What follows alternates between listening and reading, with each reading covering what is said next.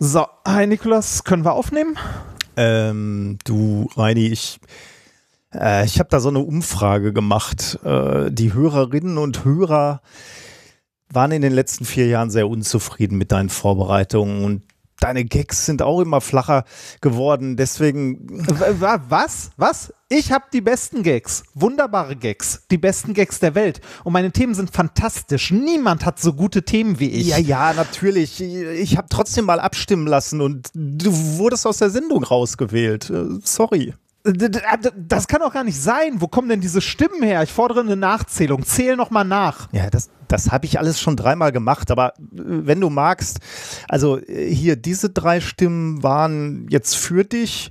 Und das hier, das äh, sind die, die äh, gegen dich sind. Also eins, zwei, drei, vier, stopp, fünf, stopp, stopp, sechs, stopp. Hör hier auf zu zählen. Stopp die Auszählung. Ja, Moment, aber du wolltest doch, dass ich zähle.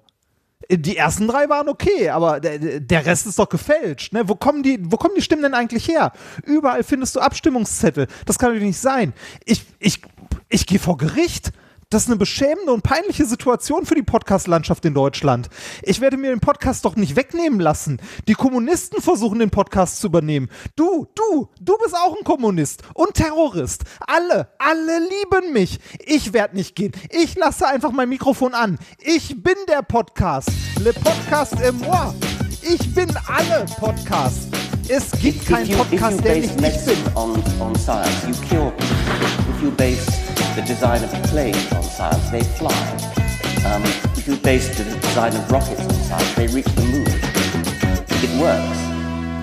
Methodisch inkorrekt, Folge 178 vom 10.11.2020, direkt vom Four Seasons Total Landscaping der Wissenschaft. Mit mir heute wieder mein abgewählter Podcast-Präsident Reinhard Remfort. Wahlbetrug! Und ich bin der Anwalt der Wissenschaft, Nicolas Wörl. Glück auf! Ja, das ist ja so ein bisschen, äh, das war aufregend, oder, die Wahl? Ja, äh, hast, hast du das nachts live gesehen oder, ähm, äh, nee, ich, oder am nächsten hatte, Morgen? Also ich hatte, die, die, Frage ist jetzt, was meinst du? Es, es, streckte sich ja über Tage, also von daher. Also nee, nee, äh, äh, einer der schönsten Tweets, auf den mich meine Frau aufmerksam gemacht hat, war ein Ausschnitt hier aus täglich grüßt das Murmeltier, so ein kurzes GIF, wo dann drunter stand Election Day again. again. ja, das äh, habe ich auch gesehen. Also von daher, äh, nein, ich habe natürlich die erste Nacht habe ich mir überhaupt nicht angeguckt, weil ich mich noch erinnert habe an die an die letzte Wahl, wo ja auch am nächsten Morgen noch überhaupt nichts klar war, beziehungsweise da war dann ja wenigstens am nächsten Morgen, wo, wo Trump dann langsam anfing zu überholen. Äh, aber das war ja diesmal ziemlich klar, dass sie da ziehen wird und deswegen habe ich mir das gemütlich morgens gegeben und dann äh, den nächsten Tag äh, bin ich natürlich nicht so richtig losgekommen vom Ticker, obwohl ja auch nichts passiert ist eigentlich, wenn man mal ehrlich ja. ist. Ne?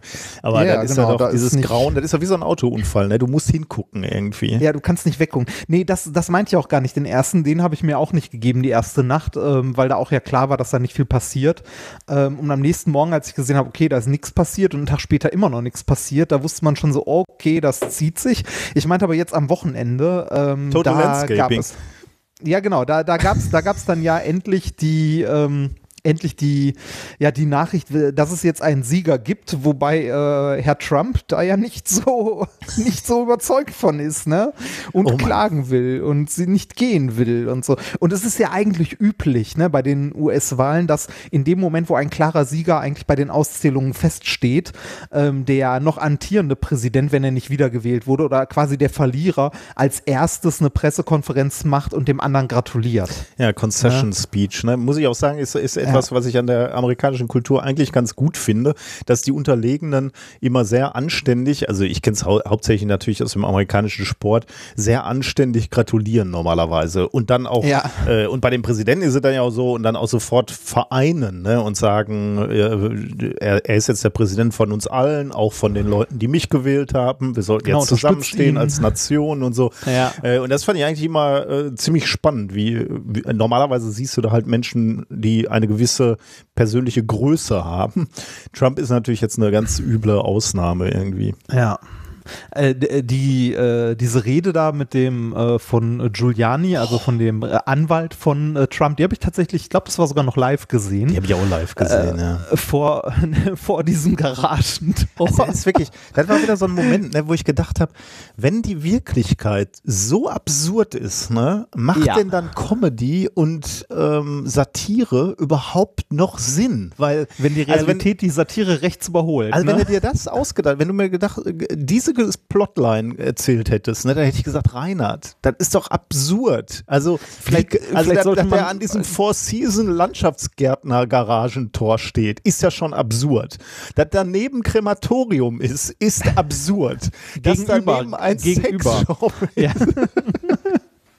ja, äh, äh, also bei, bei der Geschichte, wie es dazu gekommen ist, also vielleicht sollte man das mal kurz äh, äh, zusammenfassen für die Leute, die es nicht mitbekommen haben. Also der Anwalt von Trump, äh, Giuliani, der ehemalige Bürgermeister von New York, der einfach nach 9-11 äh, zurück hätte, also ne, einfach Ruhe und er wäre als Held gestorben. ne?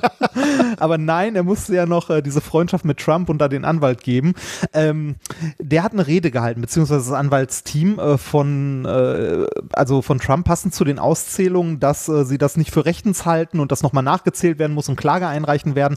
Und das Ganze, diese Pressekonferenz wurde auch vorher von Trump vertwittert, sollte im Four Seasons, ne, also in einem Luxushotel quasi in Pennsylvania war es, glaube ich, stattfinden, bis dann irgendwann äh, das Four Seasons getwittert hat und sich gemeldet hat, so, äh, nein, bei uns ist da nichts. und dann aufgefallen ist, dass es nicht Four Seasons war, sondern Four Seasons Landscaping äh, oder Total Landscaping, was äh, halt so eine Gärtnerei war. Also entweder, also ich habe zwei Theorien. Entweder da hat jemand im Wahlkampfteam richtig Scheiße gebaut und beim Googlen das falsche Ding gebucht. Oder das war volle Absicht, um sich als Mann des Volkes der Arbeiterschaft zu inszenieren. Ja, natürlich. nee, ich glaube Ernsteres, aber Ersteres, aber ich äh, hätte so gerne gesehen, wie die da angefahren sind. Äh, da, dann mit ihren, ihren schwarzen Limousinen kommen die da an und sagen, äh, Jungs, das kann doch nicht hier sein. Und dann gucken die auf, auf die Einladung und sagen, doch, hier, das ist die Adresse, wir haben die Presse jetzt hierhin bestellt. Dann stehen da auch schon so Kamerateams.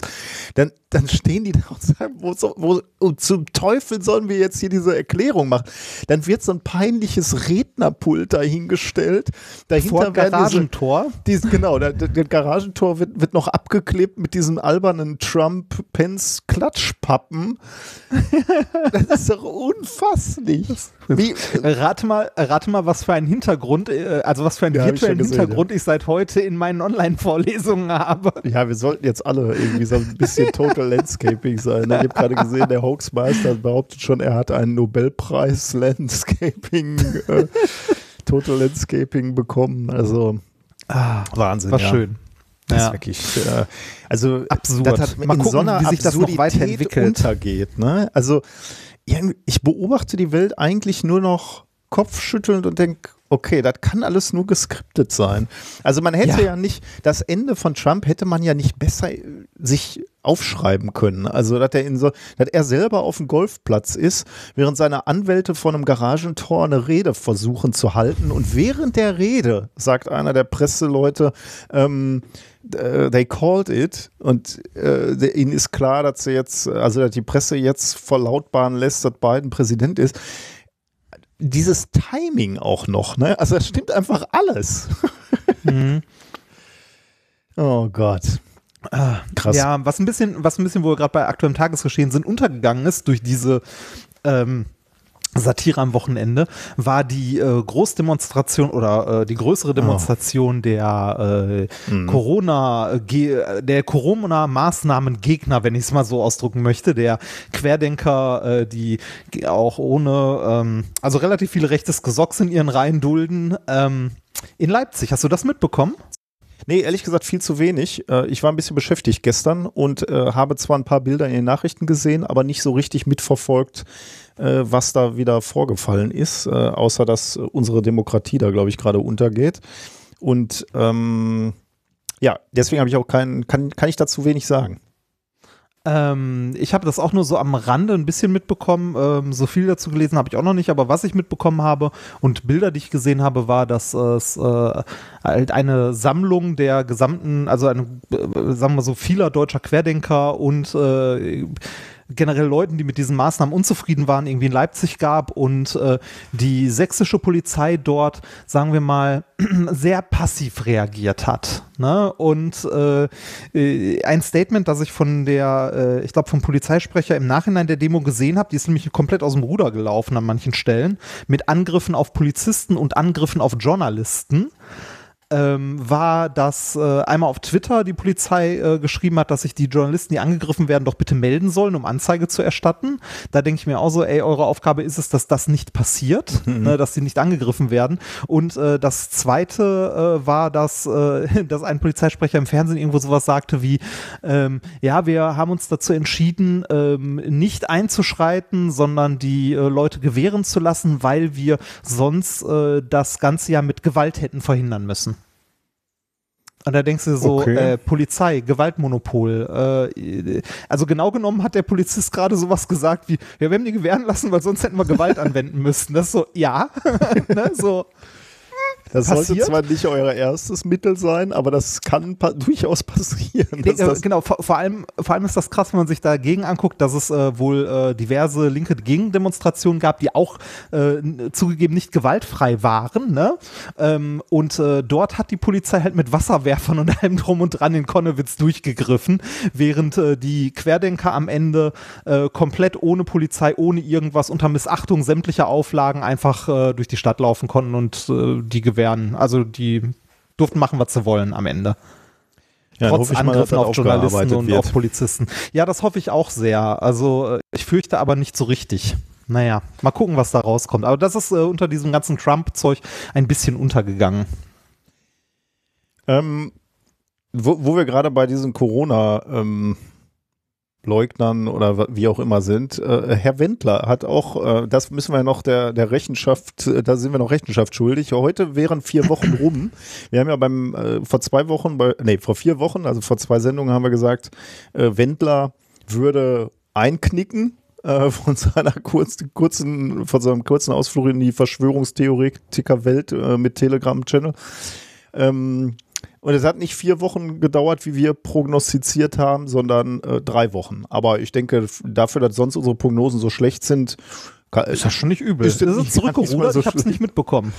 Äh, das habe ich nicht so richtig also, okay. mitbekommen. Ja, ist auch, das ist auch tatsächlich mal eine Nichtmeldung. Also das ist auch völlig uninteressant. Er hat dann auf seinem äh, bei Instagram sich wieder gemeldet und hat gesagt, er war nie ein Verschwörungstheoretiker oder Corona-Leugner. Er ist Corona-Realist oder maximal Pandemie-Maßnahmen-Skeptiker, so hat er sich bezeichnet. Ah. Ähm, er würde jetzt äh, natürlich wieder nach Deutschland kommen. Äh, er hat sich RTL gegenüber auch nicht so super verhalten. Da würde er wahrscheinlich auch nochmal mitreden wollen. Also ich glaube, der hat mal auf sein äh, Konto geguckt und hat festgestellt, ach, da, das schmilzt ja doch relativ schnell dahin. Das ist ja nicht so gut.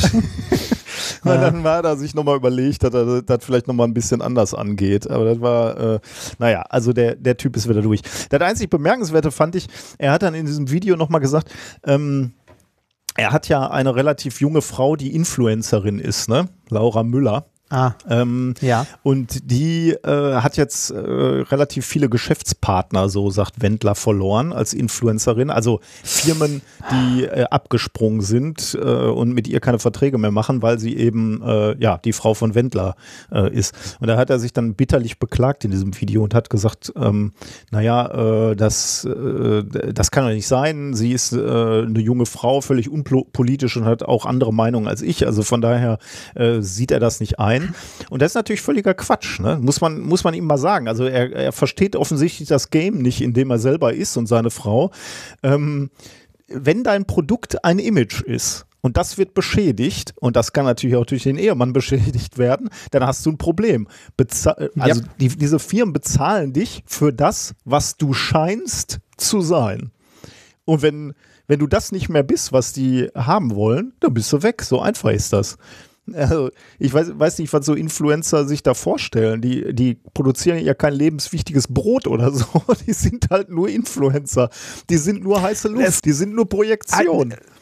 Ja, das kommt drauf an. Ich würde da unterscheiden. Es gibt ja auch Influencer, die durchaus Inhalt produzieren. Ne? Also ähm, das ist halt was anderes, ob jemand äh, Influencer ist und irgendwie Influencer ist, weil er irgendwie zufällig äh, jemand Berühmtes geheiratet hat und da eine Person des öffentlichen Lebens geworden ist, oder ob jemand äh, tatsächlich Influencer ist, weil er irgendwie, weiß ich nicht, die, die letzten fünf Jahre, äh, weiß ich nicht, äh, von Let's Plays über irgendwelche guten Videos produziert oder sonst was gemacht hat, also Inhalte geliefert hat tatsächlich. Das hm. würde ich, äh, das würde ich unterscheiden. Und jemand, der. Aber ich weiß nicht, ob ich den auch Influencer nennen würde, oder? Also gut, Gamer. Ja, ja im, also im, im Marketing, also unter dem Marketing-Aspekt äh, macht das keinen Unterschied. Ne? Da zählt die Reichweite am Ende ne, wenn du irgendwie Werbung, äh, wenn du dich mit Werbung oder ähnlichem finanzierst. Aber ich würde da trotzdem einen Unterschied machen zwischen Influencern, die einfach nur tatsächlich äh, inhaltslos, einfach nur eine Person des öffentlichen Lebens quasi sind und dadurch halt äh, Reichweite oder Influencer sind oder Leute, die ernsthaften Inhalt produzieren und damit eine Reichweite also aufgebaut haben und ein Image. Für die ist das natürlich auch kacke, wenn da irgendwie äh, der Ehemann oder die Ehefrau oder sonst wer denen in die Parade fährt. Aber ähm, die haben eventuell noch was, womit sich äh, ihr Inhalt weiter trägt. Ja? ja, aber ob die Firma dann äh, sieht, äh, der hat immer tolles, äh, tollen Inhalt gemacht äh, oder ob der, die Firma nur sieht, der Image ist weg äh, und damit als Jetzt. Influencer verbraucht. Also so wie bei Sportlern, auch die gedopt haben. Ne? Der kann so viele Erfolge gehabt haben, wie er will. Ähm, ja. Gedopt, Image im Arsch, tschüss. Ist traurig, ja. aber ja, aber, aber da, da, sägen die ja auch an dem tatsächlich, was die selbst dann quasi äh, dazu gemacht hat. Ne? Mhm. Also zu, also dann sägen die selbst an ihrem Image. Wenn jetzt irgendwie ein, äh, ein Influencer, ähm, weiß ich nicht, äh, oder ein Sportler ist, ne? wenn jetzt die Sportlerfrau von, also ne, oder äh, die, der Sportler-Ehemann von irgendeiner guten Sportlerin oder so, plötzlich äh, sich als AfD-Kandidat aufstellt und äh, irgendwie äh, weiß nicht, politisch ganz weit nach rechts fällt oder plötzlich so Reizbürgertendenzen oder ähnliches hat, dann ist das, hat das ja nicht zwingend so harten Einfluss auf die sportliche Karriere äh, der oder desjenigen.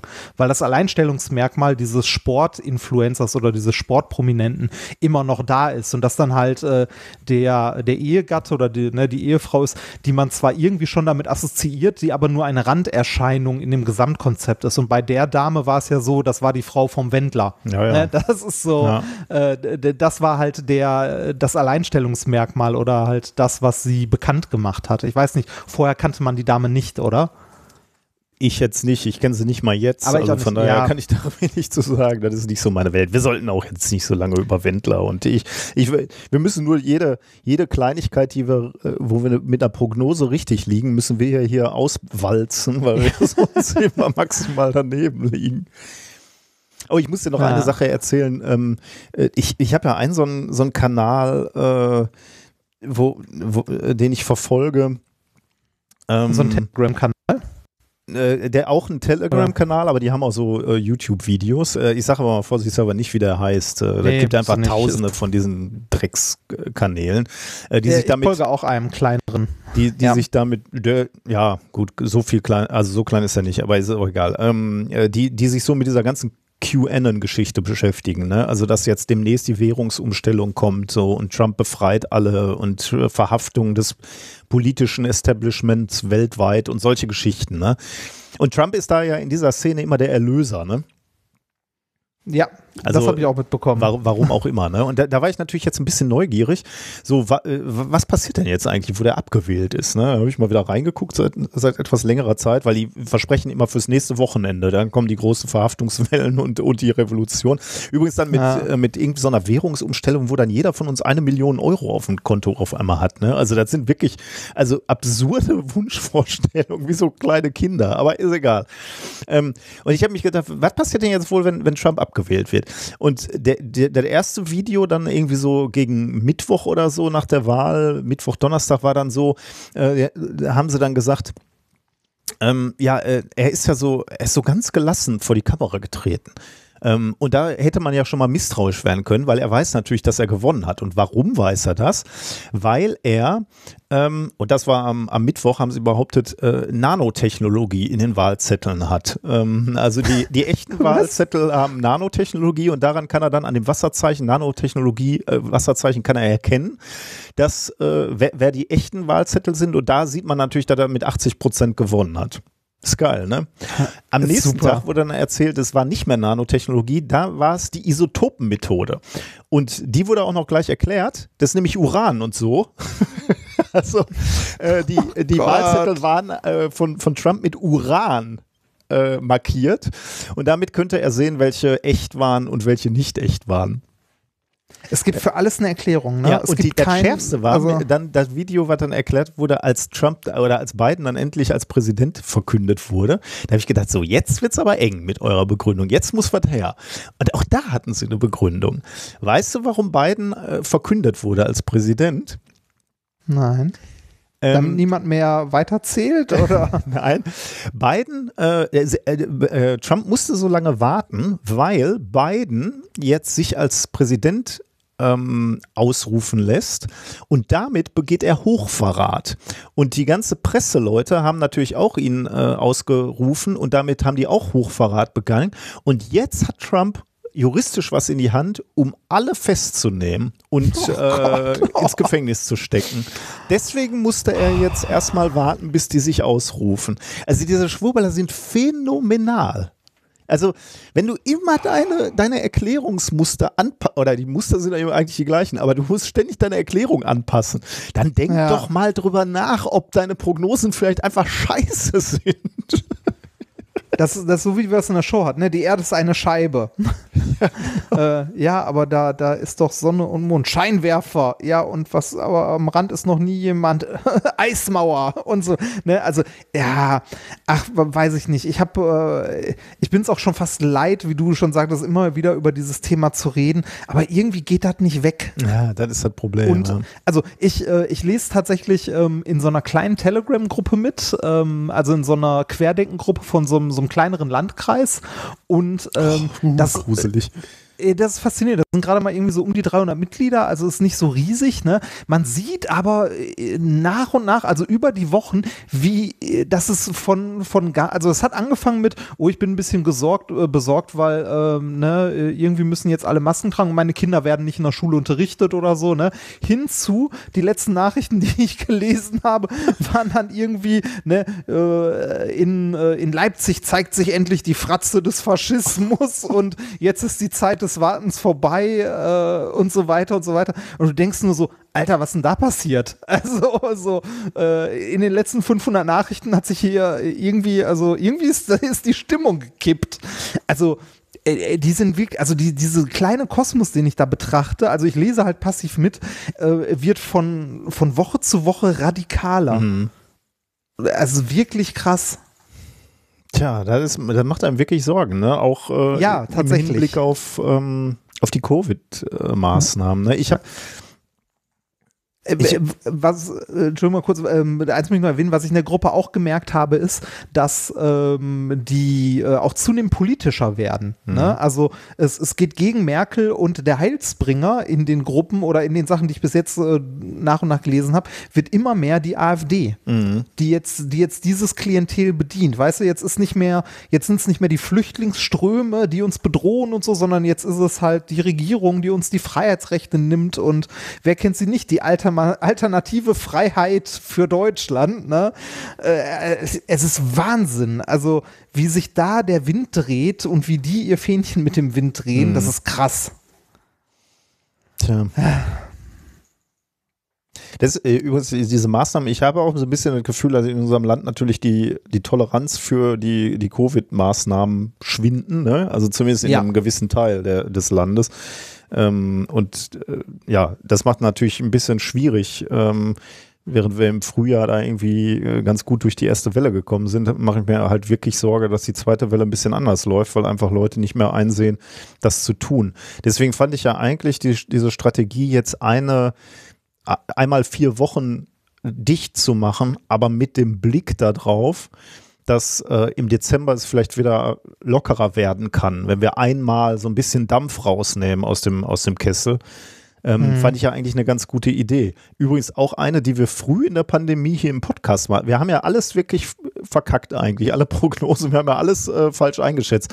Aber wir haben relativ früh, äh, habe ich mal gesagt, wäre das nicht eine gute Idee, wenn man zwei Wochen knallhart dicht macht, also alles. Ne? Du sagst den Leuten, geht nochmal einkaufen und dann bleiben wir alle ähm, zu Hause und weiß ich nicht, gucken ordentlich Fernsehen oder, oder was weiß ich, was man so zu Hause macht.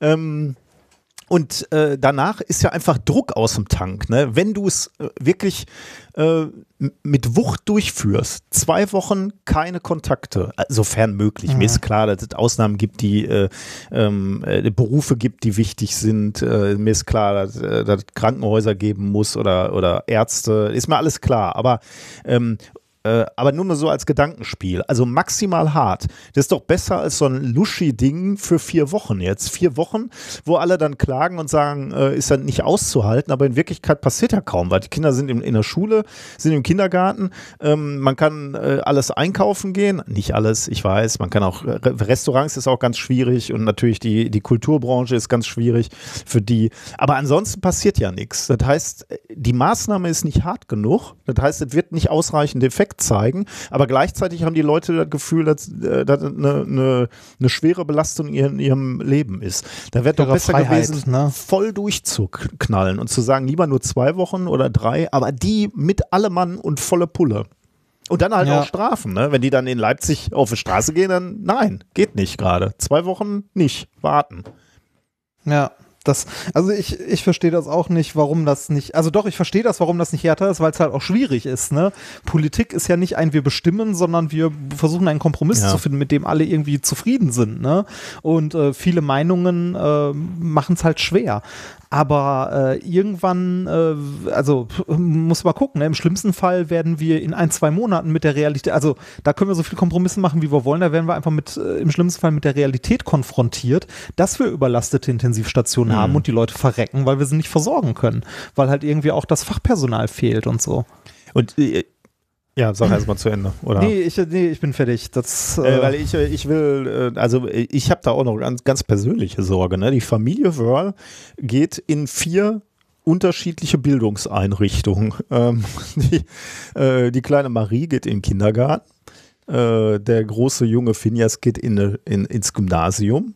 Ähm, ja. Meine Frau Rosaria unterrichtet in einer Grundschule und ist Fachleiterin für Englisch. Das heißt, die besucht auch noch einen Haufen Schulen.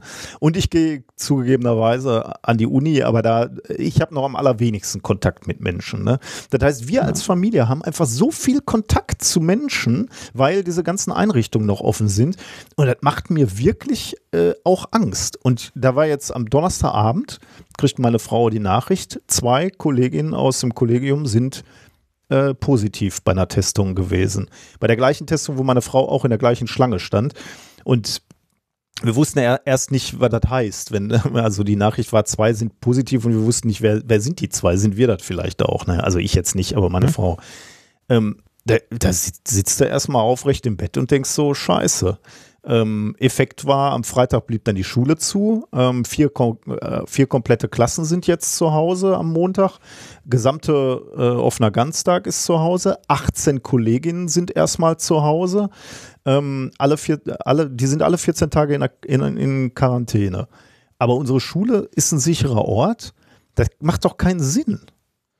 Nee, also gerade dieses, dass die, dass die Schulen noch offen sind. Ne? Also einerseits kann ich das aus politischer Sicht verstehen, dass das ein schwieriger Punkt ist, die Schulen dicht zu machen, weil dir die Leute aufs Dach steigen, weil sie ihre Kinder betreuen müssen. Ja gut, da, ne? musst, und da musst viele, du natürlich einen Ausgleich finden. Ne? Genau, und für viele halt irgendwie auch, also für viele Leute wahrscheinlich auch nicht möglich ist oder schwierig ist, die Kinder zu betreuen. Ne? Aber sowas wie äh, Schulen nicht zuzumachen, also Orte, wo sich äh, viele, viele Leute aus verschiedenen Haushalten treffen, lange Zeit, in einem Raum, genauso wie die Universitäten und so, äh, kann ich auch nicht nachvollziehen. Und so, so Sachen wie, ja, wir lüften alle 20 Minuten ja, einmal. Wahnsinn, ne? das, das, kannst du halt nicht ernst nehmen. Der, der, der, Inso, insofern also insofern verstehe ich, dass es Leute gibt, die halt auf die Straße gehen und gegen diese Maßnahmen protestieren. Aber eigentlich sollten die Leute gegen die Maßnahmen protestieren, dass die nicht hart, also dass sie nicht durchgreifen. Ich hab, äh, da, uns hat ja auch dann äh, ein Lehrer bei Twitter geschrieben, der, der uns da so eine, so eine Temperaturkurve auf, mitgeschickt hat, äh, die er aufgezeichnet hat während seines Unterrichts. Ne? Also wo er dann alle 20 Minuten Fenster aufmacht und die Temperatur sinkt auf 15 Grad. Im Moment noch, ne? Das wird ja noch kälter. Ja. Ähm, wenn ich, wenn ich das an der Uni machen würde, würde mir die Arbeitssicherheit auf dem Dach steigen. Ne? Das kannst du Leuten nicht antun, aber da mit den Kindern machst du das. Und da gibt es ja Kinder, die sitzen auch direkt vorm Fenster, mitten, äh, also mitten, also gibt ja Orte in, in so einem Klassenraum, wo es kälter wird, schneller, ne? Und, und äh, Orte, wo es nicht so ganz so kalt ist. Ähm, der wird ja wahrscheinlich einen Mittelwert gemessen haben. Äh, ja. Und äh, das soll auch wirklich keine Kritik an den Lehrerinnen und Lehrern sein, ganz im Gegenteil. Ne? Vor denen habe ich extrem Respekt, dass die an der Covid-Front den Kopf hinhalten müssen. Es tut mir einfach wahnsinnig leid, dass die relativ alleine gelassen werden, ja. weil ich finde, seit nach der ersten Welle vor der zweiten Welle, und die war klar, die ist mit Ansage gekommen, wurde zu wenig ja. gemacht. Ja. Ähm, warum bin, warum laufen da immer noch Warum müssen wir immer noch komplette Klassen unterrichten? Warum wird nicht alternierend ähm, unterrichtet und alternierend und bedarfsgerecht? Ich wurde überhaupt nicht gefragt, ob wir nicht auch sagen würden, okay, unseren Sohn beschulen wir zu Hause, weil das würde ich dank äh, meines Chefs oder äh, dank der ähm, Arbeitsbelastung meiner Frau, würden wir das schaffen. Ähm, warum gibt es überhaupt nicht die Möglichkeit? Warum müssen die da alle sitzen? Warum? Wir haben doch digitale äh, Ideen gehabt, wie wir das umsetzen wollen. Wir haben doch digitale Plattformen etabliert nach der ersten Welle. Warum sind die nicht weiter bespielt worden in, im Sommer? Warum gibt es keine Luftfilter in Schulen? Warum wird ich da glaub, nicht Geld investiert? Ich glaube, ein großer, ein großer Antwort darauf oder ein großer Grund ist eine Mischung aus Verwaltung und Politik das äh, ne, ein halbes Jahr ist halt zu, in Anführungszeichen, kurzfristig. Was traurig ist, sehr, sehr traurig, weil ähm, wir da wieder das Problem haben, dass niemand den Kopf dafür hinhalten möchte, so eine Entscheidung zu treffen. Ähm, mein Bruder ist ja auch Lehrer in äh, Nordrhein-Westfalen und der hat mir äh, erzählt, dass sie bei sich an der Schule äh, halt auch weiterhin Unterricht haben mit dem ne, ganzen üblichen Lüften, bla bla. Der hat auch irgendwie jede Woche seinen Covid-Test oder so, wo er hin darf. Ähm, oder alle zwei Wochen. Alle zwei, ja oder alle zwei Wochen, genau. Die hatten auch schon im Kollegium äh, halt äh, irgendwie ähm, äh, äh, Fälle, wo halt, also wo, es positive Befunde gab. Äh, die, die haben so Sachen wie, dass sie äh, irgendwie, ich glaube, eine Fahrgemeinschaft dürfen sie nicht bilden. Sie dürfen nicht zu viert vor der Schule stehen, aber 15 oder 20 Leute im Lehrerzimmer nebeneinander ist kein Problem. Ne? Also es ist auch so, so absolut abstrus. Und der hat mir erzählt, dass bei denen an der Schule, ähm, äh, ich glaube in der nächsten Woche oder so, sowas ähnliches wie ein Tag der offenen Tür stattfindet. Oh Gott, okay. Weil ja das neue Schuljahr irgendwann auch anfängt. Ne? Okay, dann wurde bei uns alles Eltern, abgesagt. Nee, das wurde bei denen an der Schule nicht abgesagt. Die Lehrer äh, sind davon wenig begeistert, aber die Schulleitung bzw. deren Leitung äh, findet das immer noch eine gute Idee, dass da irgendwie fremde Menschen noch durch die Schule geführt werden und so von den Lehrern dann. Ja, also. Mein, mein, Problem ist halt auch, wenn, wenn du sagst, so äh, ein halbes Jahr war halt leider zu kurz, um was zu tun, ne? Ja. Es ist ja leider dass unsere Schulen marode sind, da wir digital technisch hinterherhängen, was unsere Schulen betrifft, unser ganzes Land betrifft, aber unsere Schulen insbesondere, dass wir zu große Klassen haben, dass wir zu wenig Lehrer haben. Ähm, das weiß man ja nicht erst seit Frühjahr 2020. Und jetzt kriegst du die Nein. Rechnung. Und jetzt, jetzt, du, jetzt ist dieses System einfach so marode, dass du halt auch nicht reagieren kannst. Ne? Ich kann und, mir bei vielen Sachen davon auch einfach nur an den Kopf packen. Also wir haben bei uns an der, also ich habe ja immer, ich arbeite zwar nicht mehr in der Hochschule, habe aber immer noch den Lehrauftrag, mache halt meine Vorlesung und bekomme dann durch, äh, von meinen Studenten noch so ein bisschen mit, was die sonst so haben.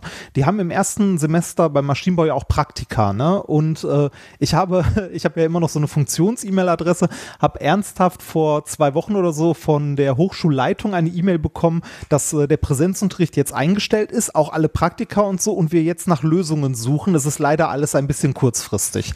Da musste ich mir auch einen Kopf packen und dachte mir so, ey, Anfang des Jahres wusstet ihr doch alle schon, dass es garantiert keine Praktika Ende des Jahres geben wird. Ihr hattet ein verdammtes halbes Jahr Zeit, euch Gedanken darüber zu machen, wie man eventuell sowas wie Werkstoffpraktika oder so in irgendeiner Form äh, online machen kann, mit Videos, mhm. mit Fragebögen, mit weiß ich nicht was, ne? Oder lasst die Studenten einzeln antanzen, wenn da irgendwie gerade Mitarbeiter, der das Labor sonst pflegt, eh gerade nicht viel zu tun hat, ne? mhm. ne? weil halt kein Laborbetrieb Betrieb ist.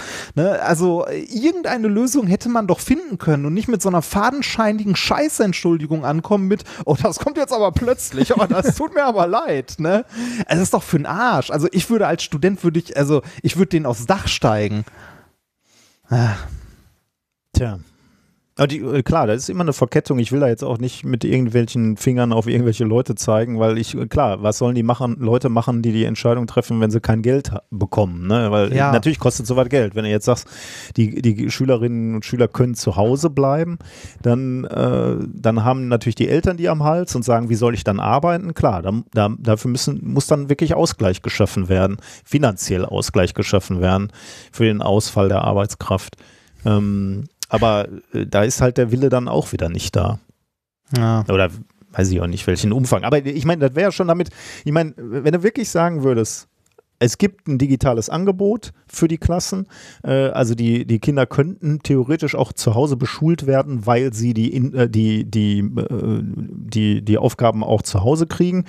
Wer von den Eltern hätte Interesse daran und wäre in der Lage, die Kinder auch für eine gewisse Zeit zu Hause beschulen? Selbst wenn du dann nur, äh, weiß ich nicht, ich meine, bei so einer Klasse 10 Prozent, drei Personen rauskriegen würdest, ne? Oder 20 Prozent so, dann wäre wär Mhm. schon mal ein bisschen was, dann, dann wäre ja schon mal ein bisschen Druck weg vielleicht.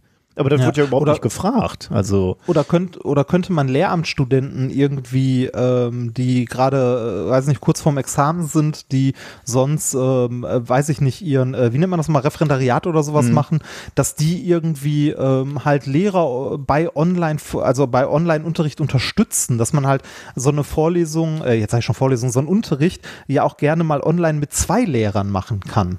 Ne, oder eine Lehrer und eine Gehilfe dabei Ja. oder so. Natürlich, dafür braucht es dann Geld, aber an sowas sollte doch nicht scheitern. und oder? ist ja auch okay, wenn die eine Hälfte der Klasse äh, an, an dem einen Tag bei der eigentlichen Lehrerin oder beim Lehrer ist und äh, am anderen äh, irgendwie mehr oder weniger nur unter Beaufsichtigung. Ne? Äh, Ja. Ist ja auch okay. Und das machst du dann am besten, äh, die, die zweite Hälfte, wenn sie nicht zu Hause bleiben sollen, die Kinder, die hast du dann halt äh, in Restaurants oder in Jazzbars, die jetzt gerade kein Geld machen, dann mietest du dann Räume an, dann kannst du nämlich da auch noch ein bisschen äh, Ausgleich schaffen für, äh, für die Läden, dass die dann auch noch ein bisschen was reinkriegen. Ja, und der Lehrkörper kann den Frust direkt mit Cocktails runterspülen.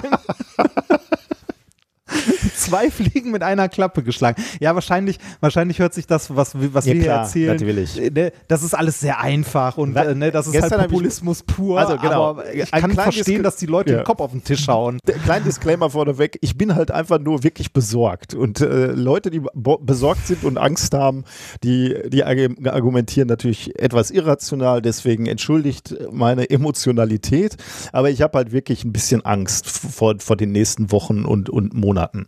Ähm, aber ich muss auch sagen, weil ich da diese, diese Sorge auch schon ins Internet geblasen habe bei Twitter, dann kommen natürlich ganz viele Leute, die sagen so, ja, aber das kannst ja, so geht's auch nicht und das auch nicht. Und ähm, dann habe ich mich auch noch dummerweise verstiegen und gesagt so, äh, wir können ja auch vielleicht auch die nicht relevanten Fächer jetzt mal ein bisschen wegkürzen, um da ein bisschen Druck aus dem System zu nehm, nehmen. Da meinte ich natürlich erstmal so was wie Religion und Kunst und dann gibt es natürlich ganz viele Leute, die dann aufstehen sprechen und sagen, oh, ihr könnt doch nicht äh, Kunst nehmen.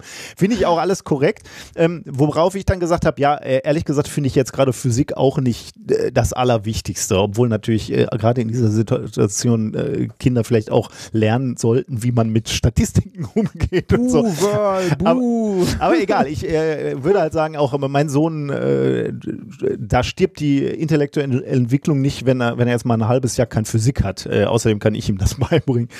Ähm, äh, aber äh, was, worauf ich hinaus will, es bringt in dieser Situation nicht nichts, wenn wir jetzt alle immer nur sagen, ja, aber das können wir jetzt auf gar keinen Fall machen. Wir können jetzt auf gar keinen Fall auf Physik äh, äh, verzichten und wir können auf gar keinen Fall auf die künstlerische ähm, Entwicklung äh, verzichten.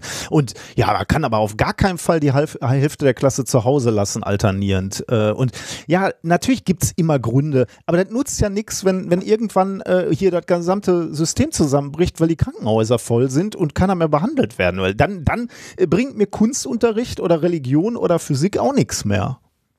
So, jetzt Ja. habe ich mich schon wieder aufgeregt. So, ist egal. Äh, ihr findet schon, also die Politiker werden schon irgendwelche Lösungen finden. Äh, ich bin halt nur in Sorge. Und ich glaube, äh, too late, too little. Zweite Welle haben wir nicht gut gemanagt, kann man nicht anders sagen. Also zu wenig Maßnahmen, zu spät angefangen. Ganz ehrlich, meine größte Sorge ist, dass die, äh, dass die radikalen Parteien verschiedener Spektren äh, sich jetzt halt so, wie es Populisten halt tun, ähm, an diesem Problem, das wir haben und äh, das Problem, das immer schlimmer wird, bedienen und damit Mehrheiten bekommen. Mhm. Das ist das, wo ich am meisten Angst vor habe. Ich habe, also, dass die Wirtschaft zusammenbricht, ja, ne, ist auch eine kleine Sorge, aber da denke ich mir, ne, wo, wo ein Wirtschaftszweig schwindet, steigt ein anderer auf, so in etwa ne? Äh, aber äh, dass, dass dadurch halt massenweise Menschen irgendwie Angst haben und Angst ist immer ein ganz schlechter mhm. Ratgeber, mhm. wenn es um ja. Wahlen geht und wir haben bald wieder Wahlen. Ähm, das ist das, wo ich am meisten Angst vor habe. Mhm. Tja. Naja. Erzähl uns was Schönes oder hast, hast du nichts, was du uns erzählen kannst? Äh, ja, ich, äh, was ich die letzte Woche gemacht habe und so, habe ich schon äh, eigentlich im Livestream ah. äh, Großteil erzählt. Ja, ich, hatte ja, ich hatte ja Geburtstag äh, und äh, war da dank meiner Frau in der deutschen Greifenwarte auf der Burg Gutenberg. Ähm, sehr zu empfehlen, wenn ihr mal in der Nähe von Sinsheim seid, da ist sie nämlich, ähm, ist es einen Besuch wert. Jetzt gerade natürlich nicht, einerseits wegen Corona, andererseits aber auch, weil die gerade Winterpause haben, also das ist Saison. Ähm, die haben dort äh, viele große Greifvögel, die zu denen die, also die dann präsentiert werden, wo dir die Vögel angucken kannst und so in so einer kleinen Flugshow.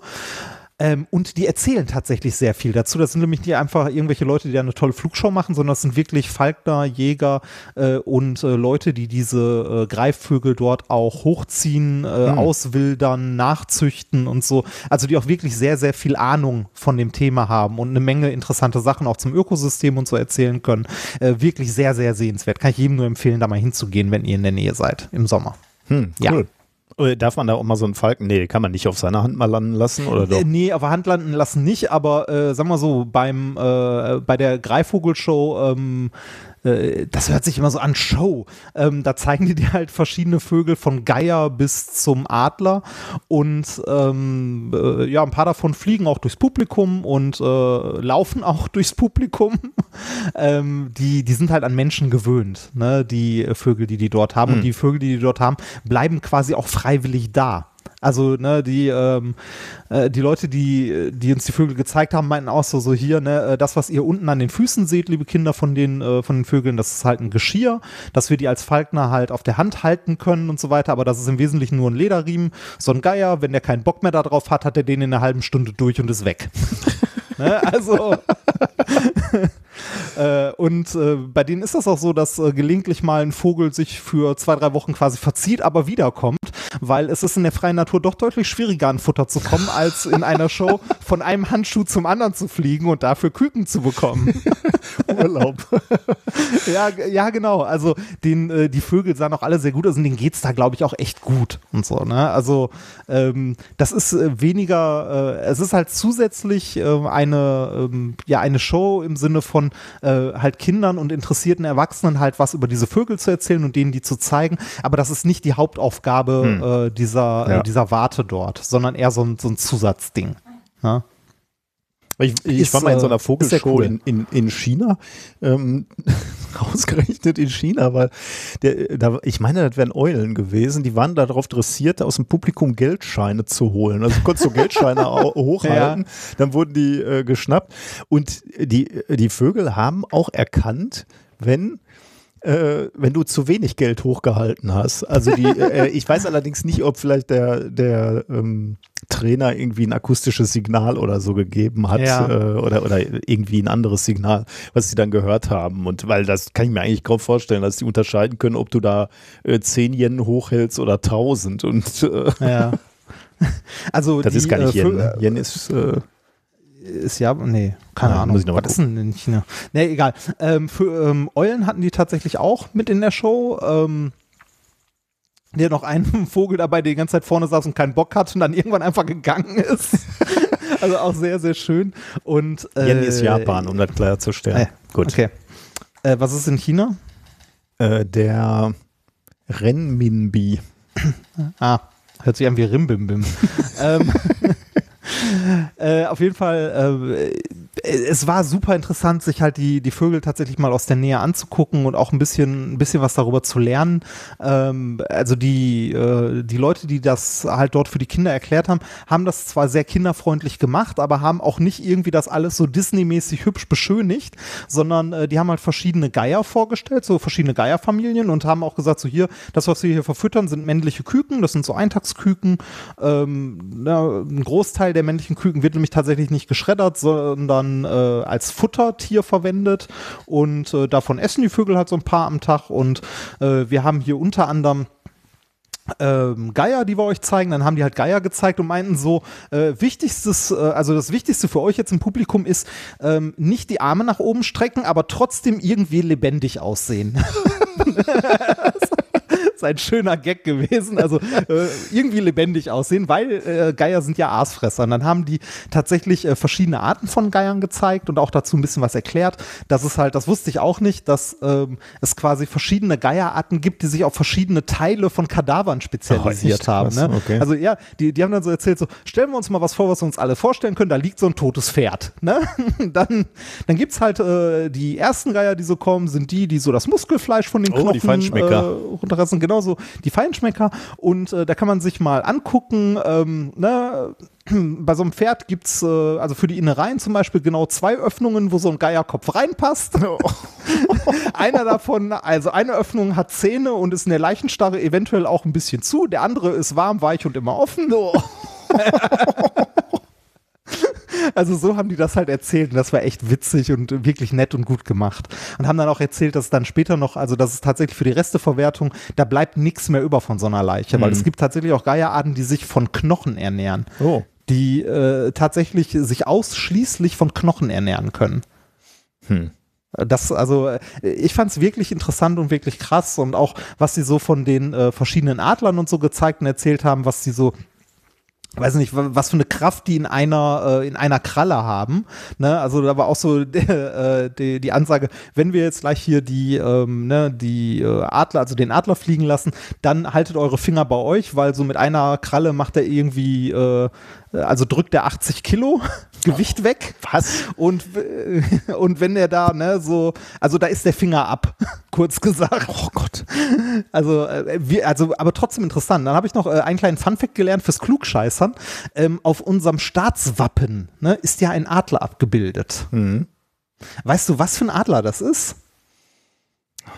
Bei den Amerikanern weiß ich, da ist es ein Weißkopfadler, aber bei uns? Ja. Nee. Äh, das, ist das ist irgendein Seeadler.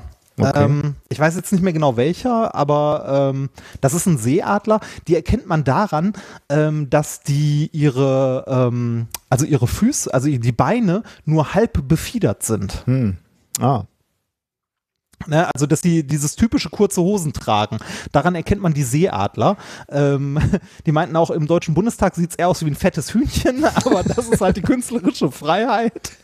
Fand ich, also. Und warum jetzt Seeadler? Weiß ich nicht. Also, da hört dann das, nee, dein Klugscheißerwissen dann schon wieder auf. Nee, da, da hört es da hört's dann auf, aber man erkennt, dass es ein Seeadler ist okay. an, den, äh, an der kurzen Befiederung und so. Okay. Das äh, also ich fand es insgesamt sehr unterhaltend. Äh, es ging irgendwie etwas über eine Stunde und man hat tatsächlich viel über die Tiere gelernt hm. und äh, die auch mal aus nächster Nähe gesehen. Deshalb, das fand ich super, äh, hat meine Frau mir zum Geburtstag geschenkt, kann ich sehr empfehlen, Gut. wenn das mal wieder auf hat.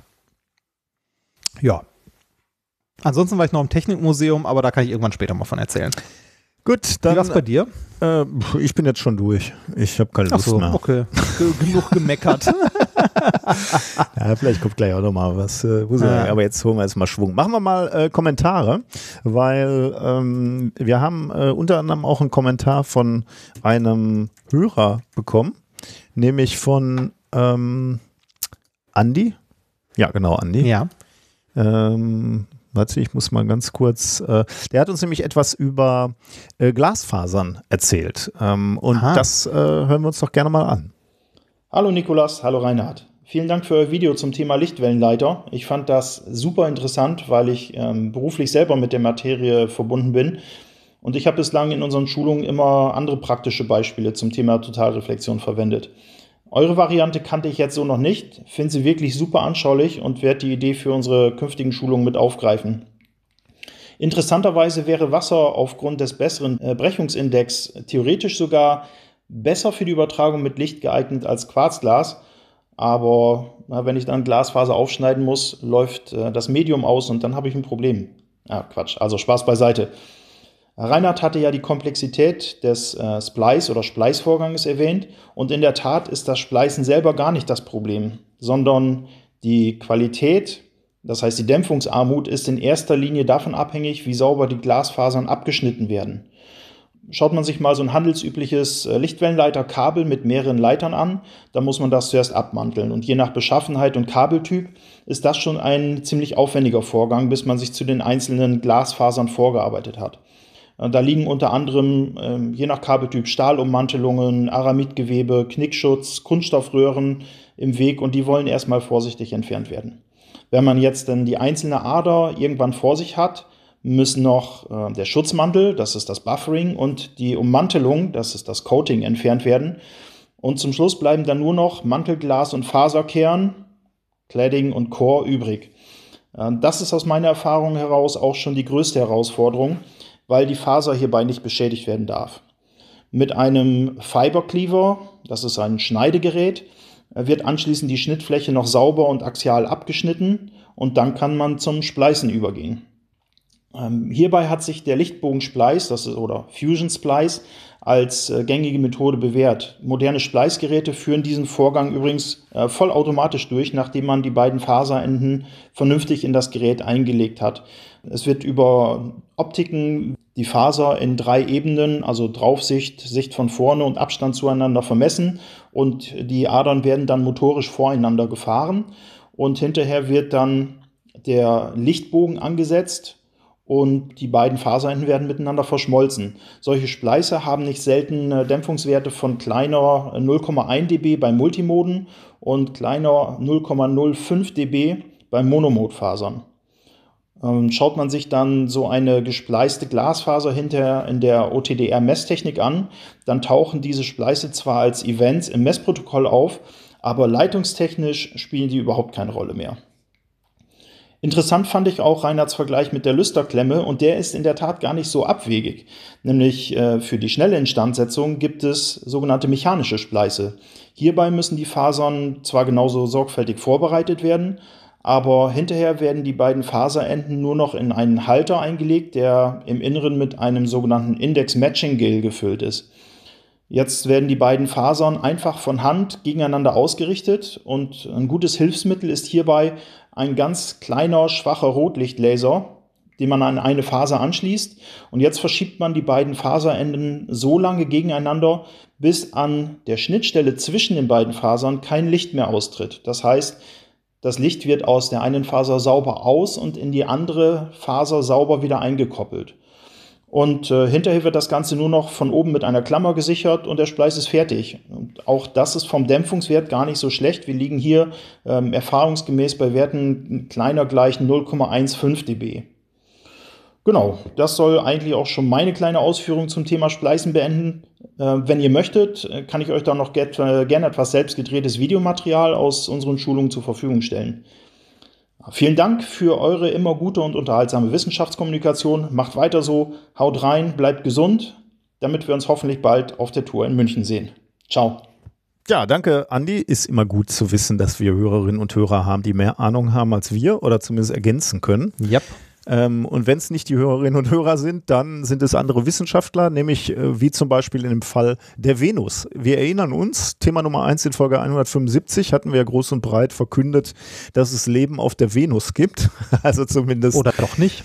oder doch, ja, ich, äh, aber ähm, also diese, dieses Spurengas Phosphan sollte ja ein Indiz dafür mhm. sein, dass es dort möglicherweise Leben gibt. Aber da gibt es jetzt ähm, Disput in der Wissenschaftswelt und das wollen wir natürlich nicht unberichtet lassen. Also es gibt äh, ein Team von Astronomen äh, der NASA, die gesagt haben, also die haben am 14. September, äh, nee, ja doch, ähm, also die, die, haben einen Kommentar veröffentlicht zu dem Artikel, von dem wir gesprochen hatten in unserer Sendung.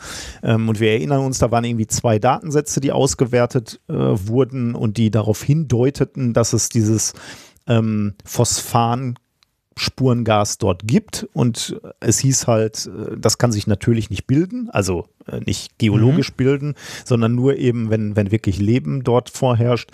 Ähm, und deswegen sollte das eben ein Indiz dafür sein. Und diese zwei Datensätze, die da in diesem Paper analysiert wurden, die werden jetzt beide angezweifelt ähm, von, von der neuen Arbeitsgruppe. Ähm, man, man muss dazu sagen, äh, die, also es, die, die Forscherinnen und Forscher waren ja eh schon so ein bisschen zurückhaltend, was ihre Daten äh, betraf. Aber äh, sie, sie waren sich schon eigentlich sicher, dass sie äh, dieses Spurengas gemessen hatten. Äh, die Deutung, da waren sie etwas zurückhaltend, aber dass sie es gemessen haben, war wohl ähm, eigentlich, äh, da, da waren sie sich ziemlich sicher. Ähm, und äh, das sieht jetzt so ein bisschen anders aus. Also die, die Leute, die das jetzt so ein bisschen in, in Zweifel ziehen, sagen, ähm, da könnte eben auch ein anderes Gas sein, nämlich Schwefeldioxid, SO2. Äh, das absorbiert wohl in einem ähnlichen Wellenlängenbereich. Ähm, und äh, dieses neue Team sagt jetzt, die, das Teleskop, was sie benutzt haben für diese spektroskopische Analyse, hat überhaupt nicht die Auflösung, um die beiden Gase auseinanderzuhalten. Ähm, und die Venusatmosphäre hat eben auch ausreichend äh, Mengen von Schwefeldioxid, äh, was die Messung erklären würde. Also sagen die, was ihr gemessen habt, war eben nicht dieses äh, Phosphan, sondern Schwefeldioxid. Das war die eine Messung, die so ein bisschen schwierig jetzt scheint oder angegriffen wird.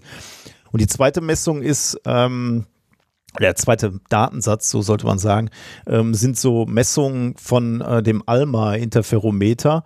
Äh, das ist ein Interferometer, wo mehrere Teleskope zusammen geschaltet werden. Und ähm, das macht natürlich die, die Auflösung im Prinzip besser, aber die Auswertung wiederum ein bisschen komplexer, weil du musst die Daten irgendwie zusammenführen, mathematisch. Und dafür gibt es wohl mathematische Algorithmen.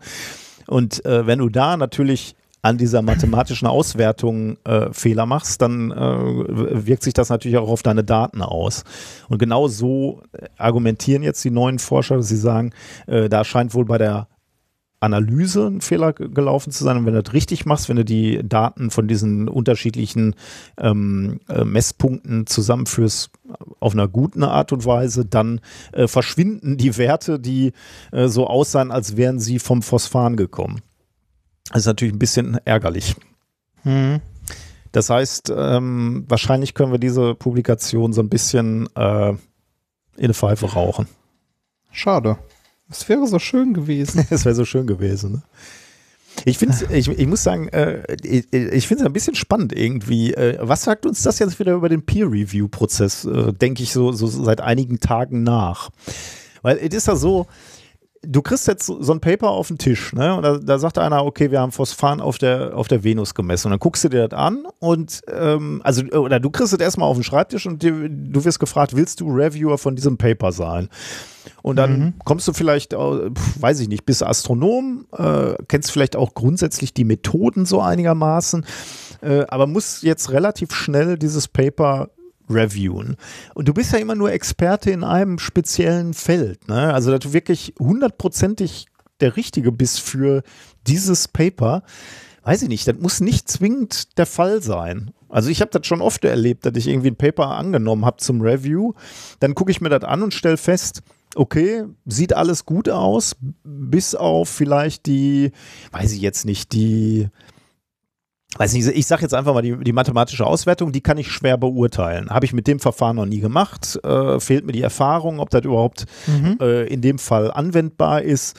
Aber was machst du jetzt? Gut, jetzt kannst du natürlich in dein Review schreiben, äh, davon habe ich keine Ahnung. Dann ist die Frage, was macht der Editor damit? Der will ja auch irgendwann das Paper äh, wegschieben, durchhaben. Du könntest auch sagen, äh, sorry, ich habe festgestellt, ich kann dieses Paper nicht zu 100% reviewen. Äh, ich würde es dann doch gerne nochmal ablehnen. Das ist äh, habe ich auch schon mal gemacht, ehrlich gesagt, aber relativ zügig. Ich habe es dann geöffnet, weil du siehst das Paper nicht, wenn du es annimmst. Du siehst nur das ja. Abstract. Ähm, dann habe ich es geöffnet und habe festgestellt, also das hat nichts mit dem zu tun, was im Abstract steht. Das kann ich nicht reviewen. Das habe ich dann relativ schnell zurückgemeldet. Ähm, und äh, dann wurde es ähm, da wurde ein anderer Reviewer gefunden. Ist aber auch nicht so der ganz feine Move, weil dann könnte man natürlich, das könnte man ja auch pauschal immer machen und sich erstmal alle möglichen Paper angucken und dann sagen, ja, aber die Arbeit will ich nicht haben. Ähm, äh, ich ich äh, lehne das dann nachher doch wieder ab. Also ist jetzt kein schöner Move. Deswegen würde ich das jetzt auch nicht so ständig machen wollen. Ähm, also es ist schon, äh, diese zwei Reviewer oder drei oder manchmal geht es ja auch noch in, in, zu einem vierten, äh, die haben schon ganz schön Macht, muss ich sagen. Also wenn die nicht klar kommunizieren und nicht sagen, so hier war eine Stelle, die ich nicht verstanden habe oder das sieht mir fishy aus, aber ich kann es nicht beurteilen, ähm, dann, dann wundert es mich nicht, dass Paper durchgewunken werden, die vielleicht nicht hundertprozentig sind. Ja, also im, äh, im Idealfall wäre es ja eigentlich so, dass du, äh, dass du so ein Paper dann beurteilst und sagst du hier, äh, drei Viertel des Papers kann ich beurteilen, das sieht vernünftig aus und ist gut, aber hier den letzten Teil, die mathematische Auswertung der Messergebnisse nach dem und dem Verfahren, habe ich noch nicht gemacht, habe ich keine Ahnung von. Ähm, ich würde das Paper durchwinken, wenn ein anderer mhm. Reviewer, der Ahnung hat und diesen Teil als ebenfalls ordentlich befindet oder der eventuell von den ersten dreien keine Ahnung mhm. hat, aber von dem letzten, von der Messmethode, wenn da jemand noch sagt, die Messmethode ist okay. So sollte es ja eigentlich laufen, ne? Ich habe das, glaube ich, selber zu wenig gemacht, muss ich sagen. Und ich habe mir jetzt vorgenommen, weil ich, weil ich diese, das jetzt hier wieder so erlebt habe, ähm, dass ich das in Zukunft mehr machen möchte. Dass ich, also wenn ich, wenn, wenn da wirklich Bereiche sind, wo ich sage, da fühle ich mich jetzt nicht gut oder zumindest, also klingt vielleicht vernünftig, aber ehrlich gesagt bin ich da jetzt nicht so der, der Experte, dass ich das echt in meinem Review mit aufnehme. Das habe ich bisher nicht so in der Konsequenz gemacht ist ja tatsächlich auch, äh, äh, also leider muss man irgendwie sagen, auch in der Wissenschaft irgendwie eher unüblich, dass Leute sagen, Weiß ja. ich nicht. Ja, ne? genau. Das ist so. Ja. Ah, also, ne, natürlich, das macht man mal. Also man, äh, also unter Wissenschaftlern, also ich glaube, es gibt andere Berufszweige, in denen noch viel, viel weniger gesagt wird, weiß ich nicht. Mhm. Also, wo ich das miterlebt habe, sind äh, Ärzte zum Beispiel, wobei ich das da aber zumindest gegenüber des, dem Patienten verstehen kann, dass da wenige Ärzte, weiß ich nicht, sagen, weil die ja eine gewisse, äh, ne, also eine gewisse, ne, Autorität ist das falsche Wort, Fachkompetenz ausstrahlen, auch damit sich der Patient in guten Händen fühlt. Da spielt die, spielt die psychische Komponente ja noch mit rein. Ne? Der Arzt sollte gegenüber einem Kollegen dann natürlich sagen können, weiß ich nicht, ne? aber dem Patienten gegenüber nicht unbedingt. Also ich finde auch gut, wenn Ärzte das machen, aber ich verstehe, wenn es Ärzte gibt, die das nicht tun, also mhm. also in diesem Berufszweig. Äh, aber äh, im Berufszweig des Wissenschaftlers ähm, kommt es vor, unter Kollegen auf jeden Fall, aber gerade in der öffentlichen Darstellung leider eigentlich zu selten. Hm. Ne? Dass Leute sagen, weiß ich nicht, weil ähm, äh, ich, ich, weiß nicht, ob das historische Gründe hat, dass einem dann Fachkompetenz abgesprochen wird oder so. Aber ja, es soll, du hast recht, es sollte mehr sein. Also es sollte mehr zuge, also es sollte es sollten mehr Leute geben, die sagen, also die an Stellen auch sagen, so habe ich nicht verstanden mhm. oder äh, mhm. kann ich nicht beurteilen. Und ah, ja. äh, ich, also, und interessant ist, wäre ja auch so, habe ich jetzt wieder so nachgedacht, so, was wäre, wenn wir irgendwie eben nicht diese Macht für zwei Reviewer haben, sondern so Jetzt mal radikal gesagt, der Review-Prozess ist im Prinzip nie abgeschlossen. Ist er ja natürlich de facto auch nicht, weil du kannst ja immer, also wie bei diesem Paper jetzt zum Beispiel, du kannst natürlich eine Antwort schreiben auf das Paper und sagen, das ist Quatsch. Äh, und zwar aus diesem und jedem Grund. Ähm, und dann wird es ja auch nochmal überprüft. Also äh, wenn, wenn, die, wenn die Vorwürfe äh, gerechtfertigt sind und ähm, der Editor das einsieht, dann kann ja so ein Paper durchaus zurückgezogen werden. Ähm, aber ob man irgendwie das Verfahren schon an sich dynamischer gestaltet und sagst, äh, es gibt jetzt nicht zwei Reviewer oder vielleicht gibt es auch zwei Reviewer, aber danach gibt es so ein offenes System, so, so GitHub-ähnlich, wo jeder Notizen ja. schreiben kann und jeder ähm, äh, Kommentare schreiben kann und, und äh, permanent entwickelt sich das Paper über die Kommentare fort. Äh, wäre toll, wäre auch eigentlich für den, für den äh, Autor des Papers oder die Autoren besser, weil es kann ja genauso gut passieren, dass du ein Review hast, der irgendeinen Teil nicht versteht, mhm. ne, die Hälfte oder ein Viertel oder so, und dann sagst du, nee, das sieht fishy aus, das sollten wir nicht veröffentlichen. Ne? Also nicht, nicht, nicht weil es wirklich scheiße ist, sondern weil er es einfach nicht versteht, es aber nicht zugeben möchte. Mhm. Auf der das anderen Seite ja ist es natürlich, gerade jetzt in dieser Situation ist es natürlich auch schön, irgendwie mal so diese, diese erste Hürde zu haben, über die du springen musst. Ne? Also sagen wir ja. mal, du machst so ein Covid-Paper, da, da haben dann zwei Experten drüber geguckt und sagen, ja, das sieht ganz vernünftig aus und damit ist es veröffentlicht und die Presse kann erkennen, das wurde peer-reviewed und das könnte vernünftig sein. Ähm, Ja, und wenn, wenn du nur so eine der Diskussion hast, ne? Ne? Also, weil ansonsten hast du ja hinter, unter jedem Paper hast du irgendwie eine ellenlange Diskussion ähm, Ja. und alles sieht erstmal für den Laien oder für die interessierte Öffentlichkeit aus wie naja, da diskutieren wir noch drüber.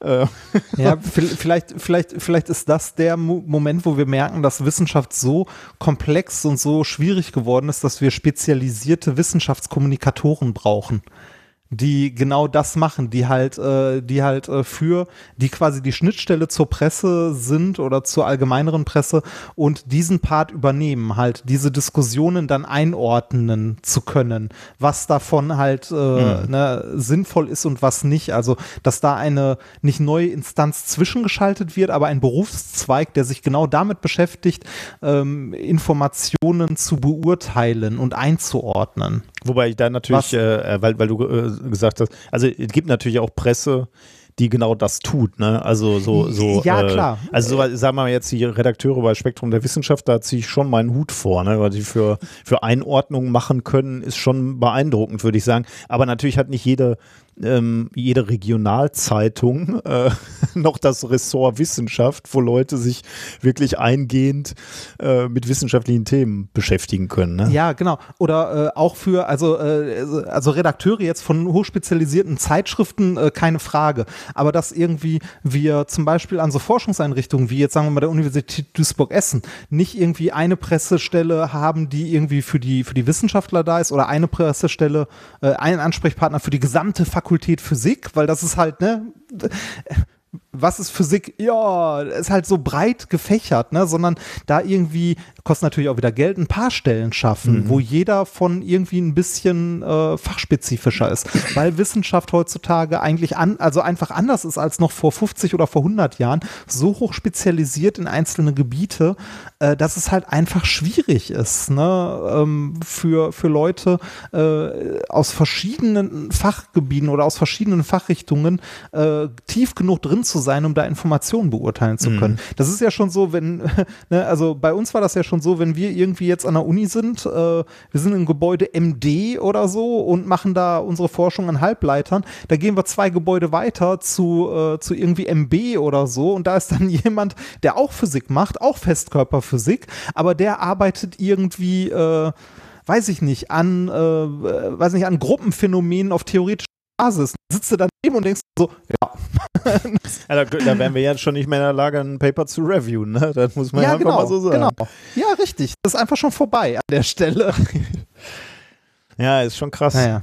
Also äh, von, von daher, ich, also das hat mich schon so ein bisschen beschäftigt, dass dieses Paper, über das wir halt auch gesprochen haben, dass das äh, so äh, möglicherweise zurückgezogen wird und äh, da könnte man sich ja fragen, warum wird erst veröffentlicht, ne? Aber wenn, wenn du so in dem System bist, äh, wundert dich das eigentlich nicht. Denn das ist Ja. schwer, solche Themen äh, zu reviewen. Ist nicht einfach jedenfalls.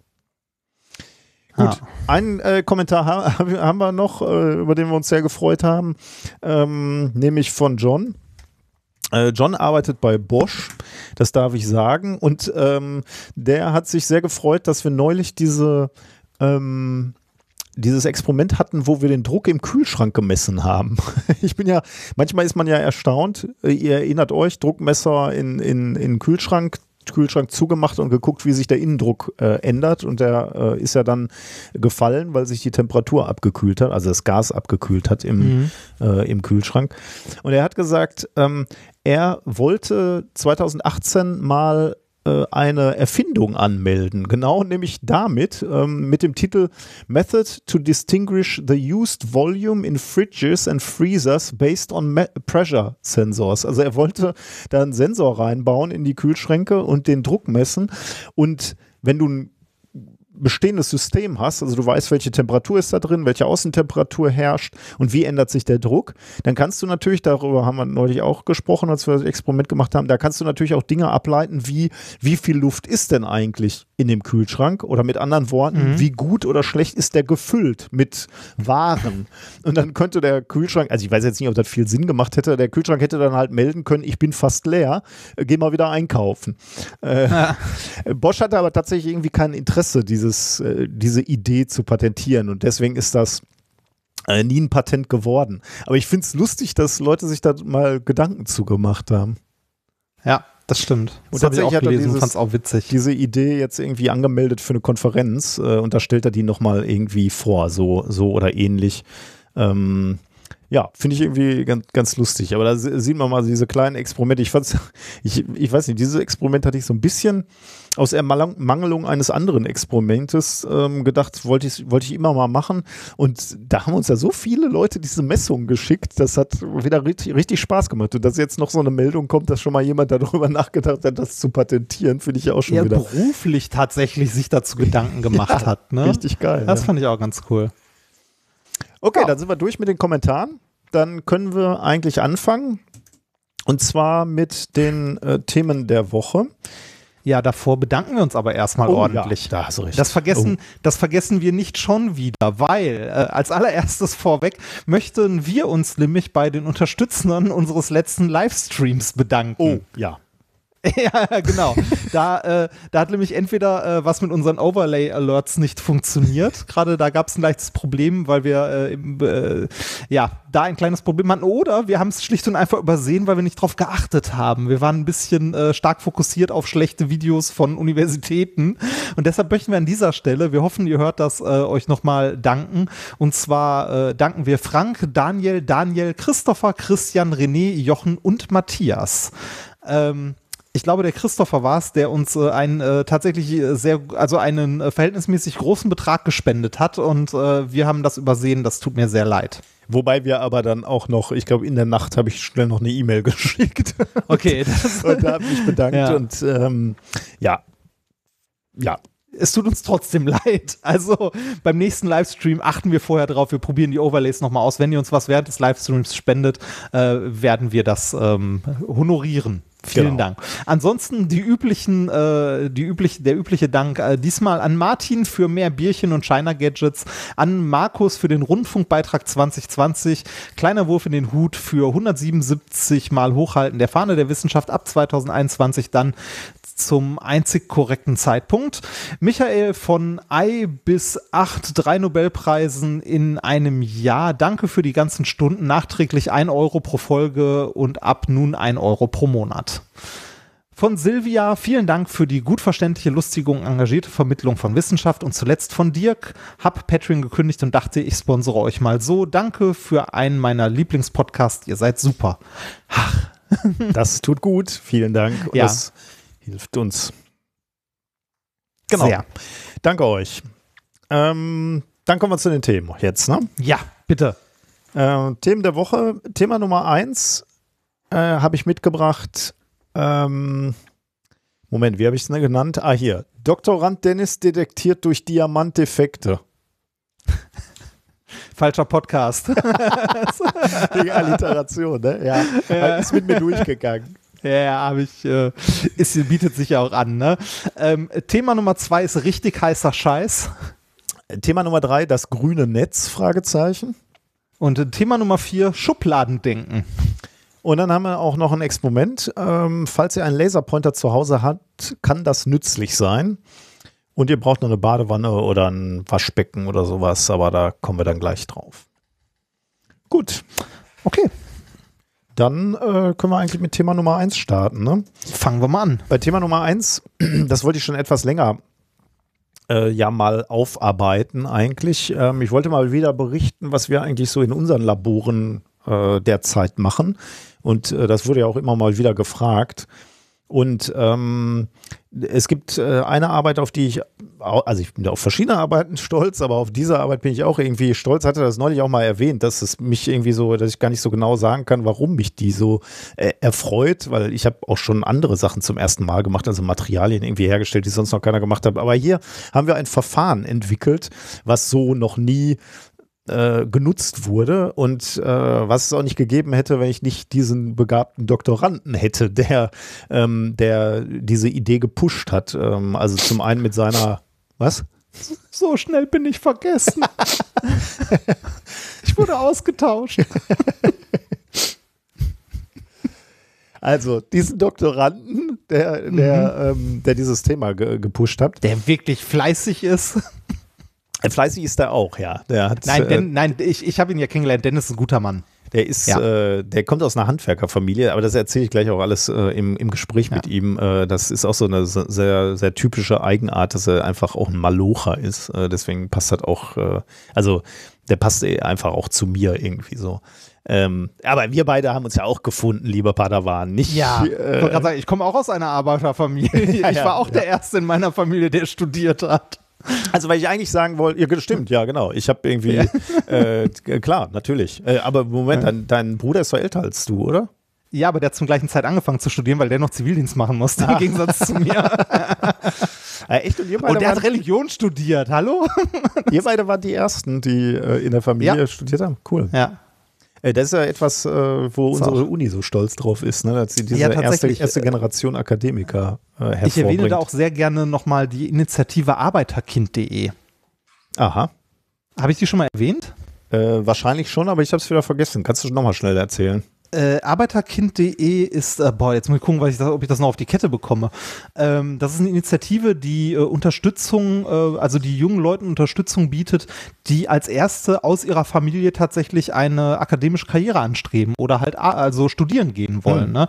Arbeiterkind.de für alle, die als erste in ihrer Familie studieren. Genau. Also an die kann man sich wenden, wenn man irgendwie mal, also wenn man Unterstützung haben möchte, wenn man irgendwie äh, ja, äh, wissen möchte, wie Studieren überhaupt funktioniert, ob sich das lohnt. Also ähm, ne, häufig ist das ja in solchen Familien auch, dass ähm, nicht, also dass, dass Leute nicht studieren, nicht weil sie es nicht dürfen, nicht wollen oder sonst was, sondern weil gar nicht dran gedacht wird, weil das äh, so im, äh, im sozialen Kontext eigentlich nie eine Rolle gespielt hat, oder ne? Also da, man gar nicht auf die Idee kommt, irgendwie mal was zu studieren Auf oder studieren Fall, zu ja. gehen oder Ja. so. Das ist der Hauptgrund, warum aus, äh, warum aus Arbeiterfamilien, sage ich mal, weniger Leute studiert haben oder auch heute immer noch wenige Leute studieren.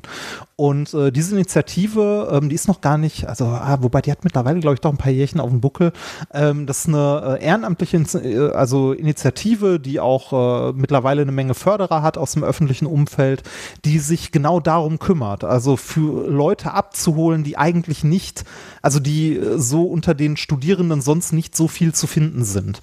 Und äh, das finde ich sehr unterstützenswert. Also ich finde es toll, dass es sowas gibt. Und an die kann man sich auch wenden, wenn man halt aus einer Arbeiterfamilie kommt und irgendwie Interesse hätte und Unterstützung haben möchte. Äh, wie, äh, Webseite hieß wie? Arbeiter? Arbeiterkind.de. Ah. Ähm, können wir, vielleicht äh, kannst du das noch in die Shownotes irgendwo reinhämmern, Klar, damit Ja, wir ja, das nicht mach ich. vergessen. mache ich dazu. Also ich, also ja. Genau. Wir, wir haben ein Paper rausgebracht äh, in, in der Arbeitsgruppe, also äh, und äh, das wollte ich eigentlich vorstellen, aber dann habe ich mir halt gedacht, das ist irgendwie blöd, wenn ich das alleine mache, weil Dennis eben äh, da der die treibende Kraft war äh, und wir da diese Reise gemeinsam gemacht haben zu diesem Paper. Also soll Dennis das auch erzählen. Also habe ich mich mit Dennis hingesetzt in ähm, ähm, nicht mein Büro, sondern ein Nachbarbüro und dort haben wir es aufgenommen.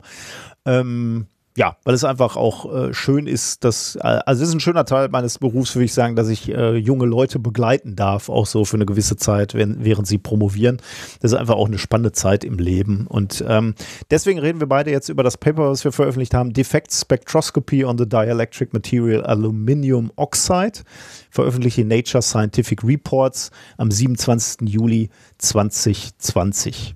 Viel Spaß mit dem Interview. Dennis Ohing ist bei mir. Seit drei Jahren promovierst du in unserer Arbeitsgruppe, stimmt das? Das ist richtig. Das ist jetzt tatsächlich das, diese Woche ist genau das vierte Jahr angefangen. Äh, echt? Ach, da könnte man eigentlich so einen Geburtstag immer feiern, oder? Aber das ist wahrscheinlich nicht so ein schöner Geburtstag, weil man immer Angst hat, dass die Zeit abläuft, oder? Eigentlich hatte ich ganz am Anfang die Hoffnung, dass ich nach drei Jahren fertig bin. Jetzt bin ich im vierten Jahr, habe noch nicht mit dem Schreiben angefangen. Also ich weiß nicht, ob man das feiern soll, dass man sein Ziel nicht erreicht hat. Okay, dann, äh, dann feiern wir das mal nicht, äh, sondern genießen noch jedes Jahr, dass du bei uns bist. Du bist nämlich schon ein bisschen länger bei uns. Du hast auch die Masterarbeit bei uns gemacht. Ähm, und in der Zwischenzeit äh, kann man wirklich behaupten, hast du die gesamte Abteilung Diamant übernommen. Also alles, was wir im Moment noch machen im Diamant, machst du oder, oder Studierende, die du betreust.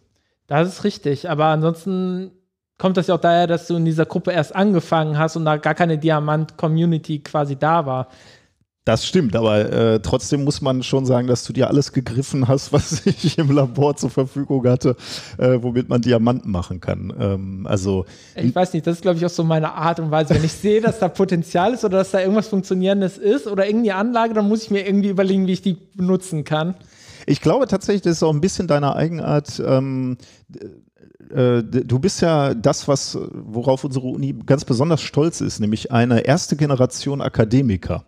Ähm, das ist das, was sich unsere Uni so ein bisschen äh, auf die Fahne geschrieben hat, dass wir genau diese Leute auch identifizieren und fördern.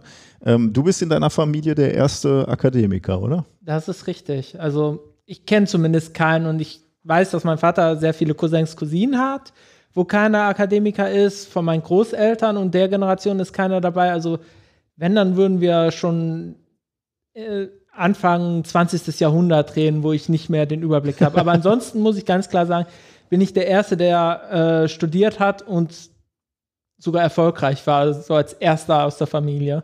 Und äh, ich komme da jetzt gerade drauf, weil du gerade gesagt hast, du greifst nach allem, was im Labor ist und genau diese, dieses, äh, dieses Anpacken, äh, du kommst ja aus einer Handwerkerfamilie, äh, das äh, genau schätze ich natürlich an dir, dass du im Labor wirklich äh, auch nach Lösungen suchst und nicht immer nur die neuesten fertigen Geräte kaufst, sondern im Zweifelsfall halt auch selber bastelst. Aber ich habe auch eben auch den Eindruck, dass das etwas ist, was dir extrem Spaß macht im Labor. Ja, und das hat sich ja auch teilweise schon bewährt, weil darüber wollten wir ja auch genau reden. Das ist genau so ein Projekt, was dadurch entstanden ist. Und ich hoffe, da kommen auch noch viel, viel mehr Sachen dazu. Und da hat sich wirklich bewährt, dass es sich gelohnt hat, nicht eine Maschine für eine Viertelmillion Euro zu kaufen, sondern eine bestehende Maschine umzurüsten und zu verwenden für unsere Projekte. Ja, das ist, glaube ich, ein guter Punkt. Ja, das kann man, glaube ich, wirklich sagen. Wenn man, wenn man, wenn man nur so ein Gerät hat, wo man auf Knöpfe drückt, dann lernt man natürlich nicht zwingend viel. Ne? Meistens wahrscheinlich nichts. Also dann kannst du halt einfach, dann kommen irgendwo Mess, Messwerte rausgefallen und ähm, dann ist die Frage, wie sehr du die interpretierst oder ob du die als gegeben hinnimmst. Äh, und äh, genau, deswegen hast du sicherlich recht, macht es einen Riesenunterschied, ob man solche Sachen selber aufbaut. Eine Frage noch vorher, warum hast du Physik studiert? Warum ausgerechnet Physik? Das geht tatsächlich auf meine Schulzeit zurück. Also ich war immer schon von, von der ersten Klasse an begabt in quasi Mathematik oder was ich damals glaubte, was Mathematik ist. da wurde ich ja im Studium eines Besseren belehrt. Äh, das war so eine natürliche Begabung. Ich war natürlich auch immer ein Bastler, wobei ich das noch gar nicht wusste, als ich angefangen habe zu studieren, dass das so eine relativ gute Fähigkeit ist.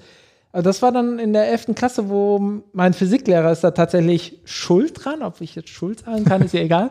Äh, naja, der hat mich ein bisschen dafür begeistert. Also der hat wirklich Physikunterricht gemacht, wie wir hier, also in abgeschwächter Form, wie, wie man im Studium anfängt. Und das hat mir sehr, sehr stark gefallen und ich fand das auch sehr, sehr interessant. Und aus heutiger Sicht würde ich sagen, habe ich dann voreilig gesagt, okay, dann studiere ich Physik statt, wie ich vorgeplant hatte, Mathematik.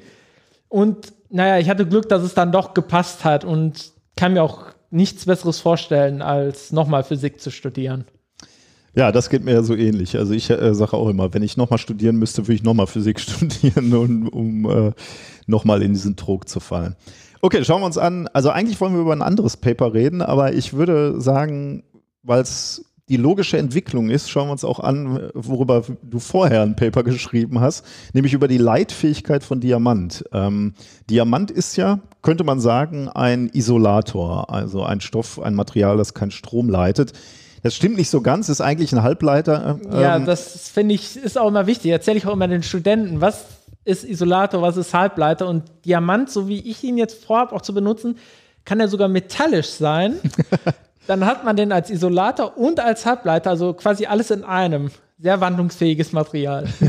okay, dann lasse ich dir das. Ähm, ich, äh, die Sensation wollte ich natürlich so aufbauen, dass ich erstmal sage, Diamant ist eigentlich nicht leitend. Ach so, okay. Aber nein, ist, ist schon, äh, du hast natürlich völlig recht. Also wenn man genauer hinguckt, ist es natürlich ein, äh, ein Material mit einer hohen Bandlücke. Ähm, und die ist sehr groß. Deswegen ist meine, meine, meine Aussage, bei normalen Bedingungen ist das erstmal ein Isolator äh, nicht so falsch.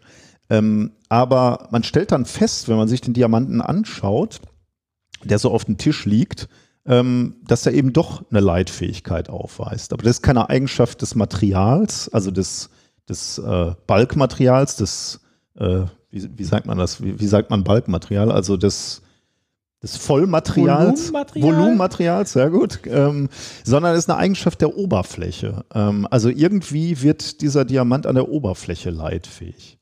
Genau, also da muss ich auch einmal kurz unterbrechen, weil sonst gehen wir auf die falsche Richtung. Natürlich nicht jeden Diamant, den man aus der Erde gekramt hat, ist gleichzeitig leitfähig. Jeden Diamant, den wir im Labor herstellen, der wirkt erstmal leitfähig. Der Unterschied zwischen dem einen und dem anderen ist halt, dass die Diamanten, die wir herstellen, sehr, sehr viel Wasserstoff sehen und nachher auch so funktionalisiert sind, also Wasserstoff an der Oberfläche gebunden ist, um die Bindung abzusättigen, pipapo. Das heißt, wir haben einen Diamanten, einen Kristall aus Kohlenstoff und an der Oberfläche sitzt wirklich, also und das ist wirklich eine, eine Atomlage. Ne? Wenn man die aus unserem Reaktor holt, sitzt da Wasserstoff eine Lage. Und der, der macht den Unterschied. Genau, das kommt daher, dass dieser Wasserstoff die Austrittsarbeit äh, verringert. Das heißt, die Elektronen, die an der Oberfläche im Diamant in diesen Bindungen sitzen, die wollen davon alleine raussprengen. Aus dem Diamant. Genau, aus dem Diamanten. Man muss denen jetzt nur noch was anbieten, wo die hinspringen können. Sehr gut, ja. Sehr gutes Bild. Was, äh, was bietet man da an? Im Grunde genommen reicht die Luft schon. Wie, wie jeder weiß, die Luft ist ja nicht nur Sauerstoff, sondern da ist auch ein Wasserfilm drin. Der ist sogar leicht sauer. Und das bildet sich auf jeder Oberfläche ab. Und im Augenblick, wo es sich auf Diamant anbi- äh, abbildet, äh, bildet dieser saure Film, nimmt diesen, diese Elektronen aus dem Diamant sehr, sehr gerne auf. Also das passt. Der eine will es abgeben, der andere will es aufnehmen, also passiert das. Und dadurch bleiben quasi fehlende Elektronen in den, in den äh, Bindungen übrig und das bezeichnen wir Phy- in Physik als Löcher.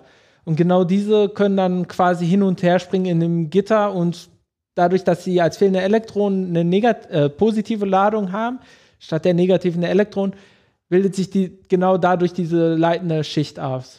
Also ähm, das ist ja wirklich erstaunlich erstmal für jemanden, der sich noch nie mit, also Strom ist für den Laien halt immer Elektronen, die irgendwo fließen. Ne? Aber das muss halt so nicht sein. Das können genauso gut äh, das Fehlen von Elektronen, also den Löchern, die du gerade beschrieben hast, sein. Ne? Wenn, wenn Löcher weitergereicht werden, dann äh, in gewisser Weise, dann fließt halt auch irgendwie eine Art von Strom. Ähm, und das äh, ist in gewisser Weise das, was wir hier auf dem Diamant haben. Also nochmal zusammengefasst, äh, der, auf dem Diamant muss Wasserstoff sein, der ist aber herstellungsbedingt eh, wenn wir den aus den, aus den Anlagen holen, eh schon da. Und dann brauchen wir noch diese, ähm, diese Stellen, wo die Elektronen hinspringen können. Die hast du jetzt äh, noch, die nennen wir Akzeptoren. Also die, Ja, die genau. sind bereit, äh, Elektronen aufzunehmen.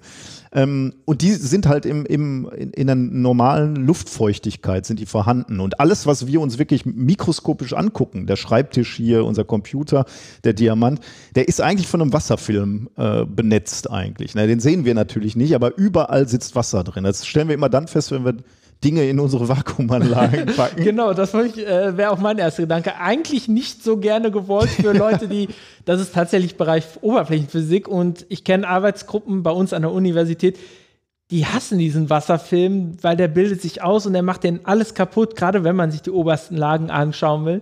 Und wir sind jetzt und sagen, wir wollen den haben, weil der macht genau das, was wir wollen. Der macht Diamant leitfähig.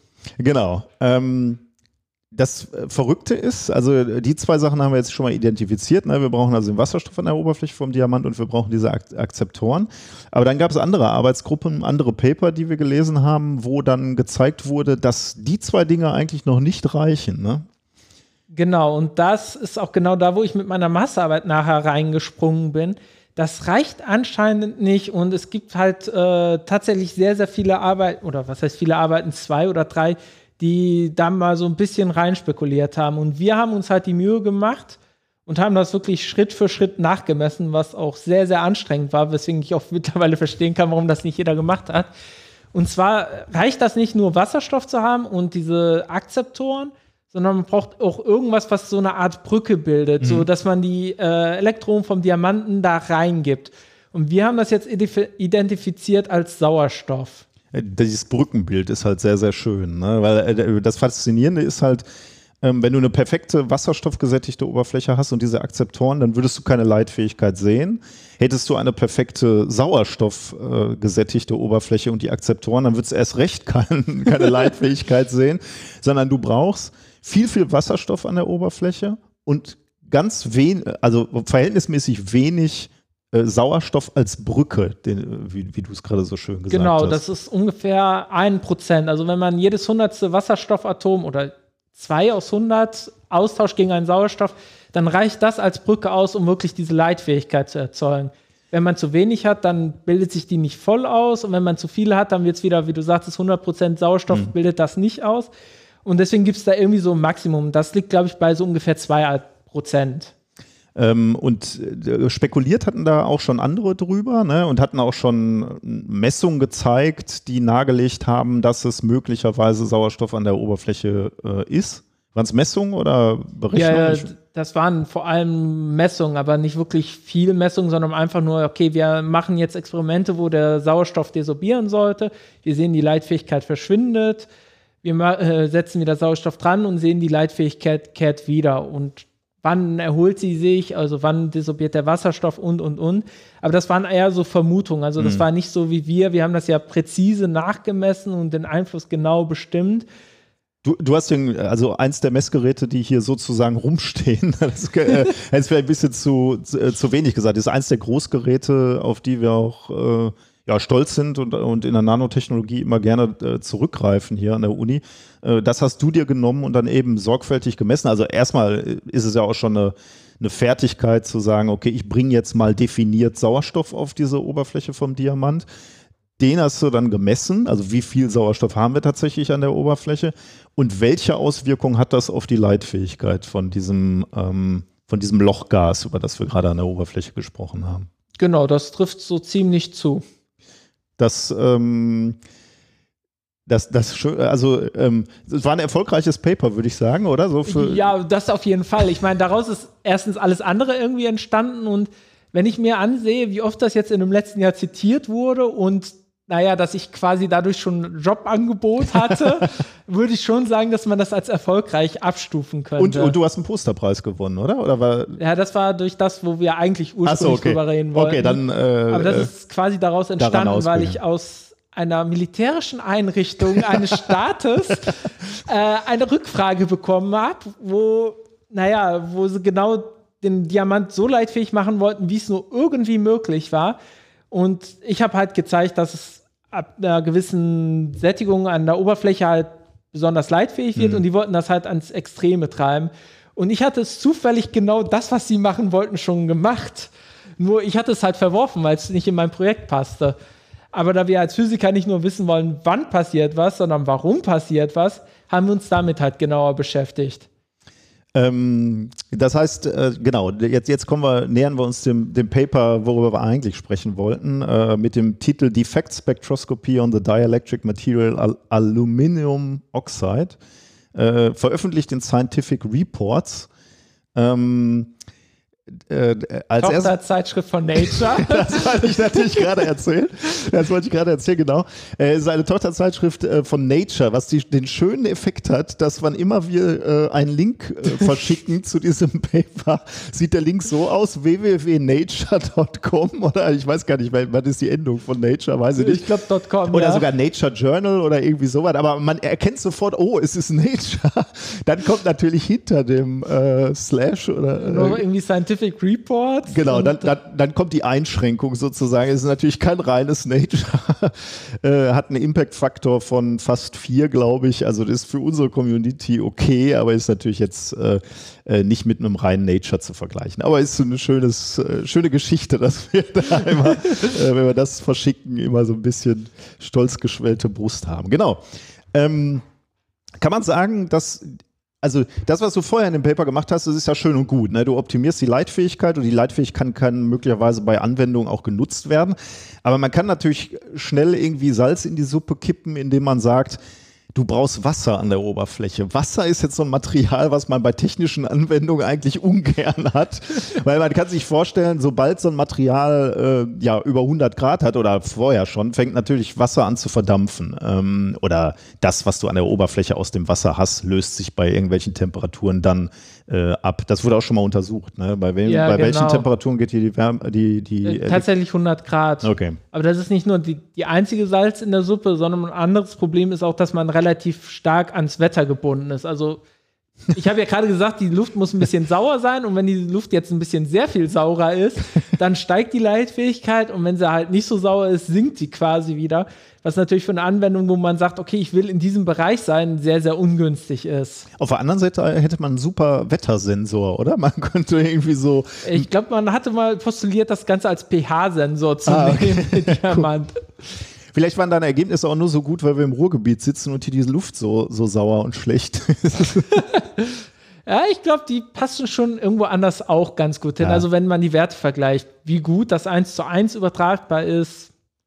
Und jetzt, jetzt hattest du halt eine Idee zu sagen, okay, wie können wir ähm, wie, wie, können wir das Wasser, also die Akzeptoren aus dem Wasser ersetzen durch etwas, was stabiler ist? War das die erste Idee? Ja, im Grunde genommen, wenn ich jetzt an meine Militärgeschichte wieder zurück. Das müssen wir mal eben aufklären. Ne? Also du hast tatsächlich eine E-Mail von irgendeinem Research Institute vom US-Militär bekommen, ja, ne, die genau. da äh, Interesse dran haben. Und äh, die, die haben dich jetzt mehrfach angeschrieben, ne, weil sie versuchen, das nachzubauen. Ähm ja, genau. Die, die, die erste, das sind mittlerweile zwei verschiedene Bereiche der US-Army gewesen, die das mich angeschrieben haben. Die ersten wollten. Du meine halt, Güte, irgendwann landet der Helikopter und die fliegen nicht aus. Ich würde ja sagen, wenn die genug bezahlen, aber weil wir gerade im Thema sind, warten wir mal ab, wie die Wahl da ausgeht. genau. Ja, wir sind, äh, das kann ich vielleicht sagen, wir sind gerade. Äh, am, was haben wir denn heute? Den vierten, also den äh, 4.11., den Tag nach der US-Wahl. Und äh, wir, es ist ein äh, sehr, sehr knappes Rennen. Deshalb, wir wissen noch gar nicht, wer der nächste Präsident ist. Wenn ihr das hier hört, Wahrscheinlich auch noch nicht, weil das, weil das vor den, äh, vor, den, ähm, vor den Gerichten wahrscheinlich ausgefochten wird. Ja, okay, äh, gut, guter Einschub. Äh, naja, im Grunde genommen, die ersten haben mich angeschrieben und gesagt, okay, wir haben gesehen, du hast eine Möglichkeit gefunden, diese Leitfähigkeit zu steuern und dementsprechend zu maximieren. Wir wollen jetzt das Ganze noch weiter treiben und zwar indem wir andere Akzeptoren nehmen deren Idee war tatsächlich ein Metall zu nehmen, Metalloxid, was auch isolierend ist, was das dann macht, um das Ganze noch weiter nach oben zu treiben. Ich habe dann in mein Laborbuch geschaut und gesehen, okay, habe ich zufällig schon gemacht, hatte ich wirklich zufällig schon gemacht. Und dann haben wir uns überlegt, woran könnte das denn liegen, dass es so hochgegangen ist. Aber was heißt jetzt gemacht? Also du hattest auf unseren Diamant schon ein Metalloxid aufgebracht. Genau, ich hatte schon Metalloxid aufgebracht und hatte dann die Welches? Leit äh, Aluminiumoxid. Okay. Ja, das hätte man sagen sollen. Ähm, und habe dann auch die Leitfähigkeit untersucht. Ich als Halbleiter anwendungsbezogene äh, Forscher wollte halt eine Leitfähigkeit haben, die sich gut schalten lässt in Transistoren und sonstigem. Habe dann aber gesehen, dass die Leitfähigkeit furchtbar hoch ist bei meinen Messungen. Das lag daran, dass ich besonders viele von diesen Löchern erzeugt habe, was genau dieses US-Militärabteil äh, haben wollte und war dann erstmal so, okay, scheiße, hat nicht funktioniert, muss ich mir was anderes überlegen. Und ich glaube, so ziemlich eine Woche danach kam genau diese E-Mail, wo, wo es auch noch bei mir frisch im Kopf war. Und dann war so, okay, da scheint Interesse dran zu bestehen. Vielleicht machen wir da jetzt irgendwas draus. Aber ähm, jetzt hatten wir ja gerade gelernt, irgendwie, du, du brauchst äh, aus dem Wasser irgendwie Akzeptoren, ähm, damit die Elektronen überhaupt dahin springen können. Ne? Jetzt hast du Aluminiumoxid draufgebracht und siehst auf einmal, dass du extrem viele Löcher hast auf deiner Oberfläche. Das heißt, extrem viele Elektronen müssen irgendwo hingesprungen sein, oder? Genau, und wenn man sich jetzt die Bandstruktur, also anschaut, wo freie Zustände im Aluminium liegen, die diese äh, Elektronen aufnehmen wollen, stellt man fest, das passt einfach nicht. Da wollen die Elektronen nicht hin. Unsere Überlegung war, okay, was ist, wenn man ein perfektes, nicht ein perfektes Gitter hat, sondern gewisse Defekte? Zum Beispiel, da fehlt mal ein Sauerstoffatom im Aluminiumoxid oder das Aluminium sitzt an der falschen Stelle. Und dann gibt es theoretische Berechnungen, die sagen, okay, diese Defekte oder ein Teil dieser Defekte, die wollen, äh, wenn man sich die anschaut, die energetischen Zustände, die wollen furchtbar gerne die Elektronen vom Diamant ausnehmen. Also war unsere Überlegung, okay, wenn wir so viele Löcher erzeugt haben, dann müssen die Elektronen irgendwo hingegangen sein. Haben wir vielleicht einfach furchtbar schlechtes Aluminium, was diese in dem Sinne furchtbar schlechtes Aluminium oder gutes, je nach Anwendung, das einfach sehr, sehr viele dieser Defekte ausbildet. Und dann war unser oder mein erster Gedanke, okay, wenn man das jetzt nachmessen könnte und korrelieren könnte mit der Ladungsträgerdichte, dann hat man ja instantan die Antwort auf der ganzen Geschichte. Na, nachmessen heißt jetzt. Äh Irgendwie bestimmen, wie viele Defekte sind da und welche Defekte sind da tatsächlich. Und das andere wäre dann halt die Ladungsträgerdichte bestimmen, wie in einem Paper, was vorher mhm. schon diskutiert wurde oder andiskutiert wurde. Und naja, dann schaut man halt nach, was für Methoden gibt es und stellt fest, naja, gibt es eigentlich nicht. Das, das war jetzt wirklich ein spannender Moment eigentlich. Ne? Du, du, also äh, wir haben festgestellt, dass ein Material, Aluminium äh, 2O3, was technisch extrem viel Anwendung findet, ähm, in der Halbleiterelektronik äh, beispielsweise als Isolator. Ähm. Für alle, die es nicht wissen, äh, die Zuhörer kennen das sehr wahrscheinlich auch, ist besser bekannt als Saphirglas. Genau, ja, also ist, äh, genau, äh, Saphir klingt nur immer merkwürdigerweise so wie so ein Edelstein, als könnte man damit viel Geld machen, aber ist halt ein extrem technisches Material eigentlich. Ja. Äh, also weit verbreitet, weit eingesetzt, aber ähm, wo Defekte, also energetisch Defekte im Aluminium liegen, wurde nie wirklich gemessen, weil es nicht gemessen werden konnte in gewisser Weise. Ähm, wie du gerade schon richtig gesagt hast, theoretisch gab es da Berechnungen, aber Theorie und Praxis ist ja immer so eine Sache. Und ähm, das war jetzt ein spannender äh, Moment, weil du natürlich jetzt die Möglichkeit hattest, nicht nur, dass du äh, plötzlich Akzeptoren aufgebracht hattest in Mengen, die du gar nicht wolltest. Also da, da konnte man dann ja auch noch sagen, okay, das Optimieren war, wir versuchen mal ein bisschen weniger von diesen Akzeptoren oder Defekte im Aluminium zu haben. Ähm, sondern äh, du bist halt diesen Schritt weitergegangen und hast gesagt, hast gesagt, okay, vielleicht können wir ja charakterisieren, wo die Defekte sind. Äh, und das, da hat sich halt eine sehr, sehr spannende Arbeit daraus entwickelt. Genau, dann schaut man halt nach, okay, wie macht man das denn in anderen Materialien? Saphirglas oder Aluminiumoxid ist ja ein Isolator genauso wie Diamant. Da geht das nicht. Für Halbleiter, die dotiert sind, das heißt, man bringt Fremdatome bei, die genauso eine Leitfähigkeit erzeugen, da gibt es Methoden, das genauso zu machen. Das nennt sich äh, Defektspektroskopie, ganz ausgesprochen Deep Level Transient Spektroskopie, äh, auch bekannt als DLTS. Und das ist tatsächlich schon seit den 70ern, glaube ich, oder Anfang der 70er auf jeden Fall eine Methode, die sich seitdem sehr, sehr standardmäßig entwickelt hat. Das Problem bei der Methode ist, man muss halt das Material vorher schon so herstellen, dass es leitfähig ist, mhm. dass ich eine PN-Diode, also Löcher und Elektronen an der Grenzschicht genau treffen oder dass man halt einen Schottky-Kontakt, einen Metall-Isolator äh, oder Metall-Halbleiterübergang kriegt, wo der Halbleiter dotiert ist. Und das haben wir halt genau bei diesem Isolator Saphirglas nicht gehabt. Und äh, übrigens nicht nur bei diesem Material nicht, sondern das hast du grundsätzlich bei dielektrischen Materialien nicht. Ne? Ähm, und äh, deswegen, äh, ja, da kommen wir vielleicht gleich noch zu. Deswegen hat die Methode, die du jetzt weiterentwickelt hast für dieses Material eigentlich, ähm, hat diese Methode halt auch noch eine Bedeutung für eine ganze Materialklasse, kann man sagen. Ich würde das sogar weitertreiben. Man könnte das sogar auf Halbleiter über, äh, übertragen.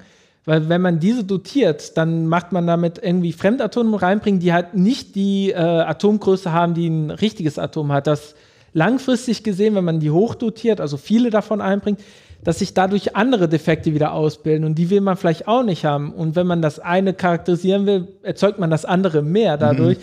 was Wachstum auch für Halbleiter, glaube ich, relativ spannend macht. Das heißt, unsere Überlegung war, wie kriegen wir das hin? Und naja, wir haben ja gerade schon über dieses Lochgas beim Diamant geredet.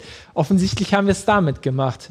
Okay, aber jetzt äh, genau, also dann bist du ins Labor gegangen und hast ja tatsächlich einen neuen Aufbau äh, von, von Grund auf gebaut. Also was, was brauchtest du, um jetzt diese Defekte im Aluminium zu charakterisieren?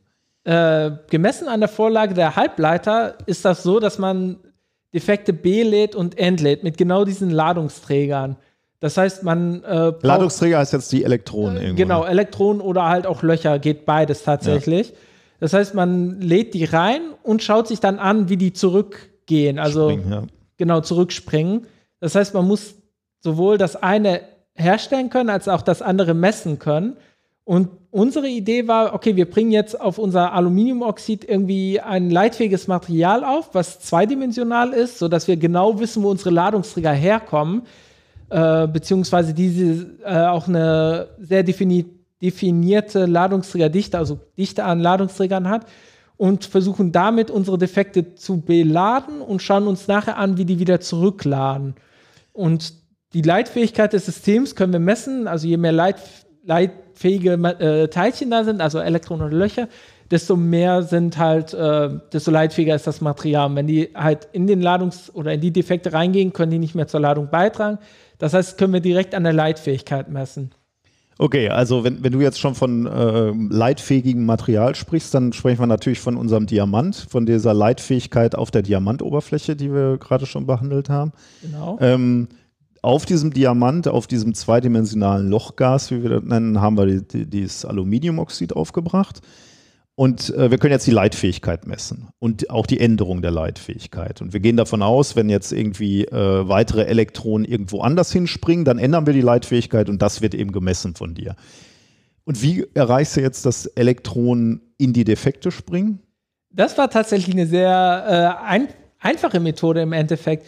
Man beleuchtet die Probe eigentlich mit sehr definiertem Licht. Sehr wahrscheinlich geht auch eine normale Tischlampe. Und das sorgt dafür, dass Photonen kommen und diese können diese Ladungsträger in energetisch höhere Zustände anregen. Wenn die Energie, äh, Energien stimmen, also dann ist das tatsächlich möglich, dass die Ladungsträger von der Oberfläche des Diamants in Defekte an der Grenzschicht zwischen Diamant und Saphirglas quasi hinspringen, da gefangen werden und dann wieder zurückrelaxiert, wenn man das Licht ausmacht. Das ist tatsächlich auch das, was du eigentlich misst. Ne? Also du, du machst erstmal das Licht an oder den Laser oder was auch immer, womit du da gerade auf die Oberfläche brätst quasi. Dann äh, verändert sich die, die Leitfähigkeit auf dieser Diamantoberfläche. Also sie wird höher. Ne? Genau, die, da kommt der Transience her. Das ist halt kein linearer Anstieg oder sonstiges, sondern ein exponentieller gesättigter Anstieg. Das heißt, das ist irgendwann im Gleichgewicht. Genau, das ist das Entscheidende. Ne? Er steigt jetzt mal an, wieder ansteigt ist ja erstmal egal, aber der ist dann höher geworden auf einem höheren Niveau und dann schaltest du die Lampe aus und beobachtest, wie sich wie, wie dann die Elektronen wieder zurückspringen auf die Diamantoberfläche und sich damit, also was du misst, ist wieder die Leitfähigkeit, die sich dann wieder ändert Genau. und langsam wieder zurückbewegt auf diesen Ausgangswert. Ne? Und das ist genau so ein exponentieller Abfall dann. Ne? Genau, das ist relativ wichtig sogar, dass das ein exponentieller Abfall ist. Zwar nur in der Auswertung, aber naja. Ähm, Aber wenn, also mal angenommen, wir hätten ein relativ einfaches System, wo nur eine Art von Defekt drin wäre, dann wäre das ja ein ganz sauberer exponentieller Abfall, den wir dann messen würden, oder? Äh, In normaler DLTS ja, bei uns sehr wahrscheinlich nicht, weil wie wir uns das überlegt haben, gibt es mehrere Methoden, wie dieser Ladungsträger zurückrelaxieren kann. Ach. Der, der erste ist, dass er einfach direkt zurückspringt. Das ist aber auch der, der relativ uninteressant für uns ist. Viel wichtiger ist, dass äh, auch das Aluminiumoxid ein Leitungsband hat. Und das heißt, da können die Ladungsträger auch hingehen. Durch die Grenzschicht entsteht eine Bandverbiegung, die den Ladungsträger an dieser Grenzschicht fängt, sodass er nicht ins Ball oder Volumenmaterial von Aluminiumoxid wandern kann. Und dann geht der da wieder zurück. Für uns wichtig ist der Übergang von Defektlevel in dieses Leitungsband vom Aluminiumoxid Und dann wieder zurück, ne? und dann wieder zurück, genau. Äh, aber das, was wir wirklich messen, ist nachher die, diese Zeit, die es braucht, um in diese äh, Leitungsbahn zu gehen, weil das ist der temperaturabhängige Term in dieser ganzen Geschichte. Und wenn ich temperaturabhängig sage, kann man sich vorstellen, okay, man macht das nicht nur einmal, sondern man macht das 100 Mal zwischen Raumtemperatur und plus 200 Grad Celsius und schaut sich einfach nur an, wie sich diese Relaxationsprozesse temperaturabhängig verhalten. Und, und wenn du sagst, F- Verhalten heißt halt, wir gucken uns im Wesentlichen an, wie lange die dauern, ne? Also Ja, dann, genau. wie, wie lange braucht es, bis die Elektronen dann irgendwann wieder unten angekommen sind? Oder Ja, genau. Also im Grunde genommen schaut man sich genau das an. Je Das heißer es wird, desto schneller gehen diese Prozesse vonstatten. Genau. Äh, und das war eine wahnsinnige Fleißarbeit, ne? weil erstmal hat man festgestellt, äh, der Prozess ist relativ langsam. Ne? Ja, ein typischer DLTS, wenn man runterkühlt, wenn ich gerade gesagt habe, äh, temperaturabhängig, wenn man runterkühlt, dauert das Bruchteile von Sekunden, bis man fertig ist. Bei uns war das schon so bei Raumtemperatur, dass das mehrere Stunden gedauert hat. Das heißt, man macht das äh, Experiment an und dann kommt man vier Stunden wieder und dann kann man zur nächsten Temperatur fahren und wieder machen. Das könnte ein angenehmes Arbeiten sein, aber du hast in der Zwischenzeit auch neue Proben hergestellt. Ja, ja, genau, War, also- es war nicht so, dass du vier Stunden nichts gemacht hast, sondern. Das wäre äh, ja schrecklich gewesen. Und äh, du, du hast jetzt äh, relativ viele Proben gemessen, beziehungsweise äh, bei vielen Temperaturen auch gemessen. Ne? Und deswegen hat das äh, Wochen gedauert, ne, bis du deine Daten gesammelt hattest. Tatsächlich dauert das pro Probe, pro Messung einen Monat ungefähr. Und pro Probe, warum, äh, welche unterschiedlichen äh, Proben hast du gemessen? Also, Also wir äh, tatsächlich haben wir das so gemacht, dass wir verschiedene Qualitäten von Aluminiumoxid gemessen haben. Das heißt, das erste, was wir gemessen haben, ist einfach, wir haben Aluminiumoxid, so wie wir es hergestellt haben, gemacht. Wir haben aber auch, während wir das hergestellt haben, die Qualität quasi verbessert. Dann haben wir irgendwann gesagt, okay, jetzt wollen wir das verbessert sehen, weil wir wollen ja irgendwie Änderungen sehen in unseren Tran äh, Transienten oder in unserer Leitfähigkeitsänderung und haben besseres Aluminiumoxid mhm. quasi genommen. Jetzt mittlerweile habe ich sogar noch mal ein bisschen besseres Aluminiumoxid nachgemessen und naja, mittlerweile, das steht zwar nicht in der Veröffentlichung drin, aber haben wir das Ganze auch sogar mit einem anderen Material, Siliziumdioxid, nachgemessen. Das heißt, du hast ähm, quasi dieses, dieses Messverfahren, was du dir erdacht hast, äh, hast du oder, oder weiterentwickelt hast, du hast es ja nicht ganz alleine äh, entwickelt, sondern äh, zumindest für dieses Material weiterentwickelt. Äh, das hast du dann gleich auch noch an, auf unterschiedlichen Proben getestet quasi. Ne? Können wir da wirklich eine Änderung sehen? Äh, weil, die, weil die eigentliche Kunst ist ja jetzt, das klingt jetzt so einfach, ne? man, man, man belädt diese Defekte mit Elektronen und guckt sich dann an, wie die Elektronen wieder zurückspringen. Ähm, wenn man jetzt so äh, das ungeübte Auge, wenn man da so auf diese Abklingenkurven äh, schaut, ne, also auf diesen exponentiellen Abfall, die sehen erstmal alle gleich aus. Also da sieht man, man sieht man vielleicht mal eine andere Zeitkonstante, das geht mal schneller, mal langsamer, aber eigentlich sieht man erstmal nicht viel. Aber dadurch, dass du eine sehr spezielle Methode und, und ja, kann man sagen, mathematische Methode angewandt hat, kann man da sehr viele Details rausholen aus dieser, äh, aus dieser Abklingkurve, nämlich wirklich physikalische Größen, die das Material beschreiben. Genau, das kommt auch daher, dass man diesen mathematischen Apparat drauf anwenden muss. Wie man sich ganz leicht vorstellen kann, man hat nicht das perfekte Material, wo nur ein Defekt drin ist, ja, sondern genau. da hat man viele verschiedene. Und man möchte natürlich gleich, und die machen halt alle solche Prozesse. Und die und das, überlagern sich halt alle. Ne? Genau, also, die überlagern sich alle. Und dadurch, das führt halt genau dazu, dass man halt diese Transiente nicht aus einer perfekten Exponentialfunktion besteht, sondern typischerweise aus 5, 6, 7 bestehen kann. Und die jetzt auseinanderzuarbeiten, ist halt auch relativ schwierig. Gott sei Dank gab es da halt die Methode, die in der Halbleiterphysik, in dieser DLTS-Halbleiterphysik schon angewendet wird, das heißt, man schaut sich einfach nur für jede Temperatur zu, zu einem gewissen Zeitpunkt 1 und gewissen Zeitpunkt 2 an und schaut sich nur die Änderung an. Und, und damit isolierst du da halt die einzelnen Exponentialfunktionen, wenn man so will, ne? Genau, dadurch äh, separiert man die raus. Und jetzt kommt der Trick, man macht das halt für jede Temperatur und schaut sich diese Änderungen in dieser Leitfähigkeit für diese gewisse Temp oder über die Temperatur an. Und wenn man jetzt in einem Fenster gewählt hat, wo ein Defekt besonders hm. stark hm. hervorgetroffen ist. Das heißt, da trägt er besonders viel zu dieser Änderung bei, weil gerade da die Zeit ist, wo der halt viel macht. Dann sieht man einen Peak in diesem Spektrum. Man nennt es DLTS-Spektrum. Und das führt dazu, dass man sagt, okay, der scheint in diesem Fenster, das ich mir jetzt gewählt habe, sehr, sehr stark was zu machen. Das heißt, ich sage jetzt, zu diesem Fenster bilde ich mir jetzt eine Zeit ab, die die Zeitkonstante darstellt und eine Temperatur. Mhm. Und jetzt kann man das Zeitfenster leicht variieren, wodurch sich die Temperatur logischerweise variiert im Spektrum. Und dann trägt man das eine gegen das andere auf. Das heißt, wenn der ähm, Übergang zeitabhängig, äh, temperaturabhängig ist, dann sieht man diese Änderung und daraus kann man dann mathematisch gesehen äh, bestimmen, wo dieser Defekt energetisch liegt sogar äh, wie stark der Einfangsquerschnitt ist, also wie stark dieser Übergang ist äh, von Defekt ins Leitungsband und sogar wenn wie oft oder wie viel der da ist.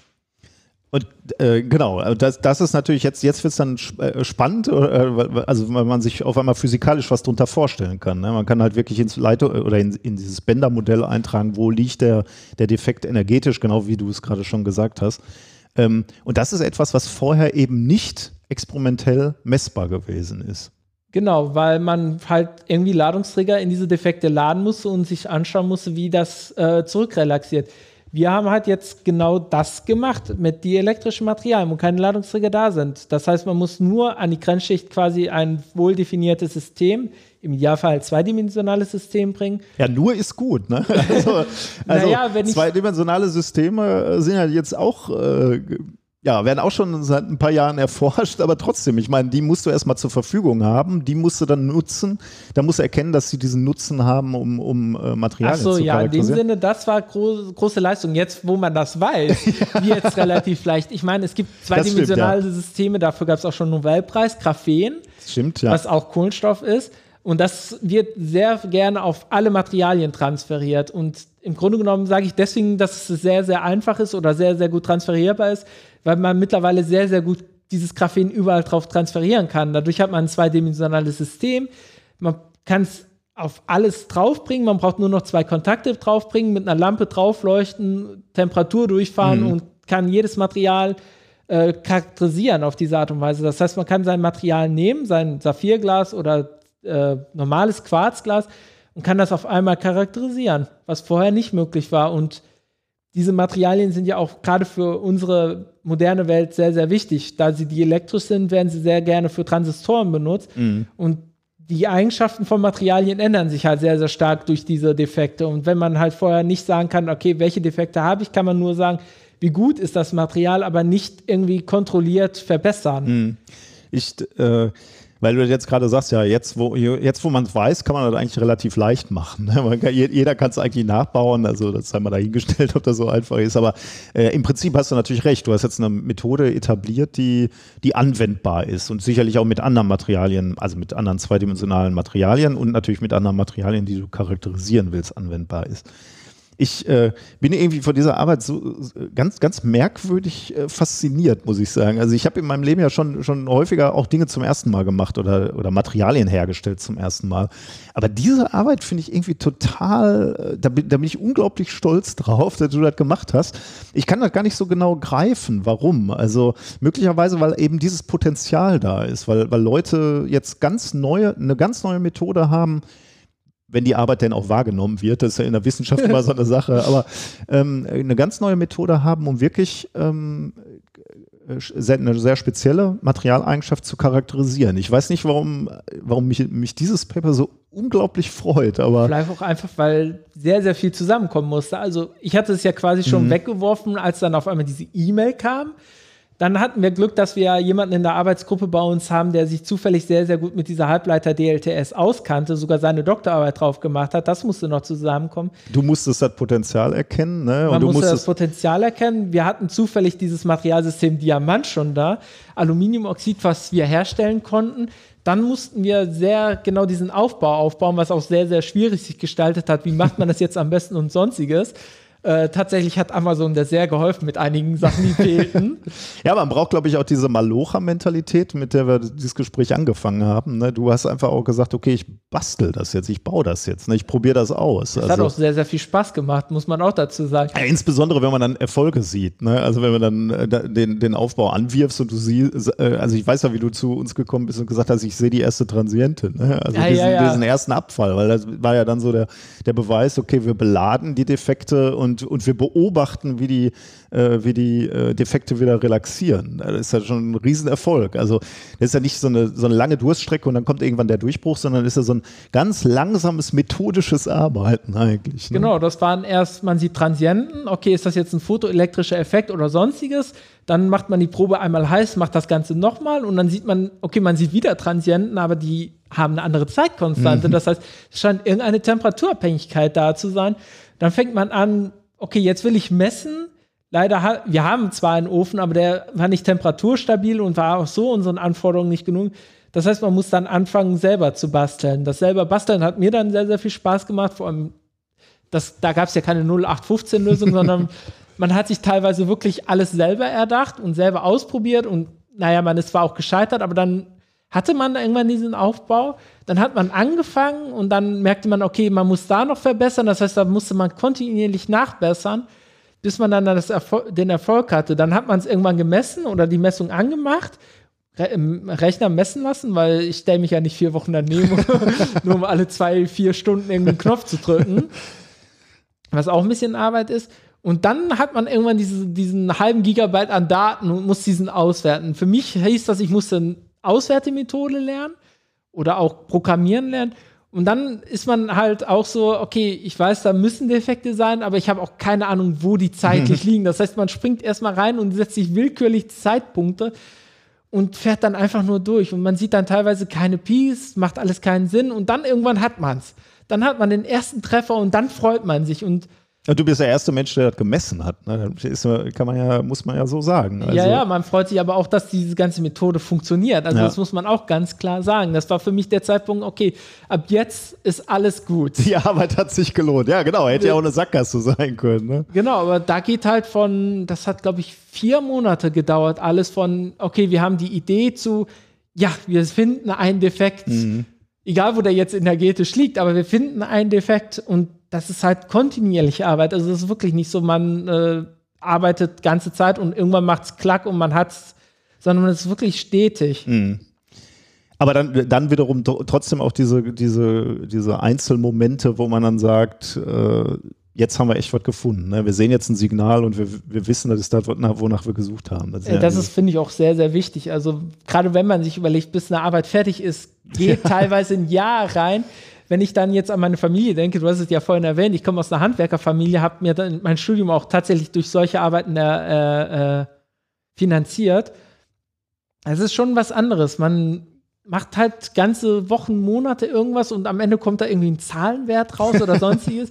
Wenn ich dann sehe, mein Vater, der hat in der Zwischenzeit 100 Dachstühle gerichtet, Dächer gedeckt und hast du nicht gesehen gemacht, das, das ist halt was anderes. Man hat nicht kontinuierliche Befriedigung, aber wenn sie dann kommt, wenn man dann diesen Erfolgserlebnis hat, dann muss man den eigentlich auch sehr, sehr lange auskosten. Und du hattest ja dann auch Glück, dass äh, du für dieses Paper dann auch ausgezeichnet wurdest. Du hast ein äh, Poster präsentiert auf der letzten Konferenz, auf die wir fahren durften. Äh, da waren wir in Belgien und äh, haben so gefühlt äh, mit Grenzschließung haben wir das Land wieder verlassen wegen dem Corona, äh, Corona-Virus. Ich wollte ja auf dem Bankett wollte ich ja gar nicht mehr hin, ähm, wo du dann diesen Preis bekommen hast. Also weil ich dachte so, das macht jetzt keinen Sinn mehr. Wann war das im März oder so? Ja, im April? März, das war kurz vor dem generellen Lockdown Ja. in ganz Europa. wo ich, wo ich dann gesagt habe, das macht jetzt keinen Sinn, irgendwie mit 40, 50 Leute in einem Saal gemeinsam zu essen. Aber ich wusste natürlich, dass du nominiert oder die Chance gehabt hättest, diesen Preis abzusahnen. Und dann sind wir doch hingegangen. Und dann war Äh, ich das natürlich. wäre auch sehr, sehr schade gewesen. Deswegen wollte ich auch unbedingt Ja, dahin. ja. Nicht nur wegen dem Bankett selbst, um das einmal miterlebt zu haben, sondern weil ich wirklich immer im Hinterkopf hatte, okay, du bist nominiert. Muss zwar nicht gewinnen, aber wenn du gewinnst und nicht da bist, dann ärgerst du Ja, dich lange, lange. Ich habe dann ja auch äh, auf dem Weg zum Hotel habe ich ja auch gesagt, Dennis, gut, dass du mich überredet hast, da hinzugehen. Das war ja schon, äh, das war ja schon toll. Genau, äh, jetzt müssen wir noch einmal äh, tatsächlich zu den Messergebnissen zurückkommen, denn ähm, wir haben jetzt gesagt, wir haben die Defekte im Aluminium äh, charakterisiert. Ähm, wie viele Defekte hast du gefunden und irgendeinen konntest du auch äh, sehr gezielt äh, zurückführen auf, äh, also du konntest auch sagen, was sind das für Defekte, ne? weil wir haben jetzt immer so abstrakt von Defekten gesprochen. Was, was heißt denn eigentlich Defekt? Was sind das für Defekte? Also in dem Fall habe ich tatsächlich drei Defekte gefunden oder sogar vier. Das ist ein bisschen schwierig zu sagen, welcher welcher ist. Das eine ist, dass äh, Stickstoff oder Kohlenstoff mit sich in die Schicht eingebaut hat. Das heißt, da wo ein Aluminiumatom sitzen sollte oder ein Sauerstoffatom, ist ein Stickstoffatom reingekommen. Das kann einfach aus Verunreinigung der Gase oder durch Lecks gekommen sein, die natürlich immer da sind. Woher weißt du, dass das Stickstoff ist? Äh, also ich weiß es nicht hundertprozentig, aber ich vermute, weil wir haben ja irgendwo berechnet, wo die energetisch liegen. Wenn man das mit theoretischen Arbeiten vergleicht, dann Also wir haben nicht berechnet, wir haben eigentlich gemessen ne? und dann wir haben natürlich in der gemessen, wir haben Auswertung. natürlich dann geguckt, was haben denn Theoretiker Ja. berechnet und haben dann gesagt, okay, die Energie könnte so halbwegs passen, das ist dann vielleicht der und der Defekt. Okay, Theoretiker hatten dann schon mal äh, gesagt, also wenn, wenn da äh, Stickstoff drin ist, dann haben wir eben eine Energie, die ähnlich ist wie die, die du gemessen hast. Ne? Und deswegen haben wir gesagt, das könnte es sein. Ne? Genau, das könnte es sein. Das andere ist, dass wir dann Aluminiumatome gefunden haben oder nach der Energie gefunden haben, wo wir glauben, die sitzen irgendwo da, wo sie nicht sitzen sollen, auf sogenannten Zwischengitterplätzen. Das heißt, in der Einheitszelle, ich weiß jetzt nicht, welches Gitter das ist, sollen acht Atome sitzen und da sitzen jetzt auf einmal neun Aluminiumatome. Das heißt, da ist einfach eins zu viel da. Davon haben wir ein paar gefunden. Und den, den du jetzt speziell haben willst, ist eine andere Verunreinigung, die Silizium ist. Das heißt, wir haben geschaut, okay, wir haben einen Defekt, der da und da liegt. Theoretiker sagen, das ist Silizium und dann stehen wir erstmal da, okay, wo kommt Silizium her? dann erinnert man sich, dass man eine Anlage zweckentfremdet hat und dass da schon mal Silizium tatsächlich hergestellt wurde. Okay, könnte sein, dass Silizium da ist. Was macht man? Man wechselt die Teile aus und macht das Ganze nochmal und dann ist dieser Defekt auf einmal nicht mehr da gewesen. Und deswegen sind wir uns relativ sicher, dass es tatsächlich Siliziumverunreinigungen sind, die irgendwie in das Gitter gekommen sind. Was auch sehr, sehr schön für die Methode dann ist. Man sieht halt eine Änderung, die man auch erwartet hätte in dem Sinne. Das ist ja auch ein Proof of Principle Genau, und ja. relativ Ja. wichtig. Also eigentlich will man keine Verunreinigung in seiner Anlage haben, aber in dem Fall war eher war wahrscheinlich sogar ein Glücksgriff, ne? Also dass, dass wir da den Dreck drin hatten, in Anführungsstrichen, und damit eben äh, den Dreck dann wiederum in, mit unserer neuen Methodik, mit deiner neuen Methodik messen konnten. Ja, das ist, ich meine, im Endeffekt hätte man sich das dann nachher auch so machen können, dass Klar, man dann, klar. Jetzt könnte es man natürlich gezielt irgendwas einbringen, ne? Und dann messen. Äh, Ja, ich meine, solche Defekte können ja auch sehr, sehr interessant für ein Material sein, als Ja. sogenannte Farbzentrum, wo wir bei Saphirglas sind. Ich glaube, Chrom oder Titan macht die Blaufärbung, die man mit einem Saphir eigentlich Mhm. ja, äh, verbindet. ja. Und wenn man die halt speziell einbringt, dann kriegt man äh, die Blaufärbung. Was wir jetzt speziell haben, wir wollen halt Feldeffekttransistoren herstellen. Das heißt, für uns ist eine andere Größe wichtig, die sogenannte Durchbruchsfeldstärke. Und man erwartet halt, die wird schlechter, wenn mehr Defekte da sind, weil das Material dann eher kaputt geht Mhm, in dem ja. Sinne. Und wir haben tatsächlich mittlerweile gemessen, dass wenn man weniger von diesen Defekten, die ich vorher schon beschrieben habe, drin hat, dass diese Durchbruchsstärke hochgeht. Wenn man das jetzt autom äh, halt professionell aufzieht, also professioneller als wir das durchziehen wollen, dann würde jeder sagen, okay, das ist nicht verwunderlich, aber man könnte jetzt auch überlegen, okay, unter welchen Bedingungen bilden sich diese Defekte aus und wie kann ich das verhindern? Das heißt, man muss halt wirklich sehr genau nachmessen, wie welche Defekte entstehen. Und das ist nicht nur, okay, wir sehen das Ergebnis, die Durchbruchsfeldstärke wird geringer, sondern wir messen, die Durchbruchsfeldstärke wird geringer, weil wir weniger äh, Aluminium-Zwischengitterplätze Ja. haben oder Verunreinigung durch Kohlenstoff. Das heißt, so ist dann der Gang, dieses Materialsystem so weit vorne zu bringen, dass man bessere Transistoren herstellen kann, was bedeutet, wir haben schnellere Computer, was uns, glaube ich, alle irgendwie freut. Ähm, und das war halt bisher nicht möglich. Und jetzt ist es möglich und ich glaube sogar sehr, sehr einfach möglich. Also wenn ich aus den Sachen, die ich bei Amazon bestellen konnte, äh, mir so einen Aufbau zusammenbauen kann, ich glaube, wenn man das dann professionell mit ein bisschen mehr Geld, als wir zur Verfügung hatten, macht, kann das jeder sehr leicht nachbauen. Und das ist jetzt auch nicht an Diamant gebunden, sondern wie vorhin schon gesagt, man kann sich das Graphen nehmen, überall drauf transferieren, einfach zwei ja, Goldkleckse drauf in dem Sinne und losmessen. Jetzt nimmst du schon so ein bisschen voraus, weil wir natürlich jetzt planen, wir schreiben jetzt natürlich gerade einen Drittmittelantrag, ähm, weil de deine Ar- Vorarbeiten, die du jetzt mal so eben aus der, aus der kalten Hose gemacht hast, die sind äh, so erfolgreich gewesen, dass wir jetzt sagen, okay, das wollen wir nochmal vertiefen, da wollen wir weiter drauf arbeiten. Und deswegen machen wir genau das. Wir beantragen jetzt Geld und versuchen eben, ja, dieses Verfahren noch ein bisschen weiterzuentwickeln und weiterzutreiben. Und das geht eben nur, wenn man Leute hat wie du, die äh, dieses, das richtige Näschen haben und eben solche Sachen entwickeln und, und die Vorarbeiten machen, die dann wiederum die Finanzierung, die weitere Finanzierung rechtfertigen. Ja, dazu muss man auch sagen, ich wurde ja auch irgendwie finanziert von Vorarbeiten, die ich nicht geleistet habe. Und so ist es ja auch im Grunde genommen. Wenn man als Doktorand anfängt, hat man ja noch nichts geleistet. Aber mein Ziel war es auch von vornherein, ja irgendwie ein Projekt zu ermöglichen oder zumindest die Möglichkeit zu geben, dass du so einen Antrag schreiben kannst, dass ich mich quasi selber finanziert habe, im Nachhinein gesehen, beziehungsweise die nächste Generation finanzieren kann. Deswegen freut mich das auch sehr, sehr stark, dass dieses Projekt, dass du das so vorantreibst und ich sehe da auch wirklich sehr, sehr viel Potenzial drin. Ja, äh, ich kann nur sagen, ähm, das muss man ja auch nochmal so sagen, als, als Mentor oder ähm, äh, Mitbetreuer. So ein Typ wie du ist natürlich ein absoluter Glücksgriff für so eine Arbeitsgruppe. Wenn du, als äh, der Tag, an dem du bei mir reingekommen bist, da wusste ich zwar noch nicht, weil du für, für ein ungeschliffener Edelstein bist, aber es ist einfach eine Freude, mit dir zu, äh, zu arbeiten. Äh, du bist fachlich einfach fantastisch. Du, du packst an im, im Labor und bist ja auch nicht zu schade für Drecksarbeit. Und bist halt auch noch ein feiner Kerl. Das ist das Beste, was dir passieren kann als, als Arbeitsgruppe. Ich sage erstmal Danke, auch wenn ich das jetzt nicht zum ersten Mal höre, aber jetzt, wo, wo ich Zeugen habe, quasi im Nachhinein, muss ich einmal Danke sagen. Nee, äh, das bedeutet mir auch sehr, sehr viel, weil äh, ich habe zwar erst in der Masterarbeit hier angefangen und war quasi in der Bachelorarbeit nicht so erfolgreich, aber das hat, der Anfang fing mir auch sehr, sehr schwer. Also man fängt irgendwo neu an und weiß schon im Voraus, okay, ich bin in der letzten Gruppe quasi gescheitert. Das ist nicht sonderlich gut fürs Selbstwertgefühl. Und dann wurde ich ja sehr, sehr äh, gut hier aufgenommen und du hast mir ja auch quasi am Anfang wirklich mit Händchen haltend durch die Labore gegangen. Ja, das habe ich so nicht empfunden. Du hast äh, schnell, also du, du hast mir nachher dann mal die Geschichte erzählt, dass dein, dein Projekt vorher jetzt nicht so erfolgreich war oder zumindest aus deiner Sicht. Ne? ähm, da gehört ja auch viel zu. Manchmal brauchst du auch einfach Glück. Ne? Aber jetzt, wir hatten ja jetzt auch viel Glück zusammen, würde ja, ich sagen. Ja, das stimmt. Ich kann dazu auch sagen, das lag jetzt nicht so unbedingt an mir, dass das Projekt gescheitert ist.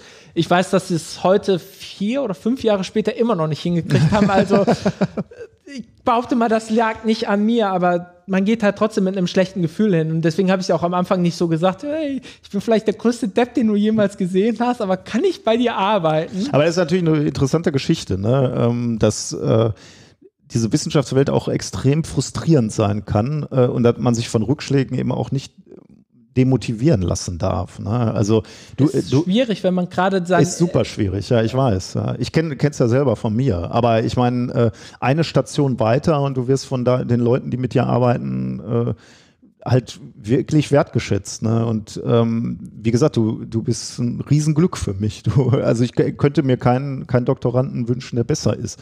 Ähm, das darf man nie vergessen, wenn dann so Projekte kommen, nachher vielleicht wieder oder vorher, die ähm, die, die nicht so erfolgreich sind. Es kann dann eine Station sein, ein anderes Team, ein anderes Thema, ein bisschen mehr Glück und du bist auf einmal, äh, also gefühlt jetzt wieder ganz oben. Ne? Ähm, das, ja. äh, also äh, lasst euch nie entmutigen, wenn Dinge mal nicht funktionieren. Das muss nicht, das ist keine Beschreibung eurer Person und eurer Persönlichkeit.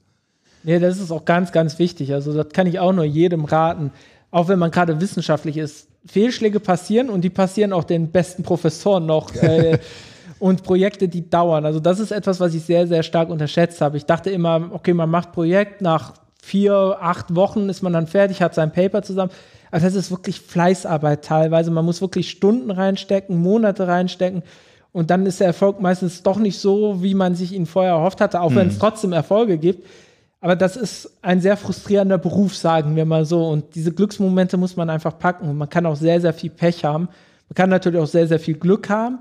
Aber es ist halt trotzdem irgendwie schwierig, immer so zu sagen, okay, du bist jetzt, äh, da ist jetzt kein Nature Paper rausgekommen, mhm. ist scheiße gelaufen, du bist halt scheiße, sondern wie du gerade sagst, es ist Glücksgeschichte, man muss bei der Sache bleiben und ja.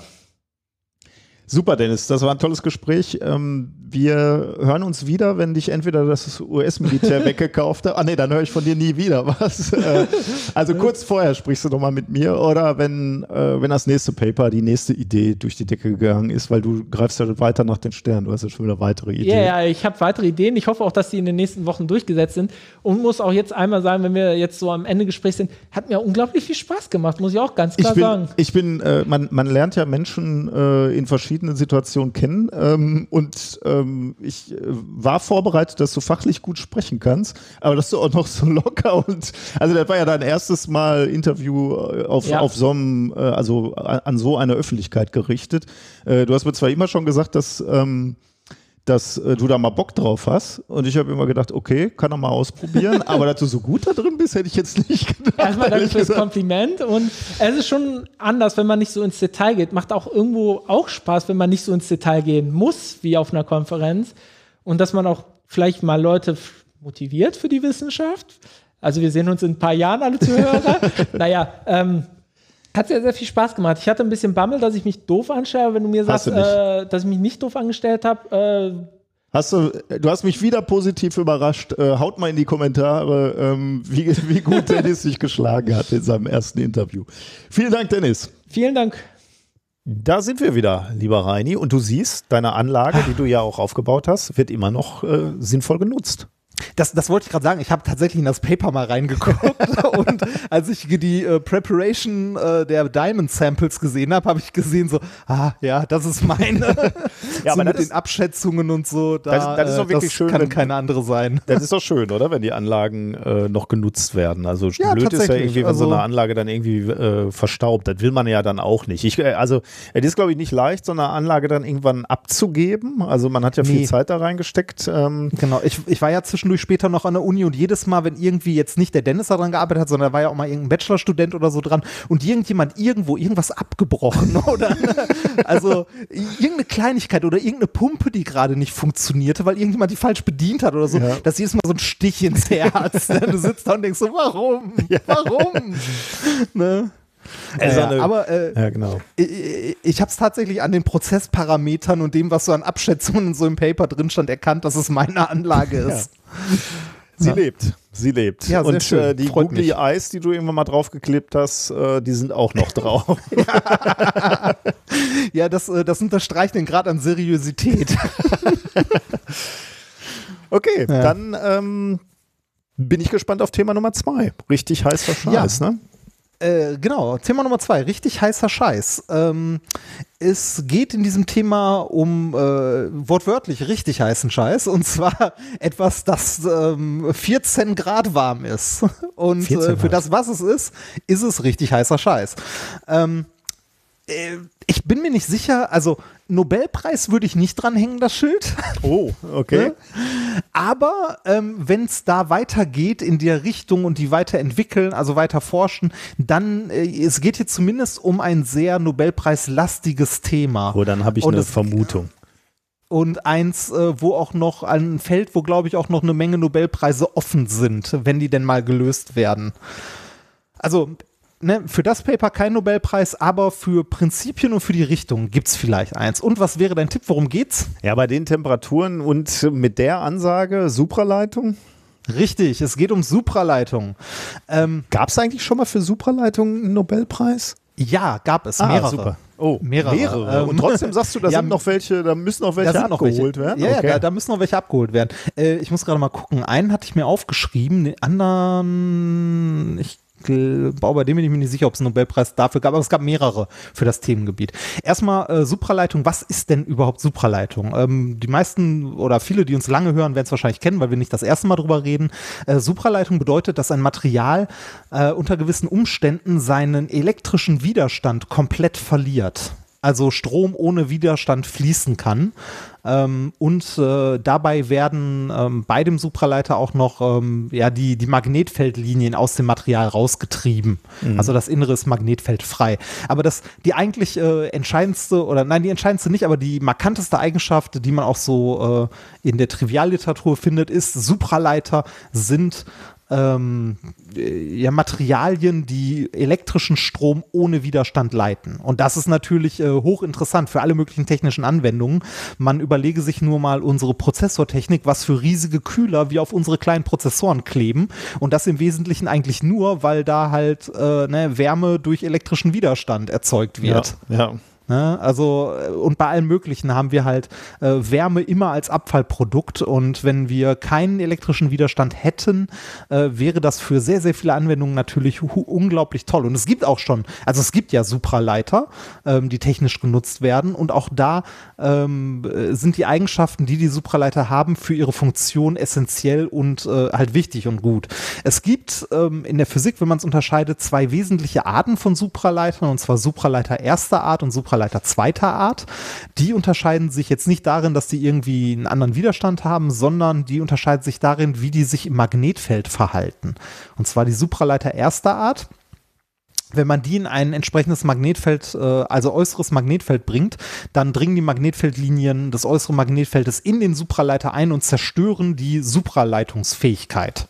Ne? Also die verlieren einfach ihre supraleitenden Eigenschaften im Magnetfeld, die erste Art. Die zweite Art, da, ähm, ja, äh, da bricht äh, die Supraleitung nicht zusammen, also nicht sofort, sondern bei einer kritischen Magnetfeldstärke bilden sich kleine Schläuche aus Magnetfeldlinien durchs Material.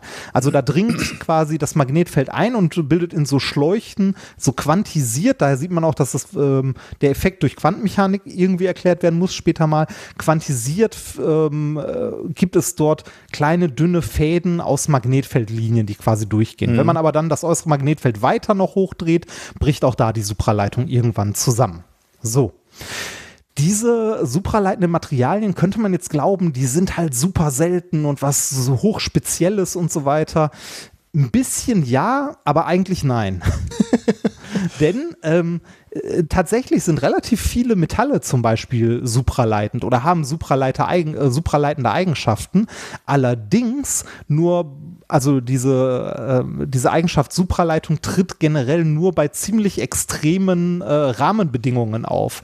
Und diese extremen Rahmenbedingungen sind vor allem die Temperatur, eine sehr, sehr niedrige Temperatur. Und zwar eine, die dem absoluten Nullpunkt sehr nahe kommt. Ähm, der absolute Nullpunkt liegt ja bei minus 273, Komma, ich weiß es gerade nicht, äh, Grad Celsius, also bei 0 Kelvin. Weißt du, wie viel das ist? 273,3? Äh, in der Ecke, ja. So, also die Kommazahl so krieg grob ich auch da. nicht hin, ja. F- Für einen Physiker reicht das. Minus 270 irgend bei 0 Kelvin. So, da ist der theoretische Nullpunkt, der aber praktisch eigentlich auch nicht erreicht werden kann. Ähm, die Minus 273,15. 2,15. Oh, entschuldige. ist, ne? Ja. ähm, Supraleitung ist ein Effekt, der, ähm, also sagen wir so, für, für wissenschaftliche Verhältnisse noch gar nicht so super lang bekannt ist. Der wurde nämlich erst 1911 entdeckt von einem Niederländer, und zwar von Heike Gemmerling-Ons. Ähm, und ich glaube, der hat dafür einen Nobelpreis bekommen. Ich bin mir gerade nicht sicher. Ja, das Müsste ich tatsächlich sein, ja. mal, Muss ich gerade noch mal kurz nachgucken. Ich, Warte mal. ich re Heike- recherchiere, rede du. Genau, äh, oder recherchieren wir mal weiter. Ähm, Heike Kämmerling-Onnes, schreibt er sich, Mhm. Weiß ich. äh, hat es 1911 entdeckt und ähm, der hat es auch nur entdeckt, also der war dazu überhaupt in der Lage, das zu, ähm, zu entdecken, weil man kurz davor ähm, halt mit Linde-Verfahren und dem ähnlichen, also in der Kryotechnik große Fortschritte gemacht hat und in der Lage war, Helium zu verflüssigen. Und äh, flüssiges Helium hat eine Temperatur von ungefähr 4 Kelvin. Also ist schon verdammt nah am absoluten Nullpunkt dran. Und erst als man in der Lage war, so tiefe Temperaturen herzustellen, weil in dem Bereich spielt sich das häufig mit der Supraleitung auch ab, wurde, ähm, wurde dieser Effekt überhaupt erst entdeckt. Also Supraleitung. Und zwar hat äh, der äh, Herr Kämmerling-Ons Onnes, ähm, Experimente gemacht mit Quecksilber und hat festgestellt, dass Quecksilber bei 4 Kelvin, ähm, also er hat halt Messungen daran gemacht und hat plötzlich festgestellt, dass der elektrische Widerstand auf einmal weg war. Also das Quecksilber hat ohne elektrischen Widerstand plötzlich Strom geleitet. Und dann hat er mal den elektrischen Widerstand gegen die Temperatur gemessen, also aufgetragen, also immer weiter abgekühlt und geguckt, wie hoch denn der elektrische Widerstand ist. Und ähm, hat dabei tatsächlich gesehen, dass das nichts ist, was irgendwie exp also exponentiell langsam absackt oder so oder linear nach unten geht, also umso kälter, umso weniger Widerstand, sondern der Widerstand sinkt tatsächlich mit abnehmender Temperatur bei, äh, bei vielen Metallen und ähm, beim Erreichen der sogenannten Sprungtemperatur, also eine spezifische, äh, eine spezifische Temperatur, die materialabhängig ist, da rast der Widerstand plötzlich spontan auf Null. Also das ist so wie so ein Fingerschnipp. Deshalb auch Sprungtemperatur. Also der Widerstand macht einen Sprung von einigen wenigen Ohm, die er noch hatte, auf plötzlich nichts mehr. Und das ist ein äh, schon ein ziemlich beeindruckender, komischer Effekt und auch eine, den man lange, lange, lange nicht erklären konnte. Kleiner Einwurf, 1913 hat er dann den Nobelpreis bekommen. Ich Ah. zitiere mal hier aus der äh, Vergabebegründung. Ja. Aus Anlass seiner Untersuchung über die Eigenschaften von Körpern bei niedrigen Temperaturen, die unter anderem zur Darstellung von flüssigem Helium führten. Also es ist eher so, Ah. ähm, gen- genau wie du gerade gesagt hast, ne? es musste erstmal das flüssige Helium erfunden werden und dem wird hier eigentlich auch so ein bisschen, also nicht das hier flüssige Helium musste nicht erfunden werden, sondern die technischen Möglichkeiten, das herzustellen. Herzustellen, genau. Ähm, und äh, das wird hier so ein bisschen ausgezeichnet und seine Untersuchungen äh, für Körper bei niedrigen Temperaturen, aber hier steht halt noch nichts von Supraleitung und so. Ja, ja, ja, genau. Also ich weiß nicht, ob der Begriff da so schon geprägt war, aber ne, ähm, dieser Effekt, dass plötzlich der, äh, der Widerstand auf Null sinkt, war halt schon was ziemlich beeindruckendes und Ja. was, was man sich so spontan nicht erklären konnte. Ne? Ja. Jetzt muss man sich auch überlegen, 1911 ähm, Quantenmechanik, äh, ja, so die ersten Ideen mit Heisenberg und äh, Heisenberg und Schrödinger und so weiter. Das war auch, so, also das kam sogar eher ein bisschen später. Das waren so die 30er, ne? Mhm, ja. 20er, 30er. Also das ist eine, eine Zeit, in der in der Physik unglaublich viel passiert Also ist. 1918 hat, hat Planck zum Beispiel den Nobelpreis für Energiequanten äh, bekommen. Ja, also da, da nimmt es dann Fahrt auf. Ne? Genau, also, ne, und ähm, also man, man sieht, das ist ein Effekt, der mit, mit so einem Sprung kommt und äh, da liegt aus heutiger Sicht natürlich eine quantenmechanische Erklärung sehr nah. Ne? Also wenn irgendwas nicht kontinuierlich, sondern plötzlich passiert, dann klingelt es im Ohr direkt so, ah, das könnte ein quantenmechanischer Effekt sein. Eine tatsächliche Erklärung dafür, für die Supraleitung in, ähm, in Metallen, äh, gab es tatsächlich erst 19, also in den 50ern. Also in den 1950ern, gute 30 Jahre später, also 30, 40 Jahre später. Und 1957 gab es für die Erklärung der, dieses Phänomens der Supraleitung ähm, in Metallen einen Nobelpreis. 57? Für John Bardeen. Ja, 57. Für John Bardeen, Leonil Cooper und John Robert Schriffer. Äh, ah nee, Quatsch, äh, 57 haben sie es formuliert, 72 gab es dafür den Aha, Nobelpreis. Ich wollte gerade So, sagen, ich Entschuldigung. finde es hier gerade in den Listen Entschuldigung, nicht. nee, Ja. Entschuldige. Ähm, also sieben- 57 haben die ihre Theorie, ähm, die BCS-Theorie heißt sie. Das ist eine Theorie in der theoretischen Vielteilchenphysik. Ähm, ich, wenn ich mich nicht irre, habe ich die sogar in Quantenmechanik 2 damals gemacht. Und BCS steht für schön. ihre, für ihre Nachnamen einfach. genau, ne? für, für die Badin, Namen, Cooper genau. Badin, Schriefer, ja. Cooper und Schriefer. Äh, Cooper ist übrigens der, nach dem äh, Sheldon Cooper benannt wurde. Ernsthaft? Ja, das ist genau wie, äh, also ähm, äh, die ganzen Charaktere in Big Bang Theory sind tatsächlich nach äh, Wissenschaftlern benannt. Ähm, der Lennart ist auch nach, also Hofstetter gab es auch, das war glaube ich auch Nobelpreisträger in Ja. der Physik. Ja, also ist, ist ganz witzig. Auf jeden Fall, ähm, wie gesagt, theoretisch ist diese, also was da wirklich passiert in dem Festkörper, ist nicht so leicht zu erklären. Also 57 gab es die ersten Formulierungen, 72 für diese Theorie den Nobelpreis. Ich versuche mal so grob noch zusammenzufassen, was ich davon noch auf die Kette bekomme. Ähm, und zwar, Elektronen sind ja sogenannte Fermionen. Ne? Also Teilchen, die sich in mindestens einer Quanten, äh, Quantenzahl unterscheiden. Ne? Also die, äh, nee, Quatsch, so kann man es nicht sagen, die einen halbzahligen Spin haben. So. So passt das eher, oder? Was ist die genaue Definition? Jetzt müsste ich die genaue Definition von Fermionen nochmal nachschlagen. Ähm, auf jeden Fall kurz gesagt, äh, Elektronen sind Fermionen, haben einen halbzahligen Spin und ähm, gehorchen äh, dadurch der Fermi-Dirac-Statistik. Ne? Also die können nicht alle durch die gleiche Wellenfunktion beschrieben werden, quantenmechanisch, sondern jede ist ein bisschen anders, weil die sich halt in ihren Quantenzahlen unterscheiden. Das Gegenstück zu den Fermionen sind die Bosonen. Äh, Bosonen haben einen ganzzahligen Spin und äh, Bosonen können auch den gleichen Quantenzustand einnehmen. Da kommt zum Beispiel das Bose-Einstein-Kondensat her. Wer Ähm, kennt's nicht? Wer kennt's nicht, genau. Wer kennt's nicht? Entschuldigung. Ähm, äh, was passiert jetzt im Supraleiter? Wir haben diese Elektronen, die eigentlich ähm, der Fermi-Dirac-Statistik ähm, gehorchen, also die äh, einen halbzahligen Spin haben. Die tun sich bei dieser Sprungtemperatur, machen die folgendes, die bilden Paare und äh, tun sich zu sogenannten Cooper-Paaren zusammen. Und damit haben wir plötzlich ähm, äh, Quasiteilchen, also diese Paare von Elektronen, kann man dann als ein Quasiteilchen betrachten, das plötzlich einen ganzzahligen Spin hat, weil ne, die Elektronen haben ja einen halbzahligen Spin, also plus minus ein halb und je nachdem, äh, welche jetzt zusammenkommen, haben die entweder einen Spin von 1 oder 0 oder so, ne? also einen ganzzahligen auf jeden Fall und keinen halbzahligen mehr. Wenn das, äh, wenn die sich plötzlich verhalten wie Bosonen, dann folgen die nicht mehr der Fermi-Dirac-Statistik, sondern wie gerade gesagt der Bose-Einstein-Statistik als Quasiteilchen mit einem ganzzahligen Spin und äh, können daher, also daher können alle Elektronen in dem Festkörper, also wenn die sich alle zu Cooper-Paaren zusammentun und plötzlich ähm, diese Paare sich alle wie Bosonen verhalten, dann führt das dazu, dass die kompletten Elektronen in diesem Stück Supraleiter, das wir vor uns haben, ne, ähm, plötzlich mit einer einzigen quantenmechanischen Wellenfunktion beschrieben werden. Also als ein, also im Grunde so eine Sapsche, kann man sagen. Eine und was? nicht mehr äh, ja, so, so, so, eine, so, eine, so, so, ein Klecks, so eine Soße, so ein, so ein Sapsche? Bäh, Sapsche, ja. Habe ich ja noch nie gehört. Okay. Ähm, äh, so.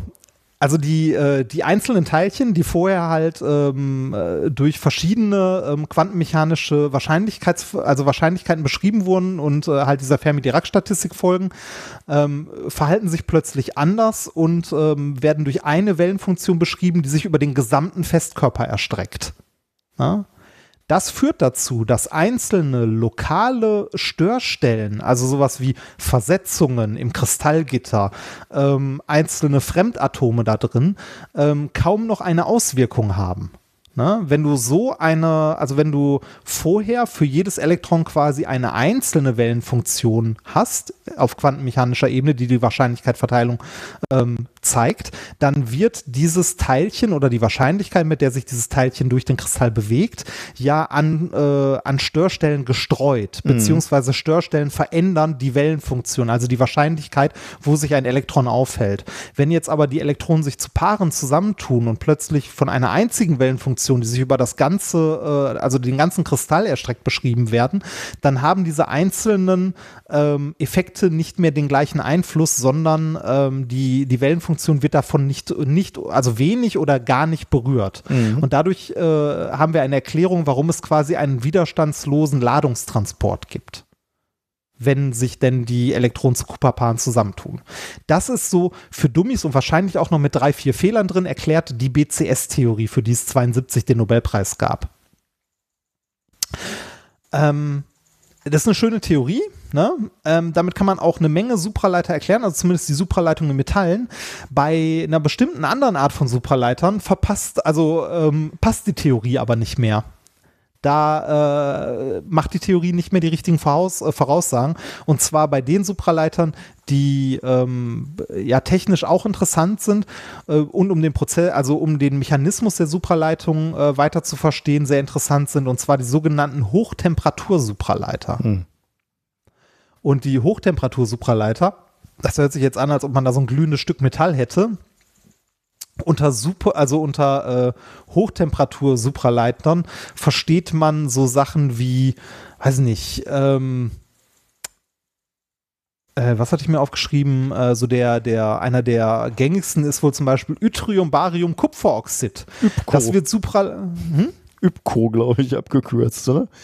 Überku oder so. Überku, okay. Überku. Ähm, egal. Äh, das Zeug wird schon supraleitend bei minus 180 Grad Celsius, also so bei Temperatur von flüssigem Stickstoff. Das ist auch das Zeug, was wir dann in einer, äh, in einer Kindervorlesung auf die Magnetschwebebahn schicken. Oder so, ne? Also diese, das sind so Keramiken, die sind meist unglaublich spröde. Also wenn man sie fallen lässt, dann jammert immer jemand, weil es teuer ist, neuen zu kaufen. Äh, und der Mechanismus, wie da die Supraleitung funktioniert, das weiß man ehrlich gesagt theoretisch noch nicht so 100 Prozent, weil die BCS-Theorie greift hier nicht mehr.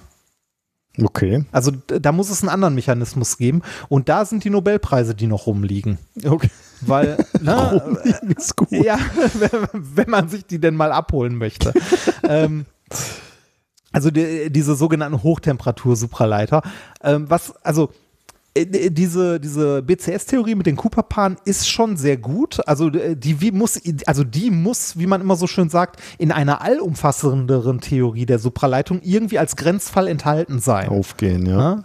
Genau, die muss irgendwie drin aufgehen, weil so funktioniert Wissenschaft und so funktioniert Forschung. Diese Theorie erklärt ein Modell, und zwar die Supraleitung in Metallen, sehr gut und soweit auch richtig, aber bei Hochtemperatur-Supraleitern versagt die Theorie. Das heißt aber, wenn man eine Theorie für die Hochsupraleiter, also für die Hochtemperatur-Supraleiter hat, oder generell eine Theorie für alle Arten von Supraleitungen, dann muss diese, dieser Grenzfall von den Metallen ja irgendwie drin enthalten sein. Ja? Ähm, und genau um diese Supra, also um diese Hochtemperatur-Supraleiter geht es heute ein bisschen. Also in dem Paper, das ich vorstellen möchte. Denn da ist ein neuer, ja, ich möchte mal sagen, Durchbruch gelungen. Materialtechnisch oder bei der Theorie? Weil du jetzt. Ja, Nee, materialtechnisch. Bei der Theorie noch nicht, aber materialtechnisch. Das Schöne ist aber, äh, das geht ja immer Hand in Hand. Ne? Ja. Neue Theorie ermöglicht neue Materialien oder auch neue Materialien erfüllen, also geben mehr Modelle und Verständnis für theoretische Ideen. Mhm.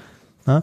Also dieses äh, Yttrium, Barium, Kupferoxid ist so eins der gängigsten. Ähm, äh, da gibt es auch noch eine Menge andere, so ne, irgendwelche Keramiken, die halt supraleitende Eigenschaften haben, bei relativ hohen Temperaturen. Wir reden aber immer noch so von minus 150, minus 160 Grad Celsius, also immer noch scheiße kalt.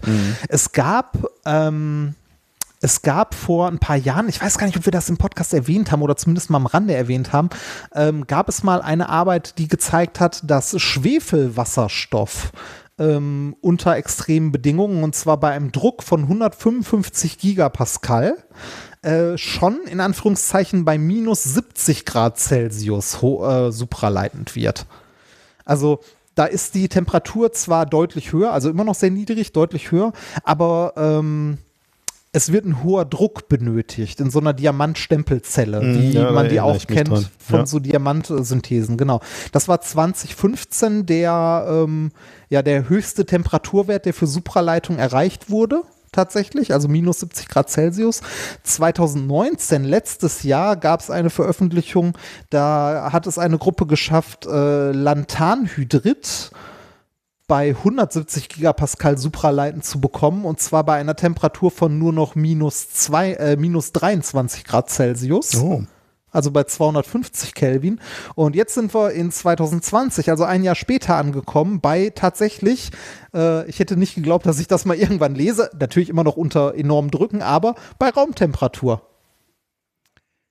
Ja, da- das ist krass. Also, äh, Ja. aber äh, okay, was für ein Material? Da komme ich jetzt zu. Ja. Das Paper heißt Room Temperature Superconductivity in äh, Carbon, äh, Carbonous Sulfur Hydride. Also ein äh, kohlenstoffhaltiges äh, Schwefelhydroxid. Äh, nee, Hydrid, nicht Oxid, Entschuldigung. Schwefelhydrid. Okay. Also auch wieder irgendwie äh, Schwefelwasserstoff, aber noch mit Kohlenstoff mit drin. Ähm, es handelt sich bei dem Material ähm, um eine Verbindung, also ein Gemisch aus Schwefelwasserstoff und Methan. Das Ganze ähm, wieder, wie gesagt, unter hohem Druck. Und zwar, ich weiß gar nicht, wo habe ich es mir aufgeschrieben, bei äh, habe ich vergessen, mir genau das aufzuschreiben. ich glaube, ich habe tatsächlich genau vergessen, mir das aufzuschreiben. Ach da, ähm, bei 140 bis 270 Gigapascal. Entschuldigung. Ähm, wird das Zeug supraleitend und zwar bei einer Außentemperatur von 14,5 Grad Celsius. Wie, aber wie muss man sich das denn vorstellen? Also, das ist ja unter normalen Bedingungen, ist das Zeug gasförmig, Gas. flüssig? Genau. Ja, genau, ist gasförmig. Ähm, es ist ein Gemisch aus Schwefelwasserstoff und Methan, das sie in so eine Diamantpresse gegeben haben, ne? also so eine, so eine Hochdruckpresse. Und ähm, Aber also die ist dann, also so eine Hochdruckpresse ist dann irgendwie luftdicht offensichtlich abgeschlossen. Ne? Du, Genau. du musst da irgendwie Gas da drin einsperren Genau. irgendwie. Genau. So, da wird ein, in einem kleinen Volumen ein unglaublich hoher Druck erzeugt. Ne? Also technisch ist das nicht so interessant, würde ich jetzt mal zumindest spontan aus meiner ersten Überlegung äh, behaupten, aber für die, für die Theorie und das Verständnis von Supraleitung natürlich unglaublich interessant. Ähm, die haben ein Gemisch aus Schwefelwasserstoff und Methan in so eine Presse gepackt und bei einem relativ, in Anführungszeichen relativ niedrigen Druck von 4 Gigapascal äh, ist das Zeug fest. Hm. Also da bildet es einen festen Kristall. Ähm, dazu vielleicht, ähm, man kennt das vielleicht, wenn man sich jetzt irgendwie gefrorenes Wasser anguckt, verschiedene Aggregatzustände, fest, flüssig, gasförmig, kennen wir als Temperatur ne, abhängig. Ähm, Wasser ist unter 0 Grad fest, ähm, ab 0 Grad wird es flüssig und äh, ab 100 Grad äh, wird es gasförmig. Hm. Ne? Bei konstantem Ähm, Druck, ja. Das, genau, das Ganze gilt aber nur bei konstantem Druck tatsächlich, also bei 1 Bar. Wenn man jetzt den Druck also wenn man den Druck deutlich erhöht, dann friert es bei viel tieferen Temperaturen erst und kocht auch erst bei viel späteren Temperaturen. Ja. Ne, also ähm, es ist alles immer druckabhängig. Deshalb ähm, ist das nicht verwunderlich, aber so jetzt auch für, ähm, für uns als Physiker, wenn man ein Gas unter sehr hohen Druck setzt, wird es erst flüssig und dann irgendwann fest. Ne? Oder man friert es halt runter, eins von beiden. Ähm, die haben hier ein, äh, wie gesagt, ein Gemisch aus, ähm, ich glaube, die haben Methan genommen, äh, Methan und ähm, Schwefelwasserstoff und haben das Ganze in die Presse gepackt. Bei 4 Gigapascal hat sich ein fester Kristall gebildet und äh, an dem haben sie halt dann Messungen durchgeführt.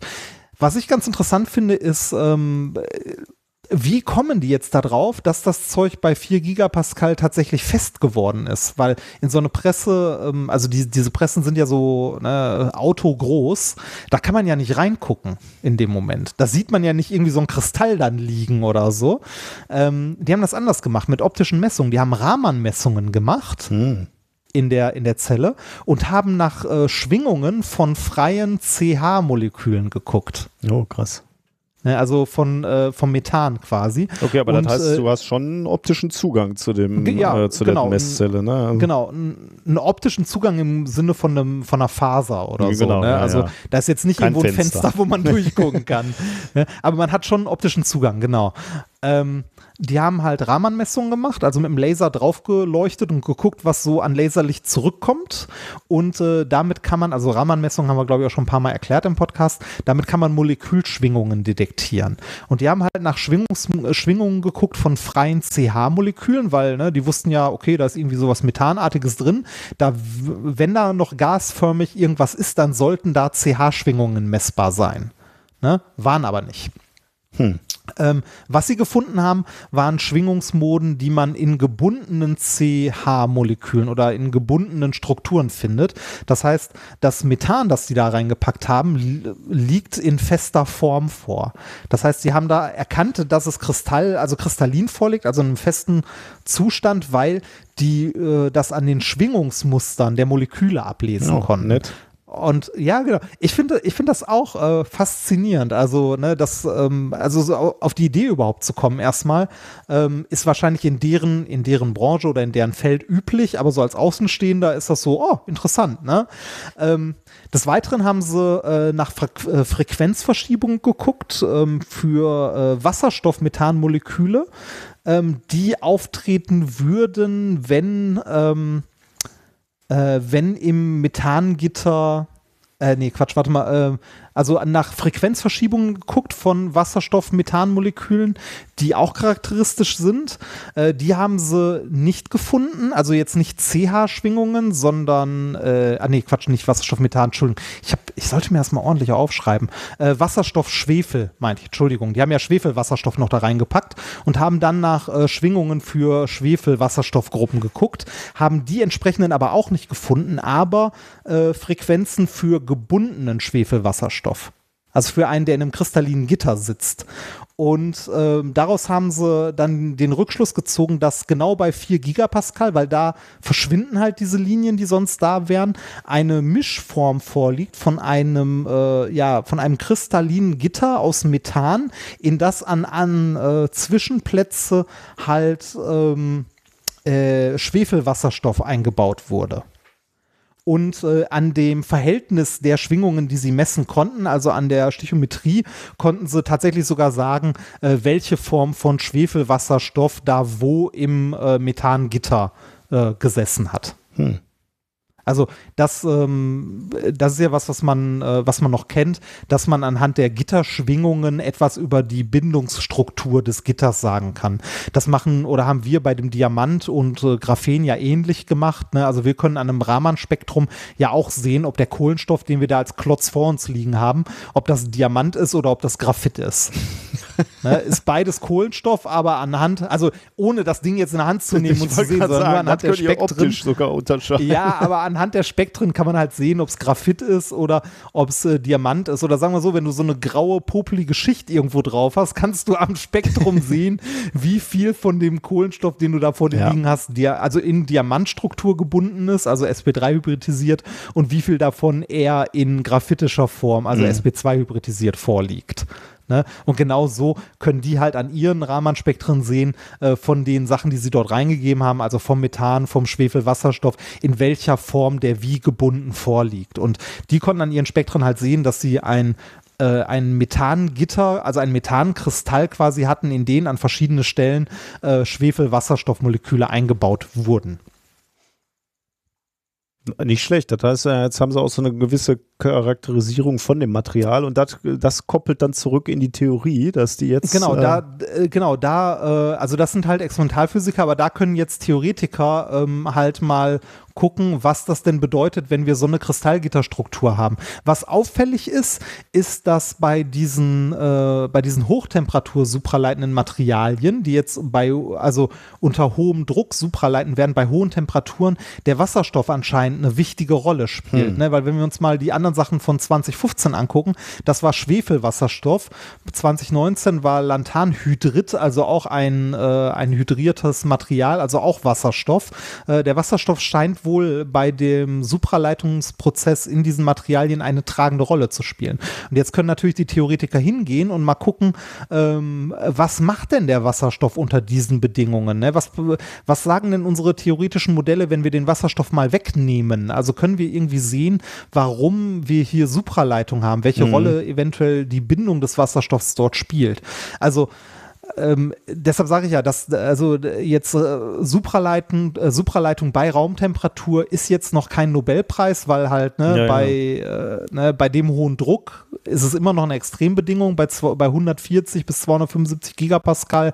Aber ähm, es ist halt ein, ein weiterer Baustein, Schritt, um ja. dem eigentlichen Mechanismus mal auf die Spur zu kommen. Ne? Also äh, die Temperatur alleine scheint es ja offensichtlich nicht zu sein. Ne? Also die Kombination aus Temperatur und Druck, sondern äh, es scheint in irgendeiner Form, also das war vorher schon klar, aber ähm, ne, da, wo man genau hingucken muss, es muss irgendwie mit den Energien in der Bindungsstruktur dieser Kristalle zusammenhängen, warum plötzlich sich äh, Elektronen ähm, halt anders verhalten und äh, verlustfrei durch diese Kristalle fliegen können.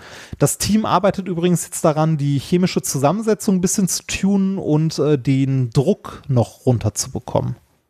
Also ohne jetzt wirklich Ahnung zu haben, aber ähm, äh, von dem Thema, aber äh, man kann sich auch irgendwie vorstellen, ne, also dieses System, was du mir da gerade genannt hast, äh, oder worauf die jetzt arbeiten, das ist ja relativ unkomplex, ne? Also das hat jetzt nicht viele Bestandteile und äh, Nee, genau. Und bisher war mir immer diese Hochtemperatur ähm, äh, Supraleiter war mir schon immer so ein bisschen suspekt, weil das ja diese Keramiken sind, die du gerade genannt hast, ne? diese ÜBQ oder ÜB, wie auch Ja, immer die der, abgekürzt der eine werden. besteht zum Beispiel, ähm, also da ist äh, die chemische Struktur davon ist äh, Yttrium, also ein Yttriumatom, zwei Barium, drei Kupfer, sieben äh, Sauerstoff.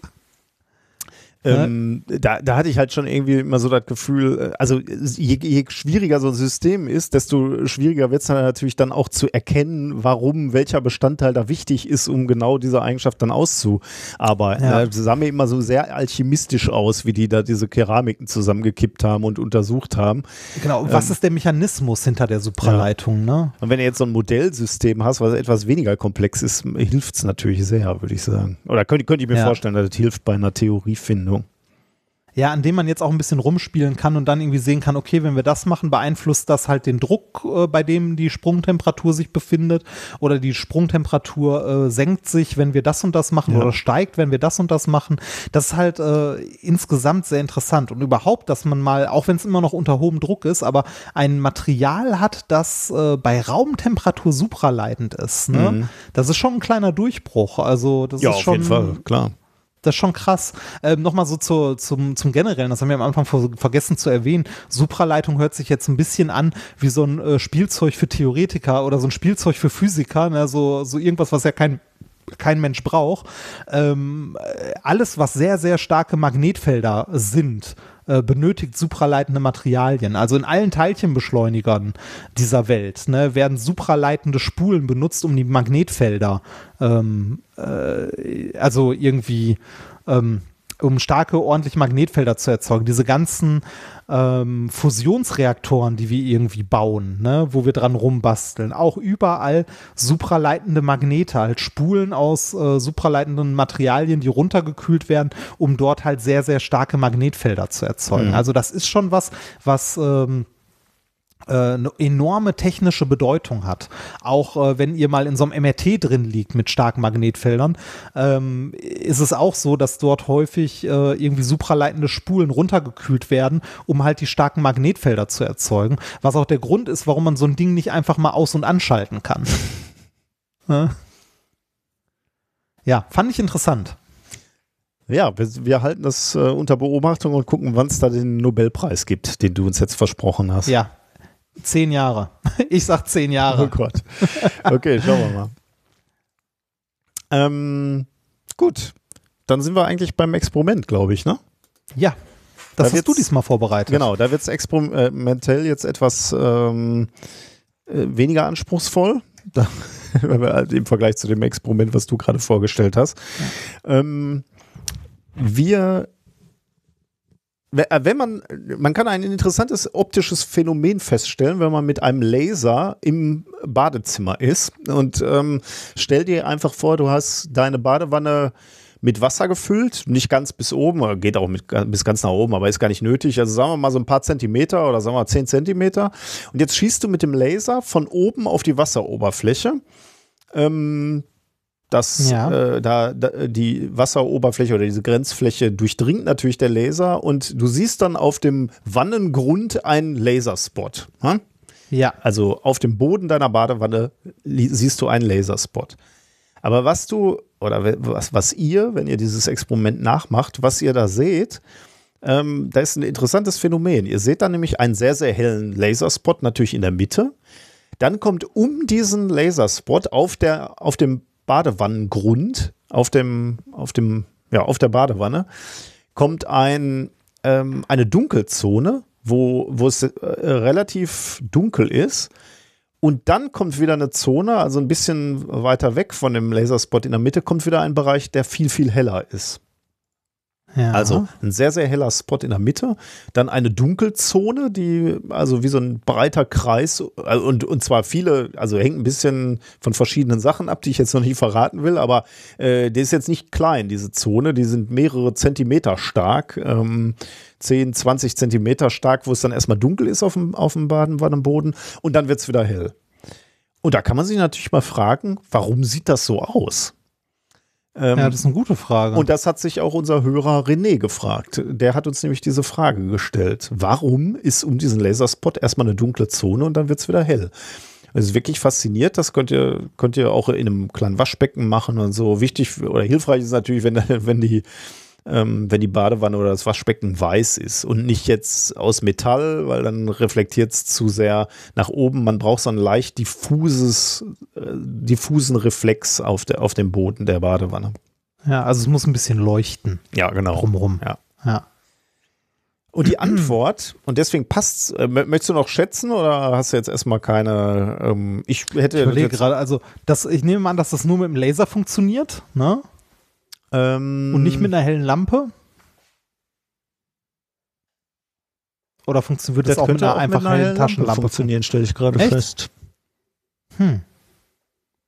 Ich glaube, der, der, der Effekt ist nur ein bisschen krasser mit dem, ähm, mit dem. Laserlicht. Ähm, hat das was? Ah, ah, ich weiß es. Ich weiß es. Ähm, du hast einen kreisrunden Spot drumrum, ne? Mhm. Und erst ab einer gewissen Entfernung Ja. zu dem Punkt im Spot Ja. siehst du siehst du wieder Licht auf dem Wannenboden. Ja. Und zwar ab dem Punkt, wo der Winkel, wo Ja. es äh, die Reflexion vom Boden wieder auf die Wasseroberfläche von unten Sehr trifft. gut. Ja. Ne? Also an die, an die Grenzfläche Wasser, Luft. Ja. Ähm, ab da, wo der Winkel, also die Entfernung so weit ist, dass der Winkel flach genug für Totalreflexion Genau. ist. Stichwort ist Totalreflexion Ah. und deswegen passt es so super. Äh, diese Frage passt da einfach super zu äh, dem Experiment aus Folge 176 Wasserfaser, wo wir ja Totalreflexion im Wasserstrahl Ja. gezeigt haben und im Glasfaserkabel, wo Andi ja heute auch nochmal drüber gesprochen hat. Äh, Ah, deswegen passt schönes es, Teil. Pa- passt es sehr gut, genau.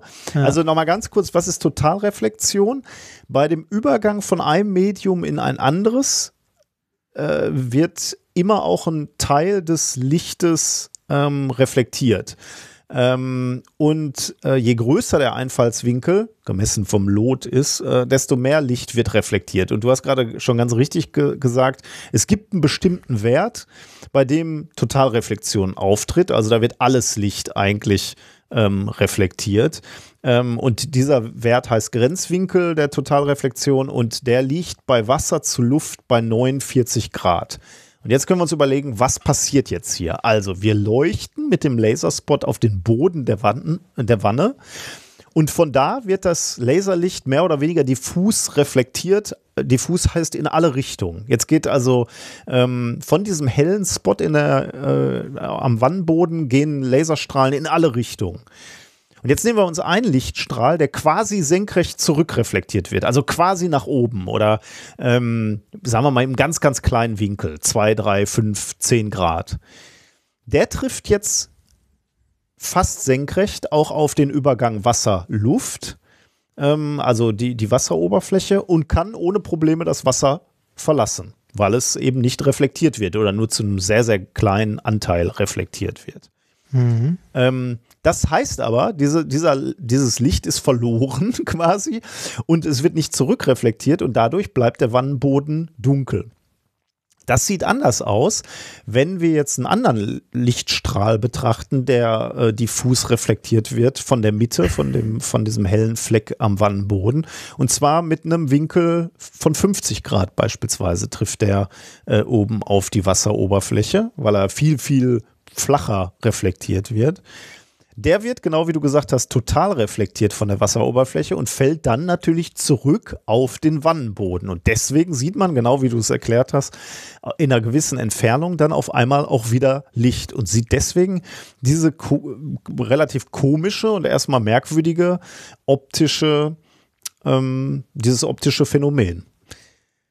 Und das ist natürlich irgendwie abgefahren, weil man natürlich jetzt, jetzt können wir sich fragen, stimmt denn die Erklärung? Da kann man natürlich verschiedene Experimente mal fahren. Er kann zum Beispiel den Wasserstand ver vergrößern, dann sollte eben auch dieser dunkle Rand größer werden, wenn man mehr Wasser reinlässt. Oder man könnte irgendwie versuchen, die Hand mal ins äh, äh ins Wasser zu stecken und irgendwie diese reflektierten Wasserstrahlen abzufangen. Dann sollte man also sozusagen einen Schattenwurf sehen, ja. Ich frage mich gerade, müsstest du dann nicht äh, an der Decke einen kreisrunden Spot haben? Oh ja, auch ein, sehr ein, schön. ein, ja. ein, also einen, einen relativ scharf abgetrennten Spot an der Decke, Sehr gut, ja, das ist auch gut. der kreisrund Ähm, ist. Wenn, also, äh, wenn genug Licht von unten reflektiert wird, ich fürchte fast, dass es nicht reicht. Ja, es geht, also, also der, der Teil, der nicht total reflektiert wird, der wird ja nur ein bisschen gebrochen und müsste dann nach oben gehen. Wird ein bisschen und gebeugt, der wird, ja. Mhm. der wird sich wahrscheinlich ein bisschen auffächern, zwar, aber äh, der müsste trotzdem relativ scharfen Rand haben und zwar genau da, wo auch wieder Totalreflexion eintritt. Also ab da dürfte ja nichts mehr, nichts mehr weitergehen. Also äh, ich habe, man ich mal muss dazu sagen, genau, ja. Also das ist jetzt wirklich der Arbeitsauftrag. Ne? Das ist ja immer ganz gut, wenn Didakten dann auch so, einen- so einen Arbeitsauftrag formulieren. Also probiert das gerne mal zu Hause, macht das mal. Ich habe das jetzt nicht gesehen, allerdings habe ich es auch im hellen Badezimmer gemacht. Ich glaube, da bei, bei dem Fall wäre es wirklich hilfreich, auch wenn man äh, abdunkelt dunkel dann, ist, ne? weil Ja. die Decke einfach weit, deutlich weiter weg ist als, ähm, als der Wannenboden, Wannenboden. Äh, von der Reflexion und führt halt dazu, dass, ähm, dass einfach mehr Fläche ausgeleuchtet wird, aber die natürlich an, an der Decke, aber die natürlich nicht so hell ausgeleuchtet wird. Da muss man schon etwas genauer hingucken. Könnte es wirklich hilfreich sein, wenn man, wenn man abdunkelt, aber ja, dann müsste man das eigentlich sehen. Und das könnt ihr Ja. mal selber experimentieren und das werde ich nachher auch mal machen. Das ist ein guter, guter Punkt, ja. Ich glaube, da kann man viel experimentieren. Da bin ich jetzt wieder Ich glaub- nicht drauf gekommen. Toll, ja. Ich, ich glaube auch. Also ähm, das ist ein, äh, ein sehr, sehr schönes Experiment. Vielen Dank. Ähm, Ich, Das, äh, äh, und das war, glaube ich, Zufall. Also ähm, René hatte selber noch keine Ahnung. Der hat mich wirklich äh, Ja. gefragt, äh, warum ist da dieser dunkle Rand? Und dann habe ich jetzt selber drüber nachgedacht und kam zu dieser Erklärung. Und da habe ich mich natürlich super gefreut, weil es eben ähm, ja nochmal so, nochmal die To- Totalreflexion aufgreift. Vielleicht, ja, vor, vor allem ist es ein, ein simples, aber ein echt sehr eindrucksvolles und sehr einleuchtendes. Äh, ne, Haha, einleuchtend. ähm, ein, ne, ein, ein, also wirklich ein schönes Experiment. Ja, habe ich mich auch sehr vielleicht gefreut. benutzen wir das auch nochmal für irgendwas anderes. Mal gucken. Hast Schön. du eine Idee schon, oder? Nee, aber äh, weiß ich nicht, das, das schreit irgendwie ein bisschen nach dazu, irgendwie mal ein Video oder sonst was zu machen. Also Ja, das da kann man stimmt, ja, dran, dran rumexperimentieren. Kater. Ey, der Kater macht sich gerade auf meinem Schreibtisch breit und mein Schreibtisch ist gerade ein Aushilfsschreibtisch, der einen Meter breit ist. Der Kater ist ungefähr 80 Zentimeter lang und fett und breit und hat schon die Tastatur runtergeschoben vom Tisch. So, ich habe ihn trotzdem lieb. Ja, da haben wir doch keinen Zweifel dran. Ein Scheißer, ey. Dann machen wir mal kurz ähm, Pause, damit ihr euch wieder äh, zusammenfinden könnt. Und zwar mit einem Musikstück ähm, Micropachycephalosaurus. Vorgeschlagen von 8 Uhr Katze. Viel Spaß damit. When I meet someone new, I always implore, please tell me what's your favorite dinosaur. Dinosaur names can be complex, but most kids I ask just say T Rex. The name sounds cool and Rex means king, but being a T Rex just ain't my thing. The size of its teeth and jaw are stunning, but they had tiny arms and you could always hear them coming. But it's all a gas when you can crawl and dash. You could fall or crash unless you're small and fast. Tyrannosaurus Rex has all the fame, but I like a little dino with a real big name. It's a Micropachycephalosaurus, a Micropachycephalosaurus. There's no other words in this chorus. Micropachycephalosaurus. That's the name of the song. They were under 10 pounds and 2 feet long. They're not tall and they're not fat. So how'd they get a ginormous name like that? Well, I looked it up. Here's the answer you seek. It means tiny thick-headed lizard in Greek. Turns out this cute little herbivore may not even be a pachycephalosaur. Well, it doesn't really matter. They're as cool as they get. And if they were alive today, I'd have one as a pet. Sleeping at the foot of my bed on a rock. I'd put it on a leash and walk around the block with my micro pachycephalosaurus. A micro pachycephalosaurus. I would probably name mine Morris or Boris. Micro pachycephalosaurus. A Spinosaurus was vicious and had a big sail. Diplodocus probably had the longest tail. Carnotaurus had two little horns. Styracosaurus head looked like a crown of thorns. Apatosaurus neck had a really long reach. Velociraptors could jump and screech. Ankylosaurus tails had wrecking balls. Giraffe Titan was 39 feet tall. Parasaurolophus made a honking sound. Oryctodromius would burrow in the ground. Iguana colossus is another one that I know. And Dimetrodon, well, that's not even a dino. I love Archaeopteryx and Sinonethosaurus. Troodon, Coelophysis running through the forest. Cryolophosaurus and a big baryonyx. But only one's my favorite if I'm being honest. And it's a Micropachycephalosaurus. A Micropachycephalosaurus. Cephalosaurus, there's no other words in this chorus. Micropachycephalosaurus. Now say it with me. Micro, Micro. pachy, cephala, saurus. Now put it all together. Try again. Micropachycephalosaurus, a micropachycephalosaurus, a micropachycephalosaurus. Ja, das war doch schön. Äh, man kann so viel lernen durch Musik auch. Ach ja. Wie man sich die Ohren zuhält. Bitte? Wie man sich die Ohren zuhält, zum Beispiel. Ja, genau. Okay, kommen wir zu Thema Nummer drei. Das grüne Netz, Fragezeichen. Das ist etwas, ähm, was wir auch faszinierend finden, würde ich sagen, ähm, so Technikfolgenabschätzung. Was passiert, wenn äh, Ja. eine Technik erfolgreich wird oder eine Technik ähm, implementiert wird? Denn Technik hat ja auch immer so ein bisschen das Potenzial, dass Gesellschaften umgekrempelt werden können ähm, und sich dann ändern. Da fällt mir übrigens gerade Mhm. ein, ähm, wir haben uns ja letztens mal gefragt, was so revolutionäre Dinge waren, die wir miterlebt haben. Ne? Also so, was ist unsere Mondlandung? Also gibt es irgendwas, wo unsere Kinder sagen, was, Ja, echt, da ja, ja, warst du ich erinnere dabei, krass. Und da haben wir ja neulich schon äh, beim Livestream, habe ich mich ja schon äh, habe ich schon so meinen Mea Culpa-Moment gehabt, wo ich gesagt habe, ja, ja, hier äh, Deutschland und Wiedervereinigung, sowas äh, haben wir natürlich Ja. miterlebt, wo, Ja, wo möglicherweise Kinder, uns meine Kinder jetzt sagen so, was, Deutschland war mal geteilt, krass, wie war das denn? Ähm, aber jetzt wurde ich nochmal angesprochen äh, von äh, Timo, der mir gesagt hat, ähm, ja hier das Internet habt ihr miterlebt, wie das äh, quasi äh, etabliert wurde. Und das Ja. stimmt natürlich. Ich bin, oder wir beide. Das haben wir nicht erwähnt. ich könnte mich nicht erinnern. Nee. Also ich, ich dachte nicht so, weil äh, das stimmt schon. Also da ist ja auch wirklich so, ähm, ja, wir, Das unsere. Jugend, unsere Jugend war analog, ne? Ja. Wir haben Also- das Smartphone, also wir haben nicht nur das Internet mitbekommen, sondern auch, wie das Internet in unsere Taschen gewandert ist. Ja, genau, ja.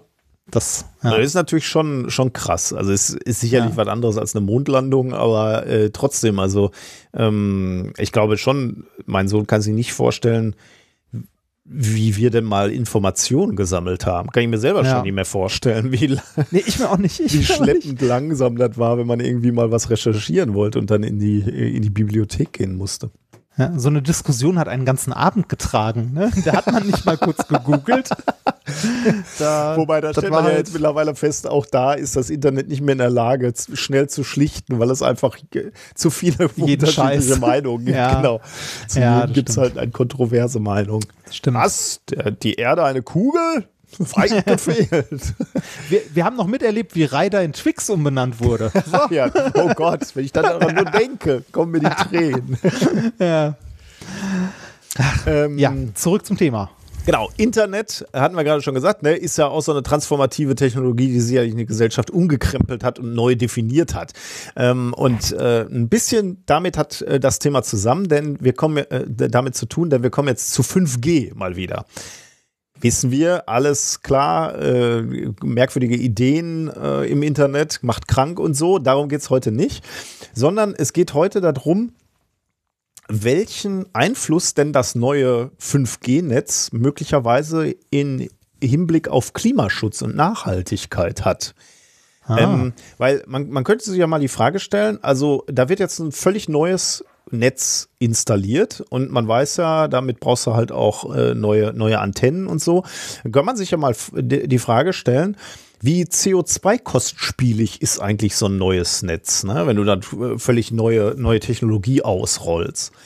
Ähm, und, und rechtfertigt eigentlich, rechtfertigen eigentlich die Möglichkeiten, die du mit so einem neuen Netz hast, mit 5G, rechtfertigen da- das die Kosten, also die Klimakosten.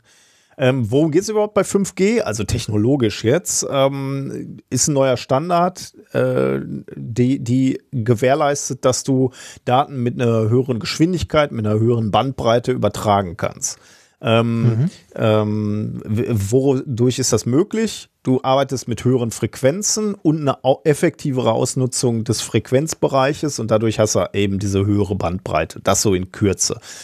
Was da, das Versprechen, das technologische Versprechen dadurch ist, dass es äh, halt neue Anwendungen äh, ermöglicht, nach denen wir alle dür- dürsten. Also sowas wie äh, autonomes Fahren könnte ja bedeuten, dass du relativ hohe Datenmengen schnell übertragen musst, um die zu analysieren. Ähm, oder äh, ja, Internet of Things ist natürlich so, eine, so, ein, so ein Stichwort. Alles soll ja vernetzt sein und dadurch brauchst du einfach hohe, hohe Bandbreiten, ähm, die ermöglichen, dass äh, halt äh, viel parallel übertragen wird sozusagen. Ähm, Allerdings äh, hat der 5G-Standard, wenn du so willst, auch einen Nachteil, nämlich deutlich kürzere Reichweiten ähm, als 3G oder 4G. Das heißt, du brauchst viel mehr Antennen. Ähm, mehr Antennen mit weniger Abstand zwischen den Antennen. Ähm, und dadurch brauchst du halt mehr. Und dann drängt sich natürlich in gewisser Weise genau die Frage auf, die ich gerade schon formuliert habe. Ne? Ähm, wie sieht eigentlich die Klimabilanz von so einer neuen Technologie aus? Ähm, Werden dadurch, wenn, wenn man so ein Netz aufbaut und in Betrieb hält, werden da mehr Treibhausgase emittiert? Ähm, oder man kann, man kann ja auch äh, aus der anderen S- S- Richtung sich eine Frage stellen, äh, hat das vielleicht sogar positive Effekte? Ne? Also ähm, warum auch immer. Also äh, weniger Energieverbrauch beispielsweise oder neue Technologien, die dir helfen, klimaneutraler zu werden. Ähm, diese Frage kann man sich stellen und genau das haben Wissenschaftlerinnen und Wissenschaftler an der ETH Zürich gemacht. Ähm, am Beispiel der Schweiz tatsächlich. Also sie haben sich angeguckt, wie wirkt sich das aus, wenn in der Schweiz diese Technologie jetzt ausgerollt wird. Und die haben ähm, ein Gutachten oder ein, äh, eine Analyse geschrieben, die sie genannt haben Next Generation Mobile Networks Problem or Opportunity for Climate Protection. Und sie haben sich eben genau angeguckt, welche CO2-Emissionen wird es geben, wenn in der Schweiz das 5G-Netz bis 2030 aufgebaut wird. Also das war der, ähm, der Analysezeitraum. Nicht, das soll jetzt nicht heißen, dass 5G bis 2030 in der Schweiz aufgebaut wird. Wahrscheinlich sind die viel schneller in der Schweiz. In Deutschland sondern man was bis, was bis dahin da reingeht oder. Genau, also die haben sich die CO2-Bilanz bis zwei- 2030 angeschaut. Weil das ein Zeitraum, glaube ich, ist, den man auch sich sinnvoll äh, angucken kann. Weil dann, wenn du weiter guckst als 10 Jahre, 20 Jahre, dann kommen natürlich auch Entwicklungen, die du gar nicht mehr so gut prognostizieren kannst. Ne? Also welche Technologien entwickeln sich überhaupt dadurch, äh, äh, dass du schnellere Daten verschicken kannst beispielsweise. Also ein kra- krasses Beispiel wäre natürlich äh, äh, Technologie vor und nach Internet. Na, das ist jetzt nicht vergleichbar natürlich, aber äh, da, da kommt natürlich kommt eine Nutzung, die du erstmal gar nicht vorhersehen kannst. Ähm, also, was haben Sie sich angeguckt? Ähm, Sie haben sich sowohl Energie- und Materialflüsse beim Aufbau des Netzes angeguckt, ähm, äh, sowohl äh, und, und gleichzeitig auch, wie viel Energie kostet das, wenn sie es betreiben und auch so indirekte Effekte sich angeguckt, die vielleicht aus neuen Anwendungen resultieren. Und das Ergebnis war dann Aufbau und Betrieb von dem 5G-Netz inklusive Technik, die dafür nötig ist, ähm, würde zu Mehremissionen bis 2030 führen von 0,018 Megatonnen CO2-Äquivalent pro Jahr. Also 0,018 Megatonnen CO2-Äquivalent pro Jahr. Sagt uns jetzt erstmal noch nichts, aber wir, wir packen es gleich noch in Relation. Ähm, das ist jetzt erstmal das, was so auf der, auf der Haben-Seite also auf der Negativseite dazukommt. Ne? Du musst ein neues Netz aufbauen, das kostet Energie, Materialien müssen hergestellt werden. Das ist jetzt erstmal negativ. Äh, 0,018 Megatonnen pro Jahr. Davon gehen 57 Prozent auf die Produktion von ähm, der Netzwerkinfrastruktur und 43 Prozent auf den Betrieb des Netzes, also Strom, der, der dazu genutzt wird. Wie, wie, wie, wie, wie viel Zeitbetrieb ist dann da drin? In diesem, äh, also, du hast ja gesagt, die gucken sich einen Zeitraum an, der länger ist, als sie wahrscheinlich brauchen, um das Ding zu bauen. Ne? Das heißt, ein gewisser Anteil davon wird Betrieb sein. Ja, ich, äh, das kann ich dir jetzt genau, ja. Also ähm, das ist so ein graduelles Entwickeln. Ne? Also sie entwickeln dieses, also sie bauen dieses Netz auf und es ähm, übernimmt natürlich das, was im Moment noch 3G und 4G ist, graduell von von heute an ähm, und und wird dann immer mehr. Ich weiß gar nicht mehr genau äh, ob ich mir das notiert habe. Äh, ich hatte mir, hatte auch gelesen, wie viel sie davon ausgehen, wie viel 2030 beispielsweise noch 4G ist und 3G. Ähm, Finde ich jetzt aber gerade nicht. Entweder habe ich es nicht notiert, stand aber okay. in, in dieser Studie drin. Also du baust halt über den Zeitraum die, äh, die Gewichtung oder die Gewichtung ändert sich. Ne? Am Anfang hast du relativ viel 3G und 4G noch und am Ende äh, hast du dafür dann viel 5G. Und genau das ist natürlich alles berücksichtigt. Mhm. Ähm, okay, äh, was habe ich gesagt? Genau, also äh, 57 Prozent äh, von diesen 0,018 äh, Megatonnen gehen in, die, in den Aufbau des Netzwerks, 43 Prozent in den Betrieb.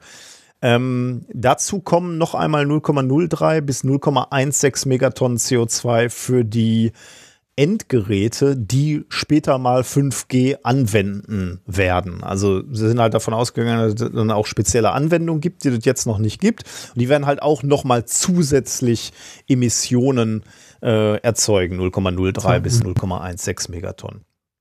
Also, man sieht jetzt erstmal, äh, okay, äh, klingt jetzt erstmal nicht so gut. Wir investieren äh, klimatechnisch gesprochen, äh, Emissionen. Ähm, Gibt es dann auch positive Effekte? Ja, die gibt es auch, denn die neue Te Technologie wird ähm, bei der Übertragung von Daten weniger CO2 verbrauchen. Und das äh, und, und zwar relativ krass. Äh, das ist ein krasser Unterschied. Ähm, schauen wir uns 3G und 4G-Technologie an. Im Schnitt hast du bei diesen Technologien wohl Emissionen von 30 Gramm CO2-Äquivalent pro Gigabyte, die du überträgst. Und das finde ich irgendwie äh, sehr anschaulich. Nochmal, wie, wie viel? 30 wie viel? Gramm. Das 30 Gramm CO2-Äquivalent pro Gigabyte. Pro Gigabyte. Das ist schon ganz krass, Bei weil wenn du dir jetzt anguckst, so, so ein äh, HD-Netflix-Film, der hat so, sagen wir mal, über den Daumen 3 Gigabyte. Mhm. Full HD. 3 Gigabyte mal 30 Gramm, äh, bist du so etwa bei einer Tafel Schokolade CO2. Äh, also vom Ge Das kann man sich als Trockeneis ja ganz gut vorstellen, ne? wie, wie kommst du jetzt auf Trockeneis?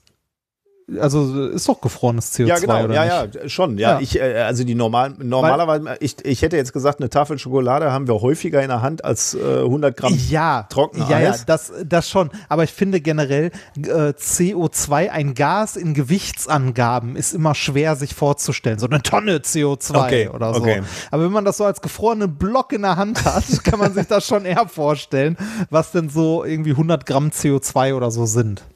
Und das, das ist genau das, äh, was ich auch so äh, faszinierend fand. Ne? Also 100 Gramm äh, Tafel Schokolade ist halt ein echtes Gewicht. Ne? Und, und so ein Ja. Block, wie du gerade schon sagst, also sa- sei es jetzt 100 Gramm äh, CO2 oder 100 Gramm Schokolade, ähm, ist halt auf einmal was wirklich physisches, ne? was, was du anfassen kannst, wo, wo du das Gewicht spürst.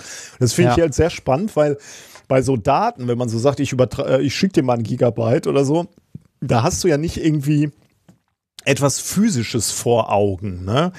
Aber dass du da tatsächlich Abgase produzierst und dass man die auch noch wiegen kann und dass die, äh, dass es relativ viel ist. Also ich meine, so ein, so ein Film hat man mal geguckt abends und dass er dann halt so eine Tafel Schokolade rausschmeißt, dann CO2 aus dem Fenster. Okay, man kann sich vorstellen, dass sich das summiert, ne, wenn das alle so Ja. machen. Ja, ja, auf jeden Fall. Also, ähm, 3G, 4 Technolo äh, 3G und 4G-Technologie, 30 Gramm CO2 pro Gigabyte. Wo sind wir bei 5G 2030? Da geht man davon aus, dass wir 4,5 Gramm pro Gigabyte ähm, äh, Emissionen haben. 4,5 im Vergleich zu 30, also 85 Prozent weniger als bei heutigen Mobilfunknetzen. Und das ist natürlich erfreulich. Ne? Wir haben gesagt, okay, wir müssen erstmal investieren, wir müssen erstmal aufbauen, aber dann äh, übertragen wir die Datenpakete deutlich effizienter und ähm, äh, ja, haben da eben äh, sind da nachhaltiger unterwegs oder, oder klimaneutraler, wenn du so willst. Neutral natürlich nicht, aber äh, neutraler, als wir, als wir es jetzt im Moment sind. Ähm,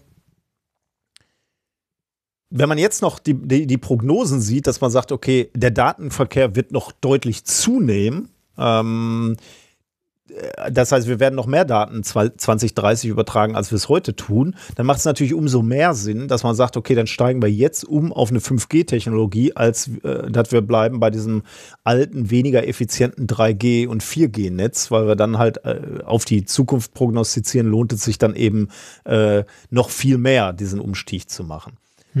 Da muss man allerdings natürlich auch sagen, äh, das muss ich aber auch den Autoren äh, zugute halten, das schreiben sie selber, äh, aber das ist mir auch selber sofort in den, in den Kopf geschossen.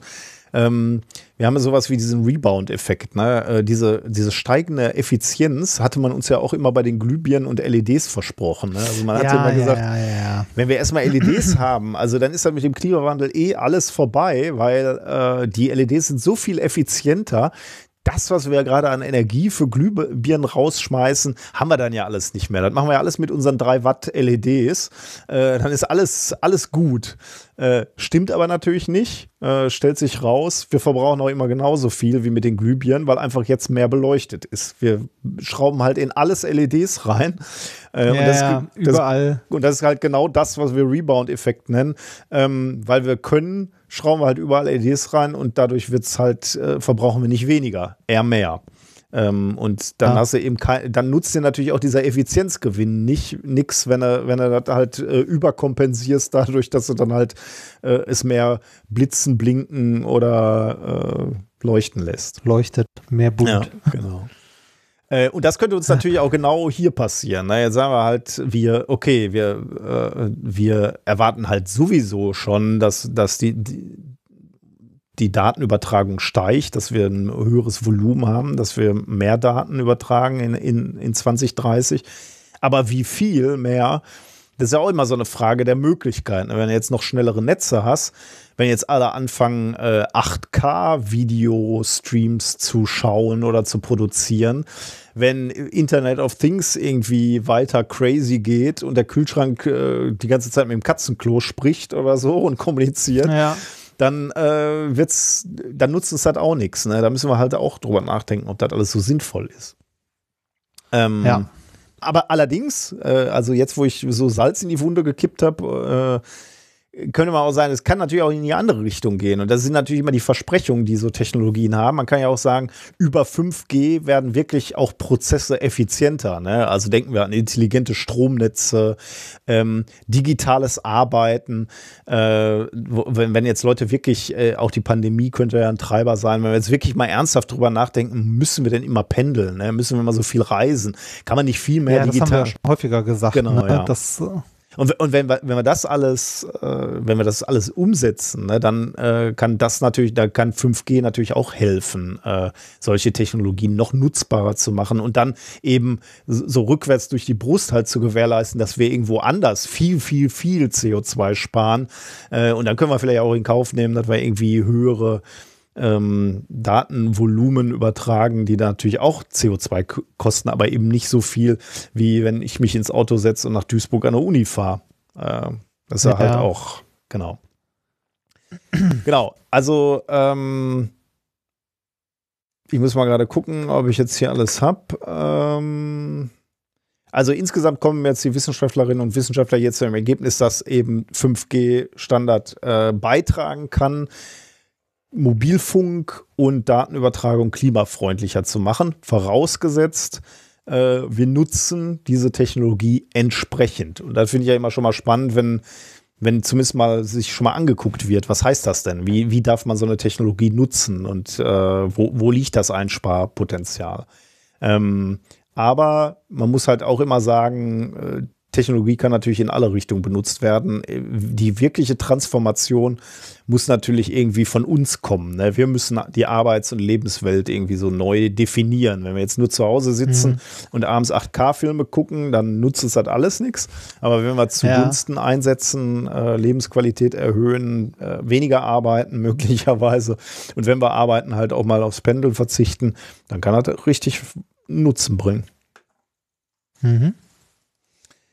Ja, schauen wir mal, was es bringt. Ich meine, Ist, ist spannend, ne? Also Sachen, über die man sich sonst gar keine Gedanken macht. So, ne? Äh, wir bauen ein neues Netz auf. Was bedeutet das denn für, äh, für die Umweltbilanz? Ne? Nicht immer alles höher, schneller, weiter, aber äh, äh, das, was du auch angesprochen hast mit, mit dem Licht, ne? Äh, scheint sparsamer zu sein, aber wird es das auch? Mhm. Ne? Also fangen wir, wenn 5G irgendwie effizienter Daten vermitteln kann, äh, heißt das dann nicht am Ende einfach nur, dass wir mehr Daten durch die Gegend Mhm. schieben?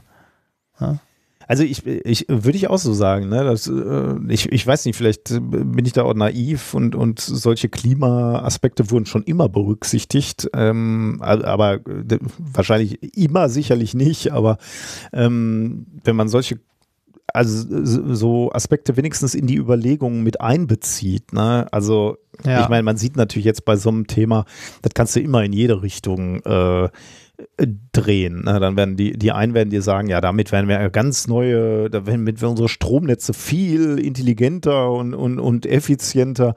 Ähm, das können wir noch gar nicht absehen, wie viel das spart. Kannst du natürlich so argumentieren ne? und kannst auch sagen, äh, ja, wofür brauchen wir denn überhaupt neue viel, viel höhere Datenvolumen läuft doch jetzt auch. Lass uns doch einfach hier bleiben, wo wir sind, was natürlich auch naiv ist, weil Technik ja immer weiter, weiter gedreht wird eigentlich. Wächst, ja, ja. Aber wenn, wenn schon mal so, so, so ein Aspekt überhaupt mal zur Diskussion vorher gestellt wird, ne, dann ist, dann, dann sind wir, glaube ich, schon mal ein Stück weiter. Zu langsam weiter, aber zumindest weiter. ja. Ja, ich bin gespannt. Spannend. Spannend. 20, Ähm, ja, genau. ja. 2050 kommt ja bestimmt 5G bei uns auch flächendeckt da. Ja, und dann geht die Welt unter. Wenn 5G erst kommt, dann ist alles vorbei. Zumindest wenn man in den richtigen Telegram-Kanälen liest.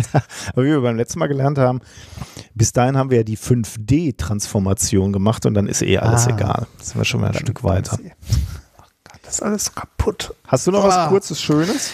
Ja, äh, ich habe was kurzes Schönes, ähm, was auch so ein bisschen zu 5G und so weiter passt, ein ganz klein bisschen, und zwar Schubladen. Hä? Äh, wie wie habe ich es genannt? Schubladendenken. Okay. Ne? Schubladendenken im Sinne von 5G, alles Spinner. Ah, ähm, nein, nein, nein, äh, Schubladendenken und zwar ähm, habe ich das Thema so genannt, ähm, aber äh, ich meine damit nicht das, was man im Allgemeinen mit Schubladendenken meint, weil wenn man jemandem äh, vorwirft, in Schubladen zu denken, dann ist das ja eher selten ein Kompliment. ja. Äh, Das ist immer so, steck mich nicht in die Schublade. Ja. Das ist, warte mal. Habe ich ja als Musiker mal, auch ich, immer gesagt. Ne? äh, Wollte ich, wollte ich gerade sagen, ne? was für eine Musik macht ihr denn so, ne? Das haben wir nie, nie, denn bei uns kann man nicht in Schubladen stecken. Als Künstler wirst du nie in Schubladen. Aber wir als, als methodisch inkorrekt ja auch nicht. Wir sind keine Comedians, wir sind keine Wissenschaftler, wir sind irgendwo, Ja, doch, wir sind Wissenschaftler. ja, okay, auf dem Papier schon. Nein, aber, nie, aber nicht als methodisch inkorrekt natürlich. Nee, das stimmt, das stimmt. mach. Ja, ähm, aber äh, ne, also Schubladendenken ähm, kann man halt auf verschiedene Arten verstehen. Das kann äh, ne, als eher als weniger Kompliment gemeint sein, ne, eher so als Vorwurf, ist dann ja häufig gepaart auch mit Vorurteilen, ne, also Schubladendenken. Äh, nichtsdestotrotz ist äh, aber ein ähm, ist ein bisschen was Wahres dran, dass wir als Menschen ähm, Dinge Zusammenhänge, aber vor allem Dinge und Menschen und Lebewesen immer in, ja, in Schubladen stecken, weil wir Sachen gerne in Kategorien sortieren in unserem Okay. Kopf. Ja? So, weiß nicht, Gegenstände sind rund, diese Gegenstände sind heiß, äh, ne? oder also wir beschreiben unsere Umwelt oder Dinge, wenn wir Dinge beschreiben, tun wir das, indem wir sie in Kategorien stecken und in Kategorien beschreiben. Und das Paper, äh, das ich hier zuletzt kurz und schön vorstellen möchte, da äh, sind Forscher der Frage nachgegangen, wie viele Schubladen wir denn so in unserem Kopf haben. Also wie viele Eigenschaften brauchen wir, um die Welt um uns herum zu beschreiben? Oder auch die Frage, äh, in wie vielen Kategorien ordnen wir Gegenstände oder Lebewesen ein, die um uns herum sind? Möchtest du mal einen Tipp abgeben? In wie viel Also wie viel Schubladen? brauchen wir? Wie viel Schubladen brauchen wir, um die Welt um uns herum zu beschreiben? Also wie viele Kategorien? Also da sind wirklich so Schubladen bei, wie du gerade schon gesagt hast. Also äh, Ja, rund genau, und rund. eckig. Dann müsste ich ja Genau. blau, rot, grün, also alle Farben irgendwie. Ja, da, da ist dann die Frage, ob du dann eher sagst Blaugegenstände oder. Also, das ist auch die Frage, was ist denn so eine kritische, übergreifende Kategorie? Mhm. Weil das haben die in dem Paper auch geklärt, mit einem, äh, mit einem witzigen experimentellen Ansatz. Da muss es doch auch so Kategorien, so menschliche Kategorien geben. Nett, äh, ich, Freund, Arsch. Nee, Nee? ja, das Okay. sind ja eher Verhaltensweisen. Nee, äh, es geht hier tatsächlich um Gegenstände oder Sachen, die du sehen und anfassen kannst. Hm. Ne? Ähm, ich habe mal, also ein, ein Satz aus dem Paper, ähm, die Zahl lese ich jetzt nicht vor, aber mhm, highly reducible, äh, repu reproducible and meaningful object dimensions that reflect various conceptual and perceptual properties of those objects.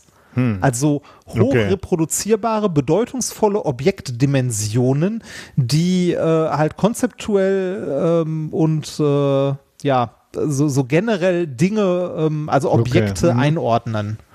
Also äh, da wäre dann soweit bei, äh, also rund und eckig hatten wir ja gerade schon, aber auch soweit Ja. wie groß und klein oder? Genau. Hm. Oder, äh, weiß nicht, generell äh, farbig, also Farbig vielfarbig auch, okay. oder ne, alles Mögliche. Also alles Hm. Mögliche. Das ist eher, also hier geht es wirklich um Hm. Grundstrukturen von Denken dabei. Ne? Also es ist äh, wirklich sowas so, wenn man aus der Sicht eines Kleinkindes Hm. auf Sachen guckt und Sachen kategorisiert.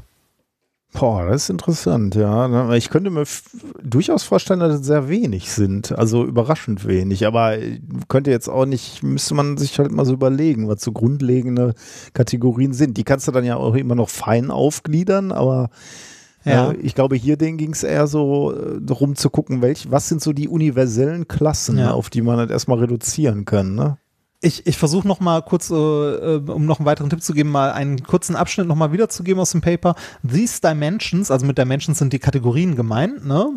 Äh, also die Dimension, predict external categorization, behavior and reflected typically judgment of those categories. Furthermore, humans can accurately rate objects along these dimensions, highlighting their interpretability and opening up a way to generate similarity estimates from object dimensions alone. Also äh, Dimensionen, die du einem Objekt zuordnest, dass du aber, deshalb sagte ich auch Kategorien, äh, nach denen du mehrere Objekte in eine Kategorie zusammenpackst, wie zum Beispiel rund. Ne? Sachen, die sind. Also. Tja, keine Ahnung, wie viel es da geben könnte.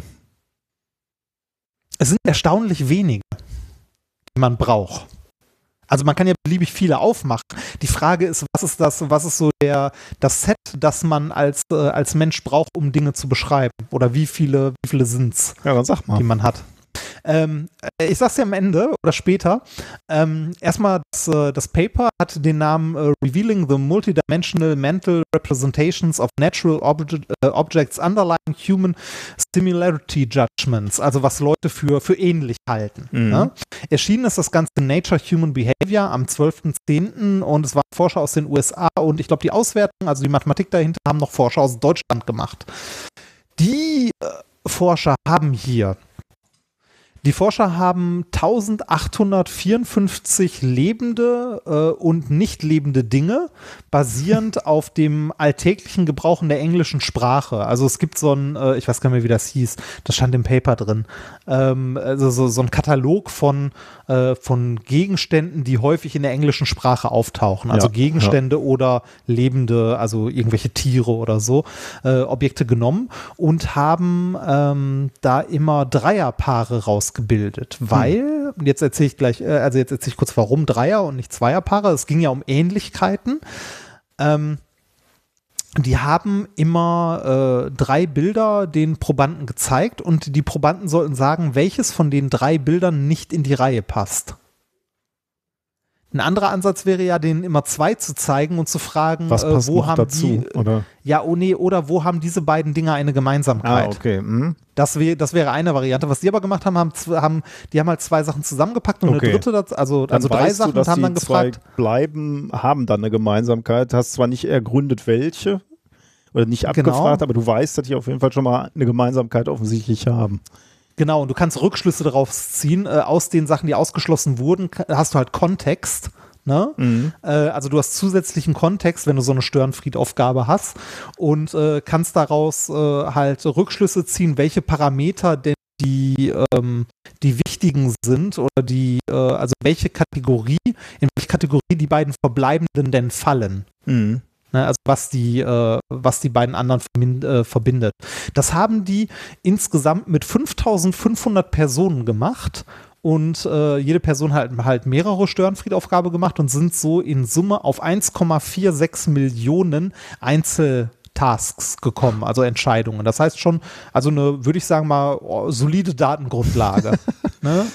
Also eine Million, also 1,46 Millionen, eins, also Dreierpärchen, wo einer rausgewählt wurde. Mhm. Ja, das ist schon okay. Ein Beispiel aus dem Paper für so eine Dreierkombination waren, also die haben auch immer Bilder genommen und nicht einfach nur Wörter, die hätten ja auch Wörter nehmen können, ne? Irgendwie drei Sachen hinschreiben, aber die haben Bilder genommen, weil die damit ähm, offen halten wollten, in welcher Kategorie die Leute äh, quasi eine Gemeinsamkeit sehen. Wenn du da jetzt nur Wörter siehst, dann äh, fallen eventuell Sachen hinten runter. Das sehen wir jetzt an einem, äh, an einem Beispiel, das es hier gibt, das auch im Paper steht. Und zwar ähm, die Dreierkombination aus äh, Brezel, also eine Brezel, ein Stück Teppich, so eine Fußmatte und ein Koala-Bär. Was würdest du rauswählen? Koala-Bär. Weil lebendig im Gegensatz zu den anderen beiden Gegenständen. Äh, Genau, das würdest du jetzt rauswählen. Ähm, äh, als ich mir das das erste Mal angeguckt habe, ich habe mir immer nur die Bilder angeguckt, die du jetzt ja leider nicht hattest. Da ist nämlich der, da fehlt ein bisschen an der Kontext. Ich hätte die Brezel rausgewählt, weil die optisch am wenigsten dazu passte, weil sowohl der Teppich als auch der Koala-Bär waren flauschig. Hm, okay.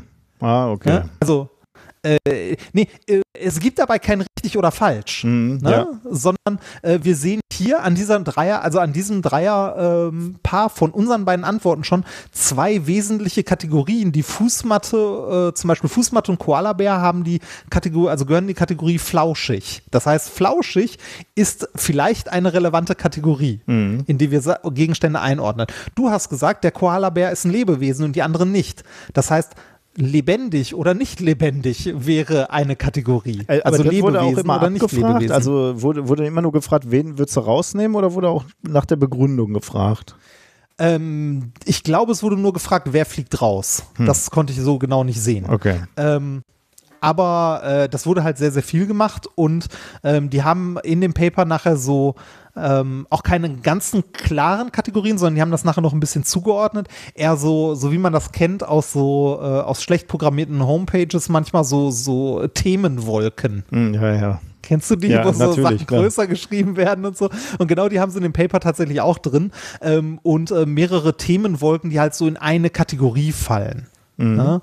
Und da sind so Kategorien rausgefallen. Also ein, ein weit- weiteres Beispiel, das ich mal aus Sachen gebastelt habe, die die in dem Paper drin hatten, war Wachsmalstift, Wunderkerze, Streichhölzer.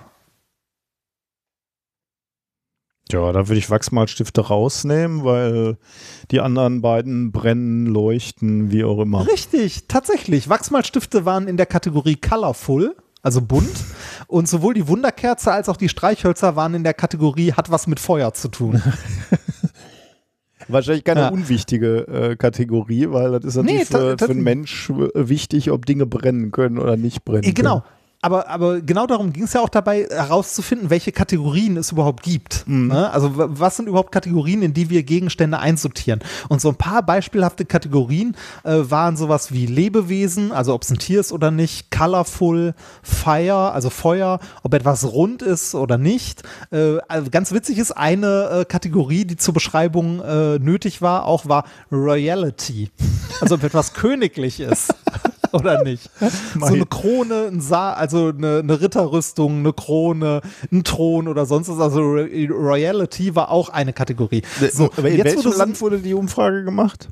Äh, USA war es, glaube ich. Okay, ich dachte schon irgendwie So. sowas äh, Britisches oder so. Also was glaubst du, wie viele Dimensionen beziehungsweise Kategorien oder Schubladen sind jetzt nötig, also von, von dieser Kategorie, also du hast jetzt so, ein- so ein Ja, leichtes ja. Gespür dafür, äh, sind nötig, um fast alle Gegenstände, die es gibt oder alle Objekte zu beschreiben. Also wenn majestätisch äh, schon, schon eine Kategorie ist, glaube ich, sind es doch ein paar deutlich mehr, als ich gerade so am, am Anfang dachte. Ähm, boah, lass mir mal überlegen. Ich würde sagen, vielleicht so in der Größenordnung 300. Hm, Nein. Es, äh, in diesem Paper sind, ist herausgekommen 49. Und Royal ist eine davon. Und Royal ist eine davon, ja. brennbar 49 oder Royal? Das sind die großen Fragen. Ist doch schön, brennbar oder Royal. Manchmal auch beides. ja, genau. Die nächste Revolution kommt bestimmt. nee, aber tatsächlich, 49 Dimensionen reichen, um, äh, nahezu, also um äh, nahezu jeden Gegenstand einzusortieren, den es gibt. Und äh, für vieles, also für einen Großteil davon, du hast ja schon gesagt, Reality ist schon sehr speziell, ne? Für einen Großteil davon reichen sogar 15 Kategorien. Ich meine, die Frage ist dann natürlich immer, wie exakt hast du die dann beschrieben? Ne? Natürlich, ja, natürlich, natürlich. Also es geht hier um sehr grundlegende, also grundlegende äh, Ideen oder grundlegende Kategorien, wie Denken funktioniert. Mhm. Ne? Also wirklich grundlegende Prinzipien. Jetzt können wir nämlich fragen, wo, was soll der Scheiß? Ne? Wofür ist das denn da? Ähm, das äh, ist ja in äh, Human Behavior äh, erschienen und äh, ein Beispiel, das sie hier geben, wofür diese Forschung relevant oder wichtig ist, Leute, die äh, durch Unfälle oder ähnliches Hirnschäden haben ja, das ist und zum gut, Beispiel ja. nicht mehr in der Lage sind, bestimmte Tiere zu erkennen. Mhm. Jetzt ist, die, jetzt ist nämlich die Frage, sind die nicht mehr in der Lage, das Tier zu erkennen oder ist es eventuell eine der anderen Kategorien, die denen fehlt? Sowas wie flauschig. Ah, krass. Sind die nicht mehr in der Lage, flauschig zuzuordnen? Und Prinzipiell Tiere erkennen sie, aber, ne, also zum Beispiel Fisch, ja, ist ein Fisch, aber einen Hund kriegen, kriegen sie plötzlich nicht mehr hin. Dann fehlt denen eher die Kategorie flauschig als die Kategorie Tier. Und dann könnte, könnte man irgendwelche Hilfs, technischen Hilfsmittel äh, erdenken, die, die dann so eine schnell ein äh, Schnellklassifizierung äh, geben oder also Genau, oder generell auch ein neuer Ansatz für Therapien, Mhm. dass man halt äh, in die Richtung eher versucht, den Menschen wieder was also beizubringen, die, zu Kategorie trainieren. wieder trainiert irgendwie. Ne? Genau, Mhm. ja, genau. Interessant. Interessant, oder? Ja. ja. Ja. Das Fand ich krass, sehr schön. Ja. ja, krass. Und die, also die Menschen ähneln sich dann in den Kategorien offensichtlich, ne? Ja, das genau, ja so- genau. weil- das, ist, äh, jeder, das ist so ein bisschen, jeder fängt ja irgendwie bei Null an, seine Umwelt wahrzunehmen. Ne? Also müsste jetzt Genau. nicht zwingend überall die gleichen Kategorien geben. Aber wenn, aber das ist ja jetzt gerade der Kern dieser äh, dieser Studie, die rausfinden, ja, es gibt elementare Kategorien, ne, die, die Genau. jeder hat. Jeder sieht das Gleiche als Royal an. ja, das, ja. Ich fand das hochinteressant, Ja, das also, dass es dazu zur Forschung gibt. Und wie wenig wir eigentlich über unser Denken wissen. Ja, aber auf die Idee muss auch erstmal kommen, ne, so zu Ja, kategorisieren oder, oder zu analysieren. Ja. krass. Muss ich noch ein bisschen drüber nachdenken. Ja. Ähm, da sind wir fertig mit dem Thema auch, ne? Kön oder? Äh, ja, genau, das Thema ist durch. Ähm, dann können wir uns die Frage stellen, was haben wir heute gelernt? Äh, viel, sehr viel. Wir äh, haben gelernt, dass äh, du mich vergessen hast und ersetzt. Nein, dass meine Anlage noch lebt und ein sehr begabter junger Doktorand daran tolle, großartige Forschung macht und äh, damit in der So. Lage ist, ähm, damit in der Lage ist, äh, mit Diamanten, die er in, in, den, in meiner Anlage gemacht hat, äh, äh, viel, viel mehr zu machen, als ich je gedacht hätte.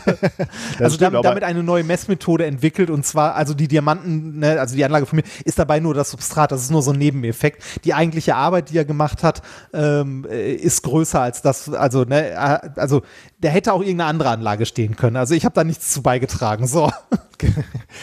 Du hast uns erklärt, was ähm, die neuesten Entwicklungen auf dem äh, Markt der Supraleiter und dass da auch äh, noch ein, ein, wie hast du es so schön gesagt, da liegt noch ein Nobelpreis rum, der möchte noch abgeholt werden. Ja. Ähm, dann hast du uns äh, im grünen Netz gezeigt, äh, dass wir auch bei der äh, bei effizienter Weiterentwicklung ein Auge darauf haben müssen, ob diese effiziente Weiterentwicklung äh, wirklich ähm, ja zu einem Effizienzgewinn führt und dadurch zu einem Umweltschutz oder ob es nicht einfach nur dazu führt, dass wir immer noch genauso Umweltsäue sind wie vorher, nur halt ja, äh, ist doch am Ende so, ne? Und, und Ja. einfach nur mehr haben von allem. Genau, ja. Und du hast uns gezeigt, wie äh, ein fundamentaler Aspekt des Denkens und des Wahrnehmens offensichtlich funktioniert, nämlich Schubladen, in denen wir Gegenstände und Dinge, nicht nur Gegenstände, sondern Dinge einordnen. Sehr spannend. Ja. Ah, war, war, ich sehe gerade, war auch ein Nature-Artikel, ne? Also ich sehe hier gerade die Oh ja, ja, ja. URL. Also da sieht man auch die Bedeutung, die Also offensichtlich äh, das. Nature, Nature Human Behavior hieß, Ah, okay. glaube ich, das Unterjournal. So ein ähnliches, Also- also, stimmt, ist ja ein Unter, Unterjournal, so wie, Genau. so wie mein Paper. Ja. Ist ja auch nur so ein Unter, und Unter äh, Tochter. Ich habe ein Nature Human Behavior Paper. genau. Äh, ja, sehr schön. Dann machen wir noch schnell einen, einen Schwurbel. Bitte noch nicht auf den Link klicken, lieber Padawan. Das möchte ich Ja. dir äh, vorspielen und äh, dich damit äh, überraschen. Und nicht nur äh, dich, sondern natürlich auch die Hörerinnen und Hörer. Denn das Schöne ist ja, es ist wieder etwas sehr, sehr Schönes, denn es ist äh, ein, ähm, ich sag mal, ein akustisches Präparat, was wir gleich gemeinsam einnehmen können und was uns äh, ein wenig gesunden lässt. Oh Gott. So weit möchte ich. Keine äh, Heilsversprechung hier, bitte. Stimmt, oh ja, da muss man aufpassen, da hast du recht. Du bist Ja. schon viel, viel geübter da drin. Ich, ich laufe äh, sehenden Auges in, In diese jedes Falle rein. Messer. Ja, genau. Äh, geschickt hat uns das Alexander Dippel äh, und der hat einen Vortrag dazu oder hat es in einem Vortrag auch vorgestellt auf, auf, äh, bei der GWUP 2020. Und da glaube ich auch schon, da wurde das auch schon äh, gefeiert. Ähm, aber ich fand es so gut, das wollte ich, äh, wollten wir hier auch nochmal ähm, ausbreiten. Es geht um Archonten. Jetzt müssen wir erstmal klären, was, sind das? Archonten? Gibt es sie wirklich? Äh, also es gibt die tatsächlich in der griechischen, ähm, ich weiß nicht, äh, Mythologie, naja, so äh, die antike Gnosis, also so die äh, antike Religion, äh, würde ich jetzt mal so vorsichtig sagen, da sind, äh, ist Archon oder Plural Archonten, ist, ist die Bezeichnung für niedere, böswillige Geistwesen, die zwar von Gott Ja. abstammen, äh, aber ihn nicht kennen und nicht in seinem Sinn handeln. Warum lachst du? Nee, Das, äh, das ist eine Beschreibung für so viele Menschen. Also so eine Niedere, Angestellte in der. Kfz-Zulassungsstelle, ähm, ne, den Typ beim Lidl, das ist alles der Böswillige. Niedere, böswillige Geistwesen. Ja, hier Ja. geht es, glaube ich, aber wirklich um, äh, ähm, äh, Mythologie, sagen wir mal, im Okay, weitesten Sinne. danke, also, ja. die gibt es schon etwas länger, aber natürlich, wie, wie wir unsere lieben Truther-Freunde kennen, die nehmen sich ja gerne mal so ein Konzept an und ähm, übernehmen das dann für sich. Und ähm, das haben sie hier auch gem gemacht. Ähm, ich, ich lese mal die, äh, das vor, was unter dem Video als Erklärung steht. Äh, trotzdem nicht draufklicken, du musst mir jetzt zuhören. Ähm, Ja. Ich bin ein Starseed, also das steht da drauf äh, oder darunter. Ich bin ein Starseed und ich bin hier, um euch zur Wahrheit zu erwecken oder einfach nur Informationen weiterzugeben. Aber wie auch immer. Die Reptiloiden des MK Ultra sind eine böse Alienrasse, die uns in Was? uns Moment, Moment, Moment, Moment. Die Reptiloiden des MK Ultra. Ja. Ja, sorry. Du musst Okay, jetzt, Rep- du musst jetzt, okay. du musst jetzt Ich bereit dachte, ich dachte, sein. ich dachte MK Ultra wäre eine, eine, eine Versuchsreihe der CIA gewesen, aber ich wusste nicht, dass es offensi also offensichtlich ein Geheimbund ist. Also, ja, du musst okay, jetzt, Entschuldige, das, nochmal das bitte. Wird, du musst jetzt die Augen öffnen. Ne? Das wird jetzt Ja. vielleicht auch ein bisschen schmerzhaft. Aufwachen. Also aufwachen, genau. Also diese Alienrasse dringt in uns ein und versucht die Menschheit zu erobern und zu kontrollieren. Sie können ihre Gestalt so verändern, dass man sie in der Öffentlichkeit nicht sieht. Ähm, sie können so so völlig menschlich aussehen, aber wenn sie ein paar Videos recherchieren, in denen Menschen sie entdeckt haben, werden sie anfangen zu sehen und zu verstehen, wovon ich spreche. Ähm, jetzt, Wie hieß es nochmal? Sie sind unter uns oder so? Da gab es doch diesen mit den Brillen. Wie hieß Stimmt, der Film ja. nochmal? 80er? Oh, der ist alt, ne? Stimmt. Ja. Ähm, Das war da auch so, so Reptilien-Ding. Ah, wie hieß denn der? Ich kürze jetzt hier mal ein bisschen ab. Ähm, ja, Ja. äh, da hießen Ja, ja, die nicht ja, irgendwie ja. so die Besucher oder die, äh, nee, das hieß anders. Äh, aber das mit dem unter uns. Ah, wie hieß Ja, muss Ähm. recherchieren mal eben. Ich lese derweil Ja, ja, schon mal ja, weiter. Unsere Regierungen sind in Wirklichkeit ebenfalls Reptiloiden und wir denken, dass sie Menschen sind, aber vor langer Zeit haben sie geheime Absprachen mit den Außerirdischen getroffen, an denen wir Menschen beteiligt sind. Sie tauschen Technologie gegen menschliche Entführung, solange die Entführten zurückgebracht werden würden. Aber sie sind nicht zurückgekehrt und sind höchstwahrscheinlich von den Außerirdischen getötet und gefoltert worden. Äh, Die Reptiloiden und Außerirdische fressen uns auf, vorzugsweise Kinder, die sie wochenlang quälen, damit der Körper Angsthormone wie Adrenalin aufbaut, bevor sie den Kopf rasieren und ein Loch in, in die Spitze bohren, um alle Angsthormone auszusaugen. Es heißt Adrenochrom, es ist eine illegale Da sind wir wieder. Da sind, Da wir sind wieder wir beim wieder, da der Adrenochrom. Kreis. Ja. Das, das ist doch das, was, was die in den Bunkern unter Europa aus den Kindern zapfen, oder? Genau, genau, ja. Ja. Da Äh, der Film hieß übrigens, der Film hieß übrigens Sie leben Ah. und war von John Carpenter. Oh, Ja. der war, glaube ich, gar nicht schlecht, oder? Nee, der war für seine Zeit damals, glaube ich, ganz gut. Also, äh, der hat zwar nicht die besten Bewertungen bekommen, aber ich erinnere mich dran, den äh, als Jugendlicher gesehen zu haben und gar nicht so übel zu gefunden Hm. zu haben. Äh, der war von 88. Ah, so spät? Ich hätte den früher eingeordnet. Krass. Nee, von 88 war. So, jetzt wird's wichtig hier. Ja, Von bitte? Natur aus parasitär, genau wie ihre Schöpfer, sind Archon-Implantate. Darum geht's jetzt hier.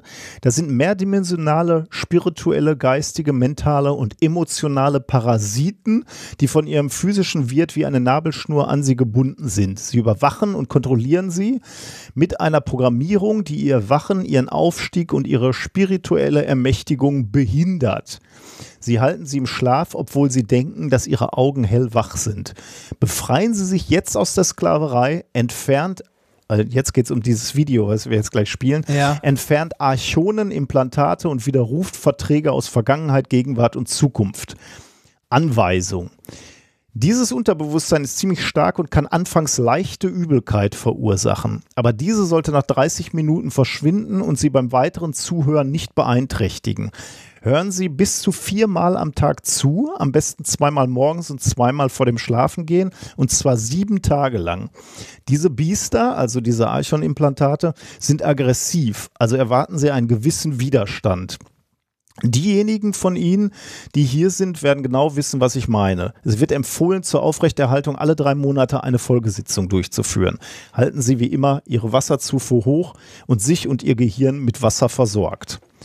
Bist du bereit, junger Padawan, Ja, um bitte. dein Implantat? Also je mehr jetzt gleich der Ton wehtut bei dir, ne? Desto, Desto mehr, mehr ist das ein Hinweis dafür, dass du so ein Implantat wirklich hast.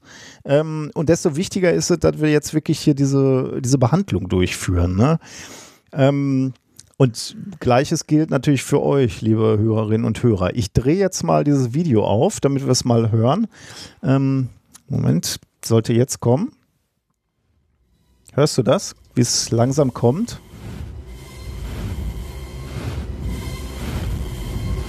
Kannst du das so hören? hör ich's. Ja. Ich kriege hier leichte Panikattacken, kann ich dir schon mal sagen. Bei mir ist es zum Glück noch recht leise in Summe. Bei unseren Hörerinnen und Hörern nicht. Das wird sehr laut sein. Oh, schön. Aber ich muss wirklich sagen, ich, ich kriege da Panikzustände, wenn ich mir das anhöre. Mach, mach, mach sonst dreh mal runter, damit man es auch wieder hört. Äh, ich finde, das, das, das, das klingt so ein bisschen wie der, äh, wie, wie so ein Marsch auf einer sehr zerkratzten Schallplatte. Ja, das stimmt, ja. Ja, ja, Das hat das, so, so, ein bisschen, so ein bisschen Marschmusik. Ah, ich habe mich richtig erschrocken, als ich das erste Mal angemacht Alter, habe. ist ja schlimm. Oh, und das, das Schlimmste, ne, um jetzt hast du wohl dicke Implantate, würde ich sagen. ja, dickere als du, ja. Ähm, das Schlimmste an diesem, äh, an diesem ganzen Phänomen ist, ähm, wenn du dir die Kommentare unter, den, äh, unter diesem Video anguckst. Weil da schreiben jetzt Menschen, ähm, dass sie befreit wurden von diesem Implantat oder äh, also du liest da einfach Dokumente, wo du, du merkst, da sind Menschen, die haben, also ich bin jetzt kein Psychologe oder Psychiater, deswegen kann ich da, das soll jetzt keine wirkliche klinische Beschreibung sein, aber ich, ich sage jetzt einfach mal, die extrem schizophren sind und da irgendwelche Wahnvorstellungen haben, ähm, die also glauben, sie haben diese Implantate und die benutzen dieses Video, um, um sich da zu behandeln. Und jetzt stell dir mal vor, du hörst diese Musik oder diese Geräusche und äh, glaubst halt, ich habe ein Implantat und du, du hörst das volle Pulle, damit, damit du dieses Implantat verlierst.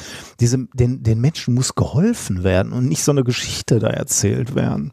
Ja, tatsächlich. Also ich finde, äh, ne, also äh, ach, ist halt Religion, ne? Soll halt jeder glauben, was er will. Das, äh, ne, also das ist nicht mehr oder weniger Religion als irgendeine andere, die man auch halt glaubt. Ne? Irgendeine Geschichte, wo sich jemand was ausgedacht hat. Das eine mag äh, halt Religion mit Tradition gemischt sein, aber das ist halt auch eine Religion. Ne? Soll halt jeder ausüben, wie er möchte und wie er will. Ne? Also äh, wenn, wenn sich jemand hinsetzt und äh, also mag jetzt ein bisschen böse sein für manche Leute, aber wenn du dich hinsetzt, betest und danach sagst, du hast mit Gott gesprochen, ist das auch ein gewisser Grad von Schizophrenie. Also, oh Gott, ne? also das ist jetzt, da machst du aber ein Fässchen auf. Also ich, Das weiß ich. Also ich, ich weiß ja, so, so äh, Gebet kann ja auch irgendwie was Meditatives haben. Da kann ich Ja, schon klar. vorstellen, dass, dass Da- du ja, da klar, was Positives rausziehst Ja, aus diesem natürlich. Das- Dialog das- und möglicherweise das- hast, führst du ja auch einen Dialog mit dir selber. Äh, ich Nee, ich ja sehe da schon einen kleinen okay. Unterschied zu, äh, zu jemandem, der dir sagt, hör dir diese Wahnsinnsmusik an, damit die Implantate verschwinden Nein, aus deiner das, Birne. das, das ist okay, aber du hast ja auch Leute, die, die tatsächlich sagen, ich habe, er hat zu, er, es, was auch immer, hat zu mir gesprochen. Ich habe Befehle oder ich habe es gehört oder so. Ähm, da hast du das auch, ne? Und ähm, hierbei, also die, die Leute glauben da halt dran, ne? Und das, also ich, ich bin auch der Meinung, den Menschen muss man irgendwie helfen. Aber die Also Frage ich- ist, wie? Wenn ich mir Wie vorstelle, dass da Leute helfen? rumrennen, die, die glauben, dass die von Aliens irgendwelche bösen Implantate bekommen haben. Oh, da wird mir ganz schlecht, ey. Ja, das, also, ne, es, also, das, wie gesagt, mag böse klingen, aber es gibt auch, also in, in jeder, in jeder Religion gibt es halt fanatische Spinner, sowohl bei den Esoterikern als auch bei den anderen anerkannteren Religionen. Da hast du auch Leute, die glauben, sie haben den Auftrag, irgendwie äh, das Wort Gottes unter die Menschen zu bringen und dafür zu kämpfen und in den Krieg zu ziehen. Ne? Und dann, Also- dann erklär mir jetzt aber mal, wo es die harmlosen Reptiloiden-Gläubigen gibt oder Archonten-Gläubigen. Die gibt's auch. Die Ja, klar, die gibt's die auch. Friedlich halt- in ihrer äh, äh, Reptiloiden-Kirche beten gehen. Oder? Nee, aber du, du, hast- du hast doch auch, du hast doch auch genug Spinner, also Esoteriker, die halt äh, für sich halt leben und sich von irgendwelchen Energiefeldern oder so reinigen wollen oder sonst was. Ähm, ne, die, die sind ja nicht alle, also äh, ein Großteil von denen ist komplett durch und komplett äh, am Leben vorbeigelaufen. Ne? Aber auch das hast du halt in Abstufungen. Ne? Also ist äh, das dann halt eher eine gesellschaftliche Frage, wo man da sagt, okay, das ist eine Religion oder das ist halt äh, Leute, die an Reptilien glauben. Das, also, Ich weiß, dass wir dafür ganz viele böse Kommentare bekommen Du, werden und ich lange E-Mails, gesagt. ja, mir, ne, die mir erklären wollen, dass das ja ein großer Unterschied ist und bla bla bla.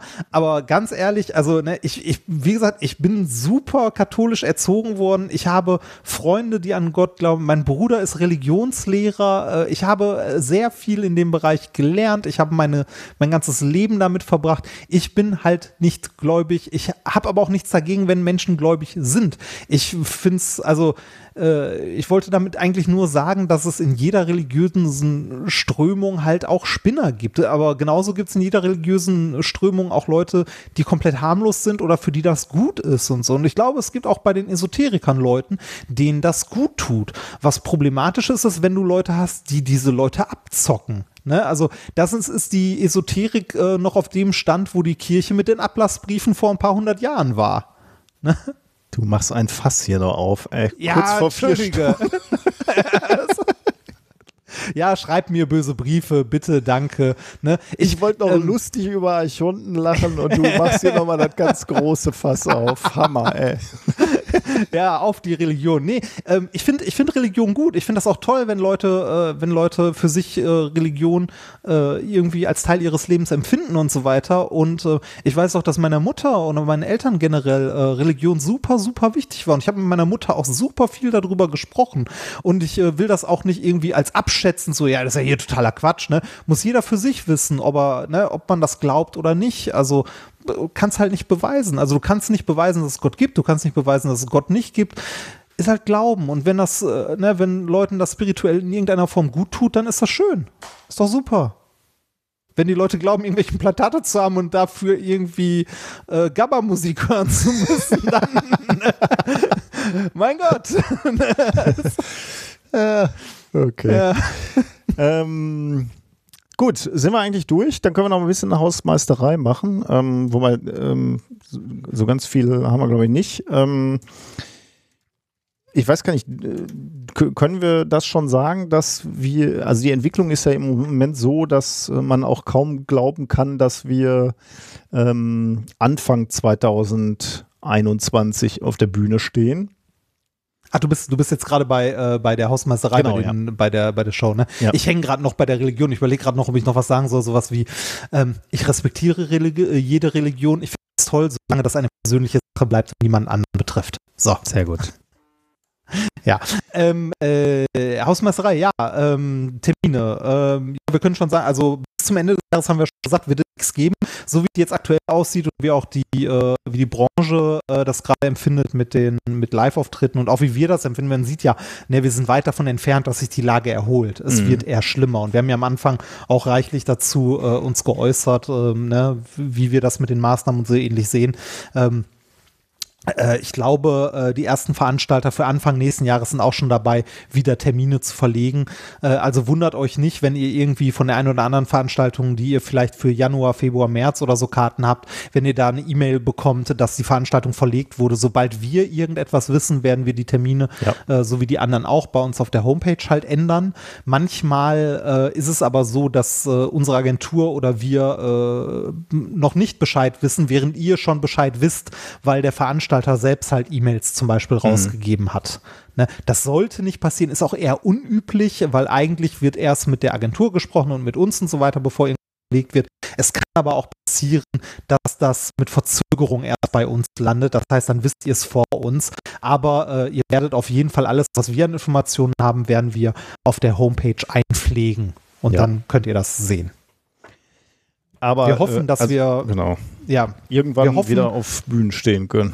Genau, weil uns fehlt das auch und wir freuen uns da auch drauf, wenn wir das wieder können. Und wir, wir haben ja auch schon äh, angefangen, äh, eine neue Show zu konzipieren. Also wir haben uns ja schon mal zurückgezogen, äh, Reinhard. Die ist ja schon lange fertig, weil der erste Termin wäre ja schon Ja, gewesen. Genau, ja. Nein, Entschuldige, wollte ich nicht Richtig unterbrechen. fertig ja. ist nicht, aber wir haben natürlich schon, schon geplant. Also es gibt natürlich schon ein Konzept und wir haben schon tolle Ideen, würde ich mal so sagen. Äh, Und wir freuen uns deswegen natürlich noch umso mehr äh, drauf. Also wir werden irgendwann auf der Bühne stehen und wir werden irgendwann diese Show machen. Wir wissen halt nur noch nicht wann. Das heißt, Ja. wenn ihr noch irgendwelche Geschenke für Weihnachten sucht, äh, uns freut es natürlich, wenn wir irgendwie noch so das Gefühl haben, äh, es gibt noch Reck Rückendeckung, weil das fühlt sich ja wirklich so an. Also wir, wir haben ja jetzt überhaupt keine Ahnung, wie viele Tickets überhaupt verkauft worden sind, wie viel zurückgegeben werden, wie viel, äh, also das ist irgendwie total blöd. Wir wissen gar nicht, ob wir überhaupt noch gewünscht sind auf deutschen Bühnen. Ja. Äh, weil es fühlt sich halt so weit weg an, ne, dass man mal auf einer Bühne stand. Also von daher, ähm, ja, nochmal gesagt, äh, wir werden irgendwann auf Bühnen stehen. Also äh, es ist ein, ähm, ein sehr langfristiges Geschenk, aber es wäre vielleicht ein schönes Geschenk.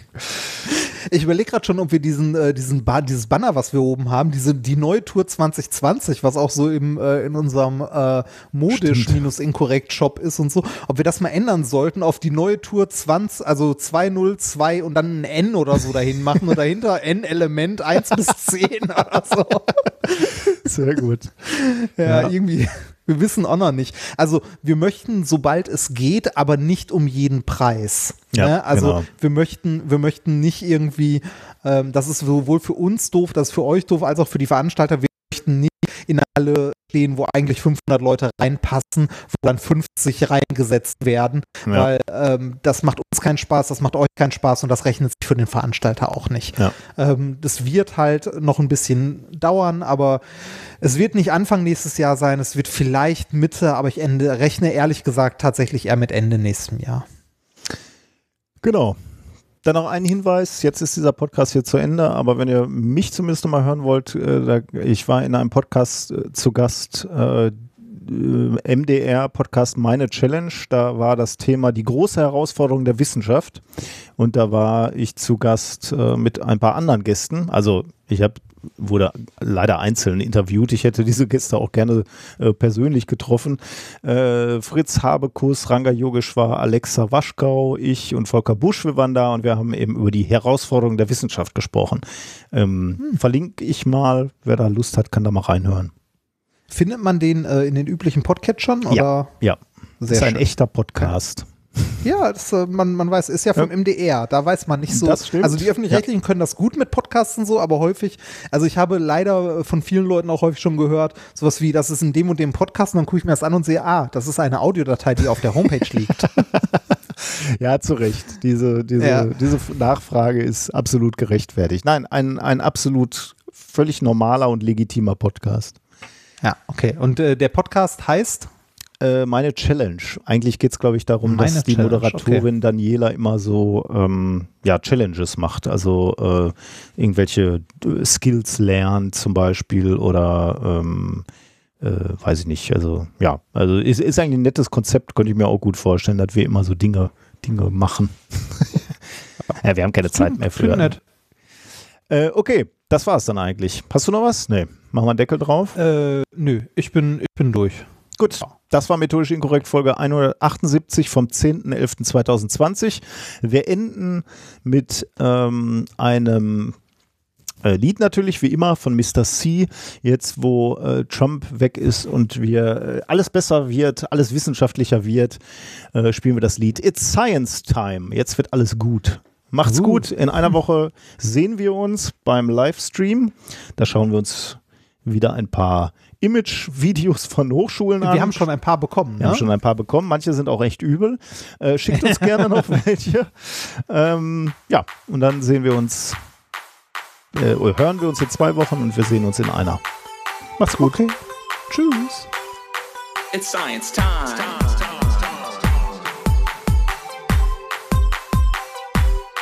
It's science time.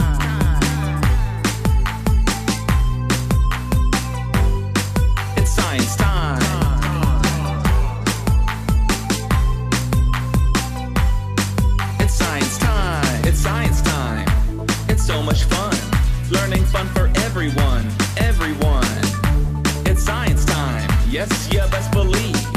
Explore and learn new things. Hear what's to see. It's science time. Every day. We know it's awesome. We know it's great. It's science time. So here we go together now. Enjoy the show. Hands are clapping. Join the flow. It's science, science, science time. Let's all stop and just unwind. One, two, three, four. Here we go. Learn so much your brain explodes. Lessons so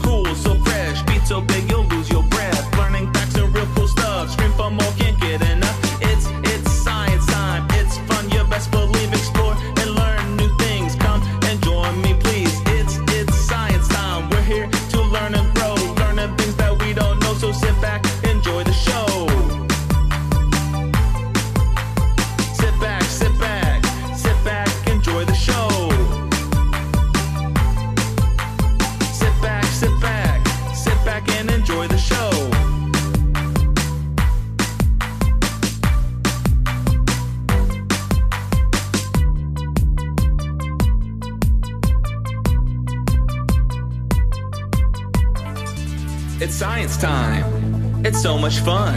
Learning fun for everyone. Everyone. It's science time. Yes, you best believe. Explore and learn new things here with Mr. C. It's science time. Every day. We know it's awesome. We know it's great. It's science time. So here we go together now. Enjoy the show. Hands are clapping. Join the science time.